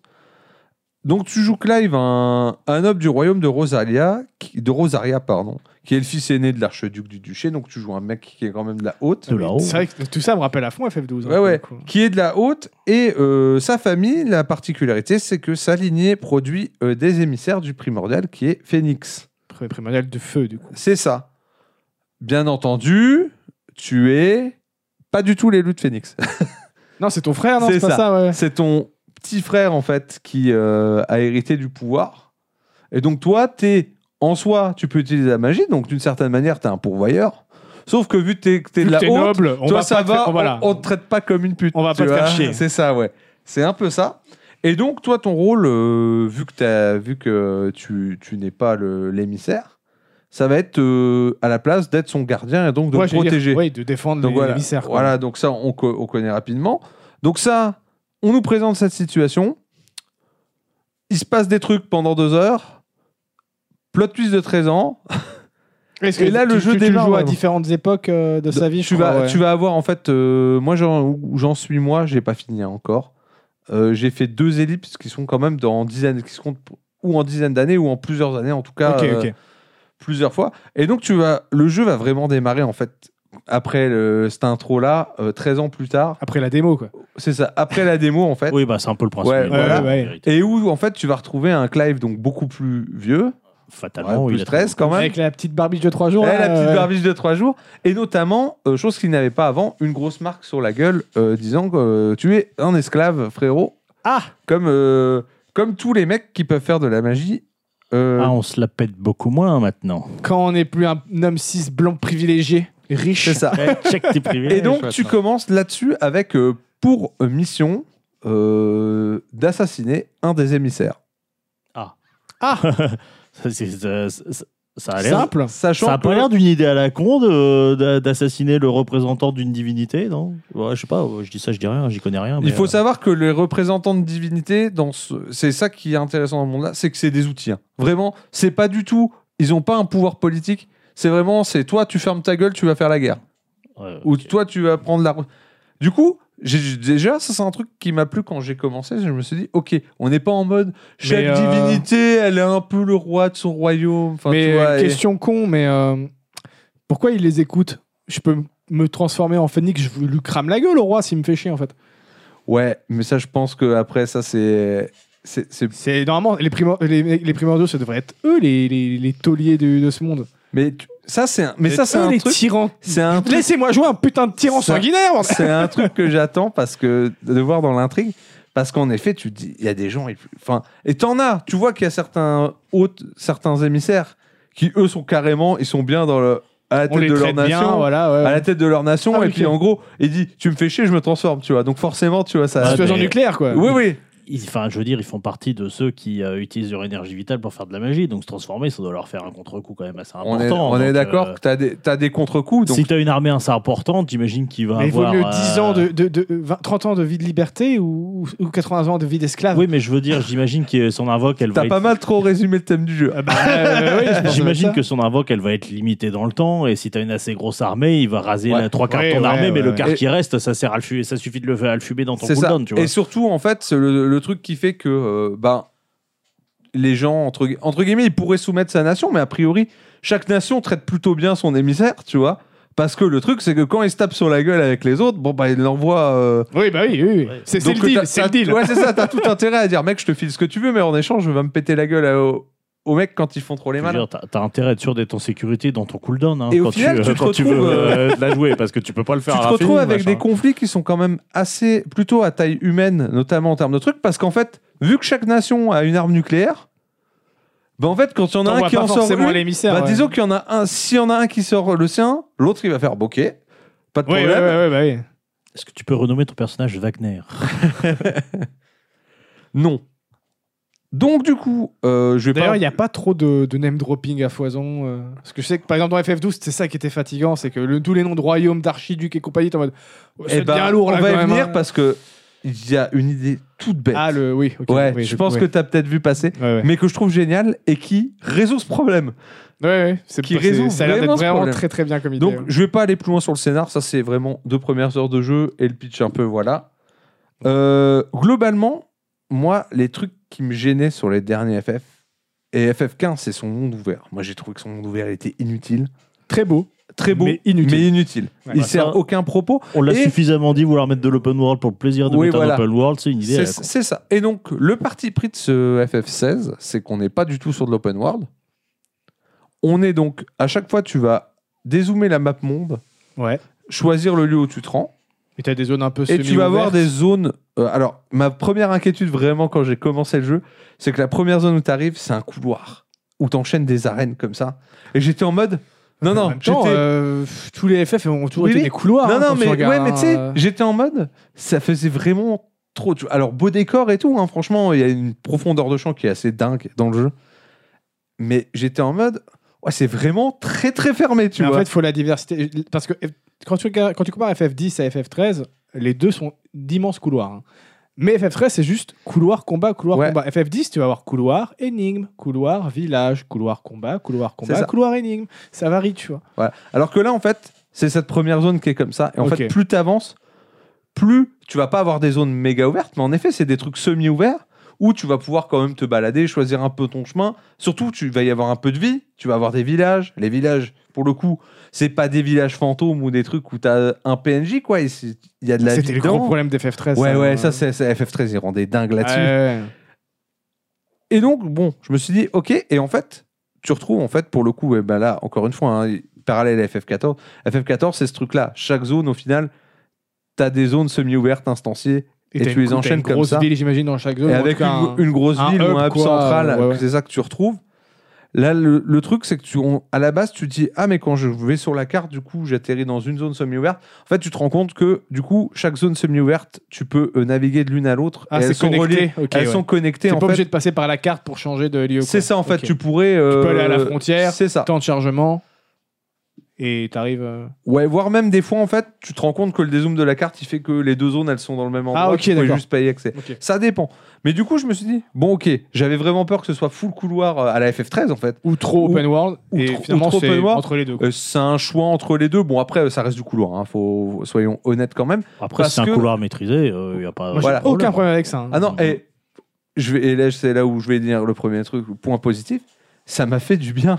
Ah bah oui. J'étais en mode, ouais, tout ça. Et puis j'étais en fait, non, en fait, c'est bien. C'est bien parce que fini les trucs, le remplissage de merde, fini. euh, FF7 euh, Rebirth, ça a l'air de partir là-dedans un peu d'ailleurs, dans ce qu'on a vu de la bande-annonce, ou pareil, zone un, un peu ouverte, mais à mon avis, ça sera pas un gigantesque open world. J'espère vraiment qu'ils vont pas faire ça. En tout cas, je vois pas comment ils ont eu les moyens de façon de refaire toute, euh, Ouais. toute la, la world map de FF7, donc je pense Ça. que ça sera un peu comme Après, ça. voilà, on- la chose qui m'a.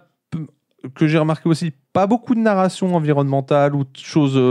Non, avec- peu- directement j'ai lu que c'était assez vieux Yeah. sur ce système de narration. ouais. On C'est est- vraiment cinématique. on rien, est, quoi. on retourne euh, vraiment. Quand je dis c'est euh, cinématique combat, c'est vraiment les Ouais, deux ouais. axes du jeu et tu fais ça tout le temps. Du coup, c'est un jeu qui est- Why Not, c'est bien maîtrisé. ça- c'est ça un jeu bien, ultra, c'est c'est un agréable. jeu ultra bavard. Mais en vrai, le scénar faisant bien son taf, les cinématiques, moi perso, je les suis. euh, Ah oui, non, mais ouais, Je suis vraiment happé. Si l'histoire est cool et qu'elle me happe, moi, il n'y a pas de souci. hein. c'est ça. C'est du coup, mais tu sais, c'est un peu perturbant parce qu'en fait, au début, j'étais en mode, mais c'est vieux, tu vois, dans, dans la façon d'aborder le truc. Et en fait, je me dis, c'est pas vieux, c'est peut-être juste euh, qu'ils se sont dit, ben, pour maîtriser vraiment euh, la chose, ben, on va passer par là plutôt que de faire Ouais, un ouais, open ouais, world. Au final, ben, parce que tu, je vais revenir encore à FF15, mais finalement, c'est le plus proche. Ben, à part tes trois pélos avec qui tu avais des vraies interactions, un vrai développement de personnages. Et avec des trous avec des DLC, milieu. avec des DLC, hein, et des choses comme ça, ça ne marchait pas. Là, les personnages de ton équipe qui rejoignent ponctuellement, que tu rencontres, même les méchants, etc. Déjà, ils sont tous plus charismatiques que ton héros, Ouais, ouais, en même temps. euh, avec Ah oui, que, que Clive. que Clive. J'ai cru que tu disais qu'ils sont tous plus charismatiques que les personnages de FF15, mais c'est pas difficile. Ah oui, non, ça, ça, ça, ça, même ton héros réussit à le faire. Et en plus de ça, leur backstory, elle, elle, elle se creuse, et du coup, tu t'attaches. Ça fonctionne. Là, Ouais, tu ouais. vois, ça crée des liens. Ça, en tant que joueur, toi, t'es là, tu fais ouais, ok. Tu veux avoir la suite du Ouais, ouais. développement, savoir ce qui, C'est ce qui exactement. va se passer. Non, et en fait, j'étais là, je fais ouais, mais je fais en fait, c'est ça qui me manquait depuis des années quand je jouais à DFF. Tu veux dire une bonne écriture? Ouais, c'est ça, ouais, c'est ça en fait. Je veux dire des Bah, personnages. une écriture tout court. Et une bonne narration Une euh, écriture ouais, tout une, court, tu vois. Une cohérence, je sais pas. Il Ouais, manquait beaucoup de choses au dernier FF. hein. C'est ça, et franchement, euh, et notamment, donc ouais, après le truc, c'est qu'il y a beaucoup de noms, beaucoup de lieux. Et surtout, euh, en plus de ça, tu suis vraiment un conflit politique. Ouais, ouais. Pour le coup, il y a un truc. Mais il aime bien euh, ça, hein, le, le réalisateur, hein, euh, Mais, et euh, toute l'équipe, parce que FF12, FF Tactics, c'est ça aussi, Ouais, c'est ouais. des, ro- des royaumes Ouais. en, guerre perpétuelle, Bon. de la politique de partout. De toute façon, il y a un côté très au Game of Thrones, moi je trouve. Ouais, dans, bah le- ouais, ouais, ouais, ouais. Dans, dans la chose. Bon, hormis que Clive, en plus, c'est un putain de cliché de Jon Snow avec son gros chien. Oui, c'est vrai. J'étais là, ouais. Ah non, non, mais en fait, plus j'ai avancé, Torgal. et plus je me suis- plus, plus j'avance, et plus je fais. Oh, on dirait trop du. je Mais fais- tu es Jean Neige Ouais, ouais, ça, Je te connais Tu ne sais rien. tu ne sais rien. Non, non, et euh, ça. Et donc, en fait, Et Tu vois, c'est pendant. que tu dis c'est très Game of Thrones parce qu'en vrai, FF12 était déjà comme ça. Ouais, mais je pense que là, tu sais, c'est médiéval assumé de fou. Ouais, du coup. Alors ça, que ouais. FF12, il y avait quand Il y avait même un des côté un peu vaisseaux. Star Wars, ouais, il y avait un petit côté comme ça. Et, euh, et là, notamment, bah, dans les dialogues, ce qu'ils ont fait pour te permettre de suivre la politique et les gens et les choses comme ça, c'est que à tout moment, ils ont, mis, ils ont appelé ça comment? L'active time lore. Ouais, après le fait, Active Time Battle, qui était le système de combat Ouais. historique des FF, c'est le Acti- Active, Active Time, time Lore. lore. Donc à tout moment pendant une cinématique, tu peux appuyer sur un bouton et ça te met euh, le lieu où tu es, les personnages qui vont impliquer dans la cinématique, euh, l'événement qui joue en cours, etc. Et tu peux cliquer dessus te et donne avoir des infos si t'as oublié des trucs en fait. Ouais, c'est ça. te donner des c'est qui lui déjà quoi ça. Voilà. Et notamment, ça et se met pas à là à taper comme un con sur Google et prendre le risque de te faire spoiler la Ouais. suite de l'histoire parce qu'il y a un mec qui dit Oh, c'est comme à la fin quand il meurt. Je vais mettre ta gueule c'est ça. Mais du coup, tu comment Ce qui est bien en plus, c'est que c'est mis à jour en fonction d'où t'en es dans l'histoire. Donc quand la situation d'un perso évolue, si c'est Ouais. pris en compte, donc tu, ça te rappelle vraiment le plus récent et toutes les infos que t'as. Et en vrai, c'est un truc con, hein, parce qu'on se dit ouais, c'est un bouton qui. te- Mais en fait, ça change tellement de choses. Ouais, ça a l'air un peu gadget comme ça, mais ça reste, Non, ça je reste pense que c'est une, une bo- ça très reste bonne une bonne idée, idée, ouais, parce ouais. qu'au au pire, ça sert pas, mais ça gêne pas quoi. Attends, Et The ceux qui 3, sert, j'aimerais ils sont bien avoir contents. ça parce que quand tu recroises un pélo que t'as t'as croisé dans une Putain, quête ouais. annexe il y a 30 heures, Ouais, vous il vous fait, souvenez de moi Merci Non, pour, frérot. Merci pour Non, cette je me fois-là. souviens où pas vous de m'avez toi. sauvé de. Putain, mais t'es qui quoi Ouais, ouais. Non, non, et franchement, ça, c'est ça. Et alors, je vais revenir à maintenant sur les trucs où j'étais un peu plus dubi- dubitatif. Alors, d'abord, le premier truc qui m'a fait peur, c'est on, avait ven- on nous a vendu un FF mature. Alors, Alors, euh, mature, il y en a déjà eu des FF matures. ah non, non, non, mais de- un retour, tu vois, au Ouais, non, mature. non, un- et- un- par mature, ils entendent sombre. C'est ça qu'ils Ouais, entendent par mature. hein. Ouais, non, c'est que le 15, il était tellement euh, Kikoulol, euh, groupe de J-pop de, de, Ouais, de 14 ans, que je Ouais. pense que c'est ça Parce que techniquement, regarde, dans le 10, t'as des thèmes abordés. Enfin, c'est un- c'est un- c'est un- Ouais, ouais. Le 10, le, le thème, c'est le deuil, quoi. Mais là, du coup, et c'est surtout que là, quand on dit mature, tu comprends rapidement que quand ils sont en mode c'est Bresson, tu fais ok, ça scène de partout. Ah là, là, là, alors là, les mecs ça meurt à tour de Ouais, bras. ouais, donc c'est vraiment Game of Thrones. Ah ouais, ouais, c'est vraiment. Ah oui, moi j'ai vu des séquences d'arriver dans des villages. Tu fais oui, bah, c'est Game of Thrones. non. Et le truc qui m'a vraiment fait un peu peur, c'est notamment euh, dans la démo, t'as une scène à un moment où t'as un grand mec qui est avec une petite nana, tu vois. Et puis il parle, puis d'un coup, il la chope, puis il la plaque contre un mur. Et j'étais là et je fais, on est vraiment trop mature. Regardez comme il y a du, comme on fait des trucs j'étais. Ah, Ouh là j'ai- là, c'est le sexe. ah ouais, non mais, j'étais vraiment en mode. J'espère que c'est pas ça qu'ils entendaient par mature. C'est souvent ça qu'ils entendent par mature hein, sur une œuvre. hein. Alors, ça se calme après. C'est vraiment, je pense, c'était là le pic et puis c'est tout. Parce que du coup, euh, au final, mon, mon reproche derrière ce truc-là, c'est que non, c'est que euh, vous faites des trucs matures en termes de mise en scène, ça n'hésite pas à tuer, ça n'hésite pas à montrer des gens blessés, des choses comme ça. Mais les relations. Pour moi, c'est pas ça, mature. Pour moi, mature, c'est vrai que c'est réfléchi, toi, à la base. Non, non, c'est réfléchi. Non, Bresson. On va rester sur Bresson. C'est bien Bresson comme terme. Mais à côté de ça, je me suis dit, bon, bah, vu ce qu'ils ont montré en termes d'amour, tu vois, ou de trucs comme ça, je fais, bah, genre, quand les persos ont des relations entre eux, ça va. Enfin, tu sais, ils vont pas se cacher ou trucs comme ça. Ah non, c'est encore timide, hein. C'est encore timide, t'as des histoires d'amour et des choses comme ça. Mais tu sais, c'est à la japonaise avec. Oui, bah oui. Ah, on n'arrive pas. Mais franchissez-le, votre putain de cap, c'est insupportable. C'est vraiment insupportable, surtout que le début du jeu te fait penser que ils vont se décomplexer là-dessus. C'est mieux, c'est moins pire qu'avant. C'est moins malaisant que dans plein de trucs Mais ça, c'est un truc de fou parce que, en plus, les Japonais, quand vous voulez être décomplexés, vous l'êtes trop. Ouais. Alors, euh, trouvez le juste milieu. C'est ça. Et ça, c'est un truc. Après avoir commencé à évoluer, mais ce que j'ai dit ou Non, mais non. Non, bah, c'est le pays de la... qui Oui, effectivement, non, mais oui, entre non, deux. mais- euh, Ça. Tu Le, passes d'un extrême à l'autre. le point noir C'est ce du qui est jeu. fascinant dans le Japon d'ailleurs. Oui, c'est un fait. Le point noir du jeu, c'est les quêtes annexes. Ah ouais, ça j'ai Ah, lu c'est ça. à chier. Mais alors du coup, moi quand j'ai lu ça, je fais yes, je vais pas avoir besoin de les faire. En fait, ce qui est cool en plus, c'est que tu as des quêtes annexes qui t'apportent des vrais bonus, mais elles sont marquées différemment sur la carte. Ouais. Du coup, tu sais lesquelles tu dois faire et lesquelles tu t'en fous. Ouais, tu peux facilement faire le tri. Ça, euh, À tes souhaits. Ah, désolé, merci. Non, parce que c'est bon, les, les jeux où il y a 10 000 quêtes annexes à faire et que tu dis ah mais ça se trouve je vais rater un truc important, tu sais pas lesquels dois faire et tout. Non, c'est bien ça. ça. ouais. Donc voilà. Donc là, en vrai, ça, elles, sont, elles te prennent genre 5 minutes, tu vois, par quête. Mais c'est des trucs nazes. C'est Ouais, vraiment des trucs de gros quoi. nazes. C'est FedEx où va tuer deux mobs, quoi. Tu vois, Ouais, c'est, ouais, euh. Bah, c'est c'est les quêtes de MMO quoi. faut, faut arrêter de faire ça. au bout d'un moment. Ils ont repris leurs quêtes de FF14, on fait voilà, on en a Ah, mais c'est plein. c'est exactement ça. D'ailleurs, C'est Vraiment. pour ça que les MMO, c'est pas bien d'ailleurs. D'ailleurs, je crois que c'est c'est pas le, c'est c'est le même moteur que FF14 d'ailleurs, je crois. Oh, En ce- une version boostée du moteur de FF14, mais il me semble que c'est le même. Ce serait pas impossible. hein, bah, Mais du coup, voilà, ça c'est vraiment le truc qui me gêne actuellement. Et on va parler du truc en revanche qui me, qui me, qui me Ah bah, procure du, combat, frisson. compris, du oui. frisson. La bagarre. La bagarre. La bagarre, donc en effet, c'est dirigé par euh, Ryota Suzuki qui bossait à Capcom et qui a bossé sur DMC. Je crois qu'il y a des mecs qui ont bossé sur KH aussi, qui étaient. euh, qui en sont intervenus sur le système de combat. Mais j'ai vu que certaines personnes euh, disaient que c'est tellement axé sur ce système-là et que c'est tellement action qu'au final, ils le considèrent plus comme un beat'em all Mais que j'allais un dire- RPG. J'allais dire, bienvenue dans un beat'em all. Dans un beat'em all bien fait. Ah bah ouais, après pourquoi pas. hein. Et j'ai envie de te dire, bah pourquoi pas Parce qu'après tout, euh, depuis quand euh, FF ça se fiche dans sa formule et dans son. oui, dans puis de toute façon, codes, maintenant il y a vois, tellement tous les euh, jeux compris des codes de RPG que bon, qu'est-ce qui est encore vraiment action Oui, un RPG, RPG peut prendre des codes de beat'em euh, God of War, hein. t'as un ordre de talent, t'as des, des pièces d'armure, bah c'est comme euh, ce FF au final quoi. C'est ça. Et donc, la démo, j'avais juste. J'avais pas beaucoup de compétences. hein, j'avais un coup de cac, une magie, euh, genre si t'as, euh, bah, lié à, une invoque de, à ton invoque de feu, tu jettes des boules de feu, quoi, globalement, euh, et une esquive. Et après, une touche spéciale qui me permettait de faire un dash en avant. Je me suis dit, ok. Je me suis dit, bon, comme ça, ça a l'air un peu simple. En fait, ça marche très bien parce que le design des ennemis, il est très très bien pensé, notamment de tous les gros combats où c'est du pattern, mais c'est du pattern où t'as le temps de les- t'as le temps d'apprendre à lire, etc. Du coup, tu rentres vite dans. Ouais, ça, ça me fascine parce que je vois beaucoup de gens qui disent la quand tu joues au jeu, les combats se déroulent parfaitement comme tu veux, alors que quand tu regardes de loin, il y a tellement d'effets de particules et tout, en mode mais comment Ouais. tu comprends ce Ouais. que tu fais? Ouais.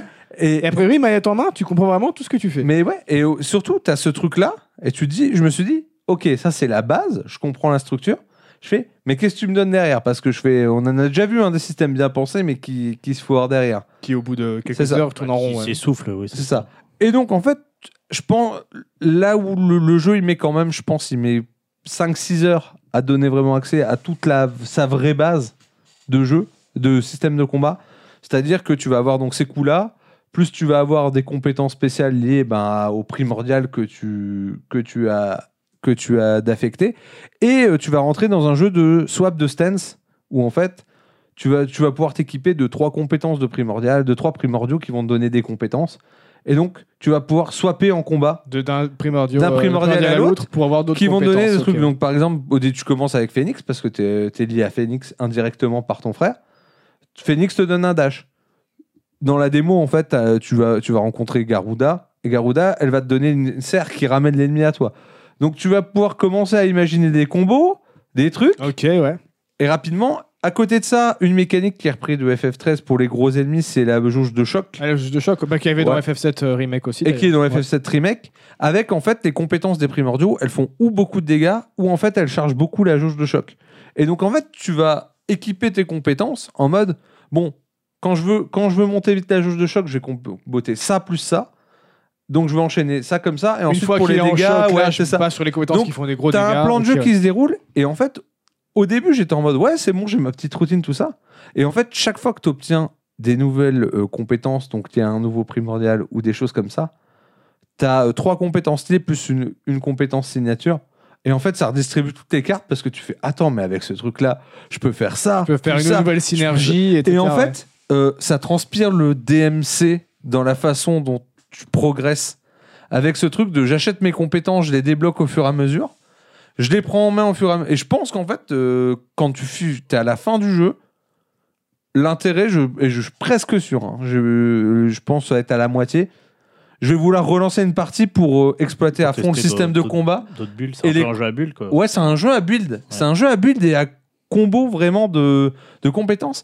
Mais Ah, t'as un peu, enfin dans la philosophie, c'est euh, bah genre euh, FF14 euh, rencontre euh, Devil May Cry quoi. c'est un jeu à pattern avec la nervosité d'un DMC et La mise en scène surtout. Ce que, ce que j'ai vu, les combats, ils sont spectaculaires. Surtout Ça- les combats de boss. euh, ah ben ça envoie. t'as hein. déjà des Les- combats de boss les- humains. T'as déjà euh, des transitions qui sont vraiment géniales. La, la- la caméra est folle. hein, ouais. la caméra et tout ça. Et alors, quand tu passes dans. En effet, t'as les combats de primordiaux. Alors là, les mecs, ils ont mis tous les potards au max. Alors, qui a priori Ah, bah, sont très simples euh, manette en main parce que t'as pas 10 000 trucs à faire, mais que visuellement t'en envoies plein la rétine. Ça envoie. quoi. Écoute, je- j'ai ressenti des feels à la, à la God of War 3 intro, tu vois, sur certains ouais, combats. bah, où t'es Quand là, tu vois l'ampleur du truc. ouais. c'est un truc de fou. Mais du coup, t'as as une team ou tu joues que Clive Tu joues Tu que joues que Clive, mais tu peux être. t'es acco- Alors, t'as un, un chien qui t'accompagne, tu peux lui donner vite fait juste euh, attaque, soigne-moi ou un truc. Ouais, une mécanique d'assist, un, Un peu truc- comme, un peu comme Atreus. euh, Ouais, c'est un peu ça, mais c'est assez. Et sinon, moi, les je- autres, c'est des IA. Ouais. Et sinon, les autres, c'est des IA. Mais des IA qui, qui sont Ouais. pas là pour décorer parce que, tu- par exemple, souvent, tu as un ennemi un peu plus fort que les autres. Les trash, je les laisse en fait à mes gars. Et je m'occupe que de l'ennemi là. Et ça fonctionne très bien. Ils, arrivent sans, ils arrivent sans débarrasser. euh. Mais du coup, tu peux pas vraiment interagir avec eux. euh, Non, il n'y a pas d'attaque que j'aurais- vu un genre de euh, mécanique d'assist, euh, bah, un peu comme V dans. euh, Ouais, je, ouais, ouais 5. je, je vois l'idée où tu Mais ou vu que avec une déjà, gâchette. vu que tu as déjà ça avec le chien, euh, Ouais. c'est vrai que ça aurait été sympa de pouvoir, tu vois, euh, ordonner à tel ou tel de, de, de ton mate euh, de faire une attaque spéciale. Est-ce que, Bah, tu pareil, joues à FF7 est-ce que Remake. tu peux, est-ce que tu peux, oui, oui. est-ce que tu peux constituer ta team? Non, c'est ouais, vraiment. C'est le scénario. qui te donne les personnages Ce présents qui, dans est, ton ce qui est logique dans la démarche, mais c'est vrai Ouais. que c'est pareil, ça aurait pu être sympa de Mais se voilà. Je crois que c'est dans euh, le DLC de FS Remake, dans Intergrade, où ils ont commencé à mettre sûrement les attaques en synergie entre les Ouais, persos. c'est ça en fait. Ben, dans, dans Intergrade, en fait, quand tu joues Yuffie, Mm. tu joues un perso non, tu as un perso non jouable avec toi et tu peux comboter en revanche avec Et lui. de ce qu'on a vu de Rebirth, ils vont reprendre euh, ça. peut-être sur la fin, dans la zone finale, tu pourras com- commencer à constituer peut-être ta team. Ouais, peut-être qu'il y tu aura des trucs. Oui, c'est- à voir. C'est à voir comment ça va se dérouler. Mais je suis très très très curieux parce qu'en plus le scénario, il te donne ce conflit politique, ces choses comme ça. Il y a des intrigues qui se passent là-dedans. Et il y a un truc qui se passe au bout de quelques heures où tu es en mode Mais qu'est-ce que c'est?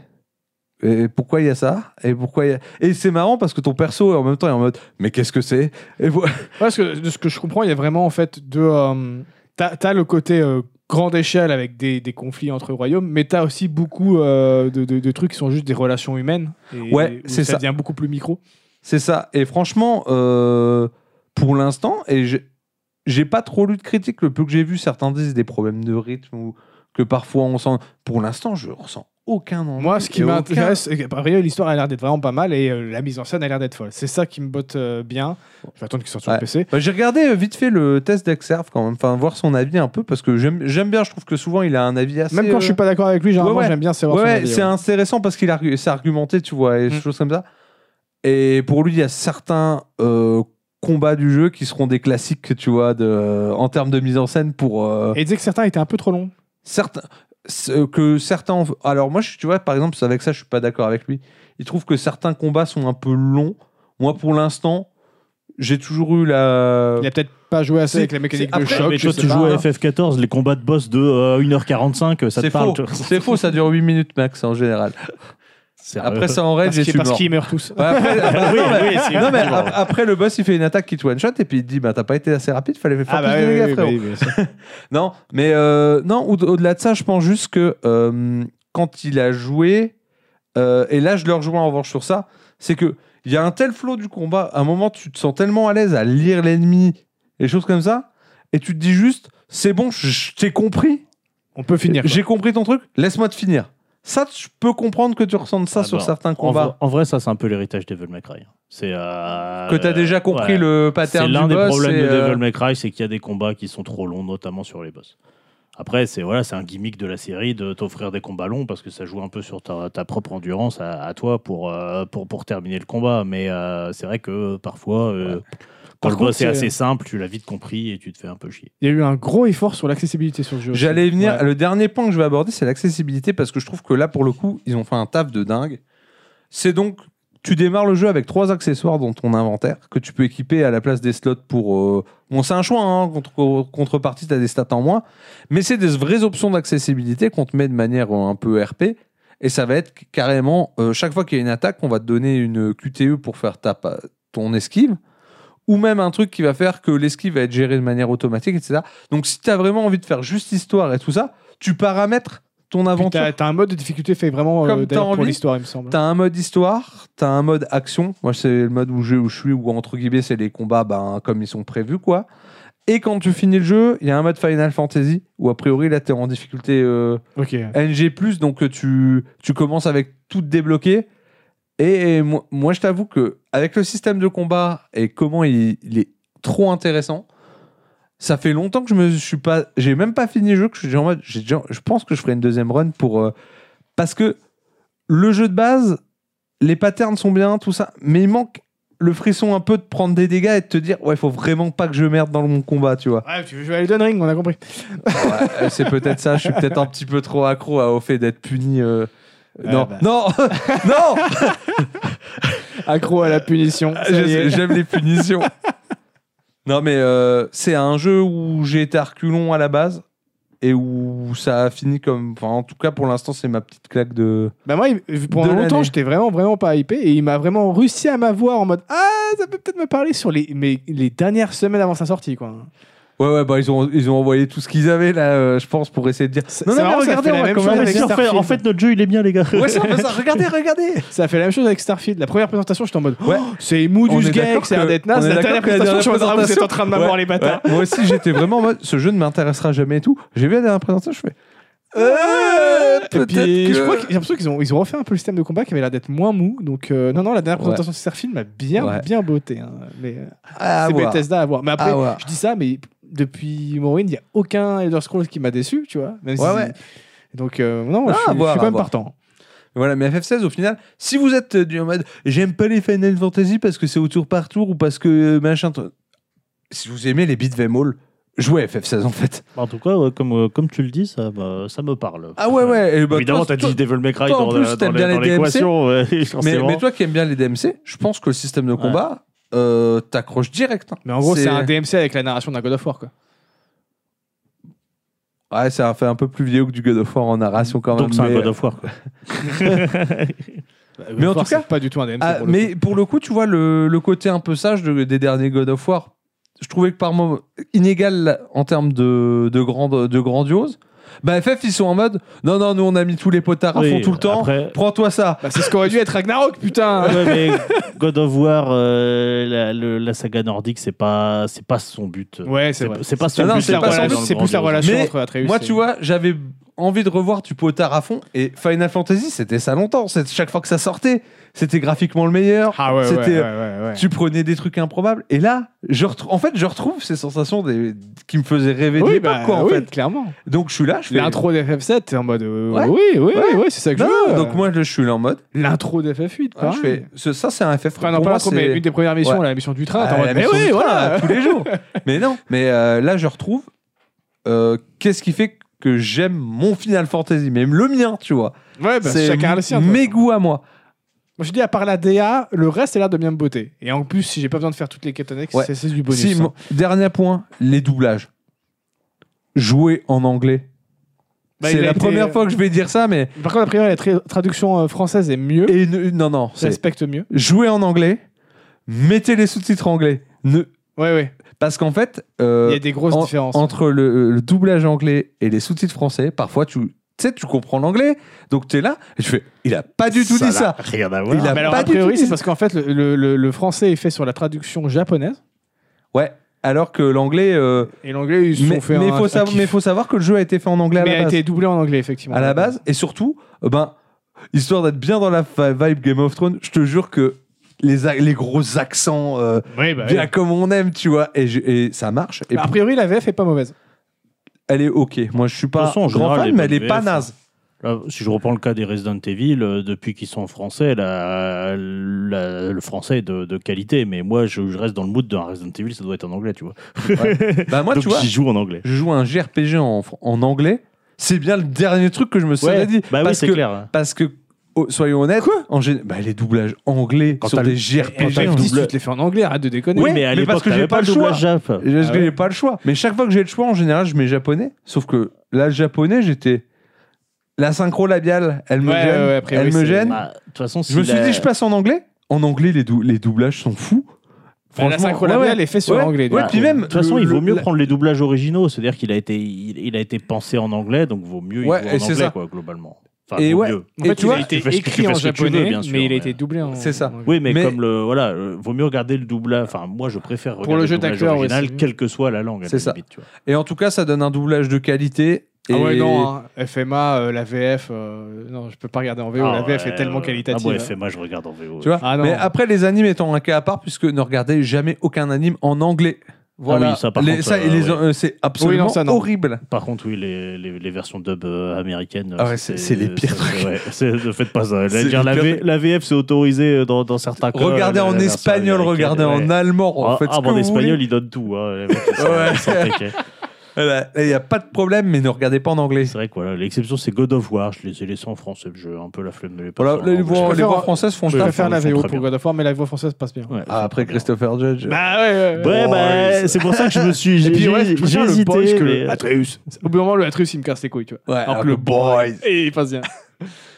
Yes, mais voilà, du coup, ben, je suis trop refait, tu vois, dernièrement. Là. Bah, du coup, j'irai te piquer ta PS5 quand tu l'auras Oh, bah, il fini. n'y a pas de problème. Allez, génial. Euh, Tu voilà. pourras le faire sur ta grande télé avec ton ratio Ah, incroyable. mais- ah, le- ça, c'est le ratio Ouais, 16 ça, c'est le ratio 16 neuvième.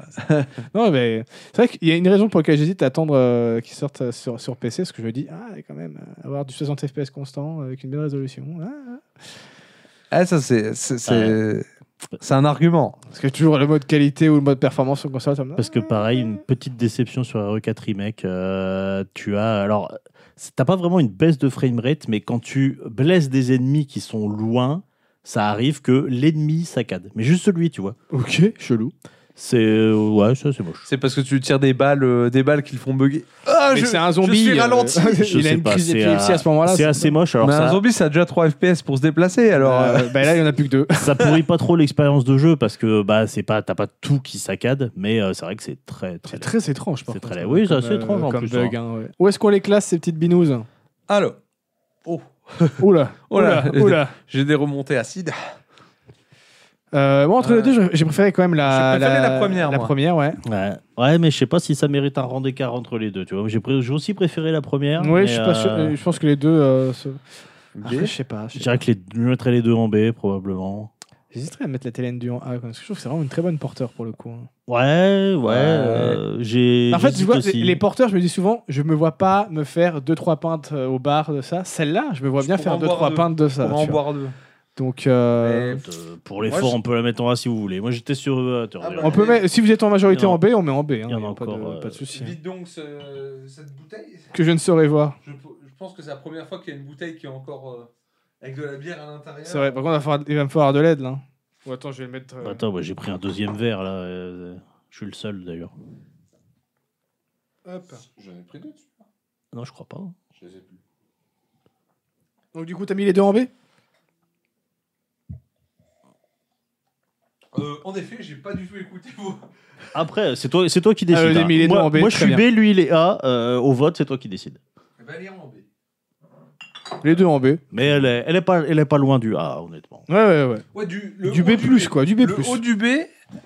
La, la TLM2, l'autre, j'ai en vraiment bien Je la aimé. mettrais ouais. plus dans le B quelconque, tu vois, la deuxième. Oui, c'est ça. C'est un, c'est un B milieu de classement. L'autre, il est de haut, du B. C'est est- ça. Ça reste, du- ça reste un très bon classement hein, du B. Oui, hein, ah rappelle. oui, ça reste. euh, C'est B comme bon. euh, nous le rappelons. B comme bon, nous le rappelons. C'est ça. Ok. B comme bon, c'est un bon titre d'épisode aussi. B comme bon, c'est vachement bien. B comme bon. Eh ben, on envoie le bout pour un petit épisode. Ouais, ouais, va, ah ouais, ça va, ça va, Tranquillement, ça va, ça va. tranquille. Je m'attendais à avoir plus chaud que ça, ça s'est calmé. ça va. Ouais, je Ouais. trouve que ça. La ça- petite pause ça a fait du bien aussi. hein. C'était bon, je suis quand même du cul. Hein. Oh, bah, ça- Soyons honnêtes, euh, Et bon, voilà. on est, euh, très heureux de Et vous aussi chez vous d'ailleurs, suez du cul et abonnez-vous au Patreon. très Ouais. important. Pas forcément de cet ordre d'ailleurs. Ouais, Euh, c'est- ça, euh, je vous laisse, Patreon, DBDH underscore podcast. euh, bien sûr. Et euh, Pour si avoir- vous il y a- voulez il une y a photo pas mal- de, de pédo en short euh, magnifique. euh, La moulaga. ah, De toute façon, euh, je l'aurai à chaque épisode ce short là. euh, pour- Ah là, il va nous envoyer du rêve euh, pendant, pendant tout l'été et ça c'est magnifique. Est-ce d'ailleurs, euh, il y aura sans doute épisode estival, mais alors va falloir, il va sans doute arriver plus tard. hein. Ah là oui, ça, on, va, on va arriver dans la période où ça va être compliqué de réussir à tous se choper. Ouais. Euh, Déjà, il y a ça du spin-off qui arrive également. Il y a du spin-off qui est prévu à l'enregistrement et Ah, des choses comme Ça ça. y est, Ah, l'éclairage. c'est l'heure d'arrêter. euh, l'éclairage c'est tout le monde, tout le monde est en mode rentrez chez vous. Ça y est, le, le, le gardien du studio est en train d'éteindre les, les lumières.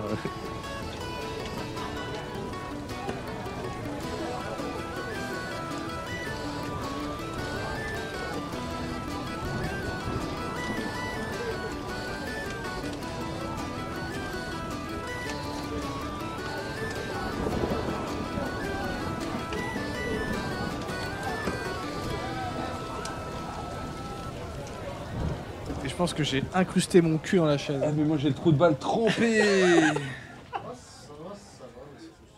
Eh putain Mon short il est ridé il est ridé.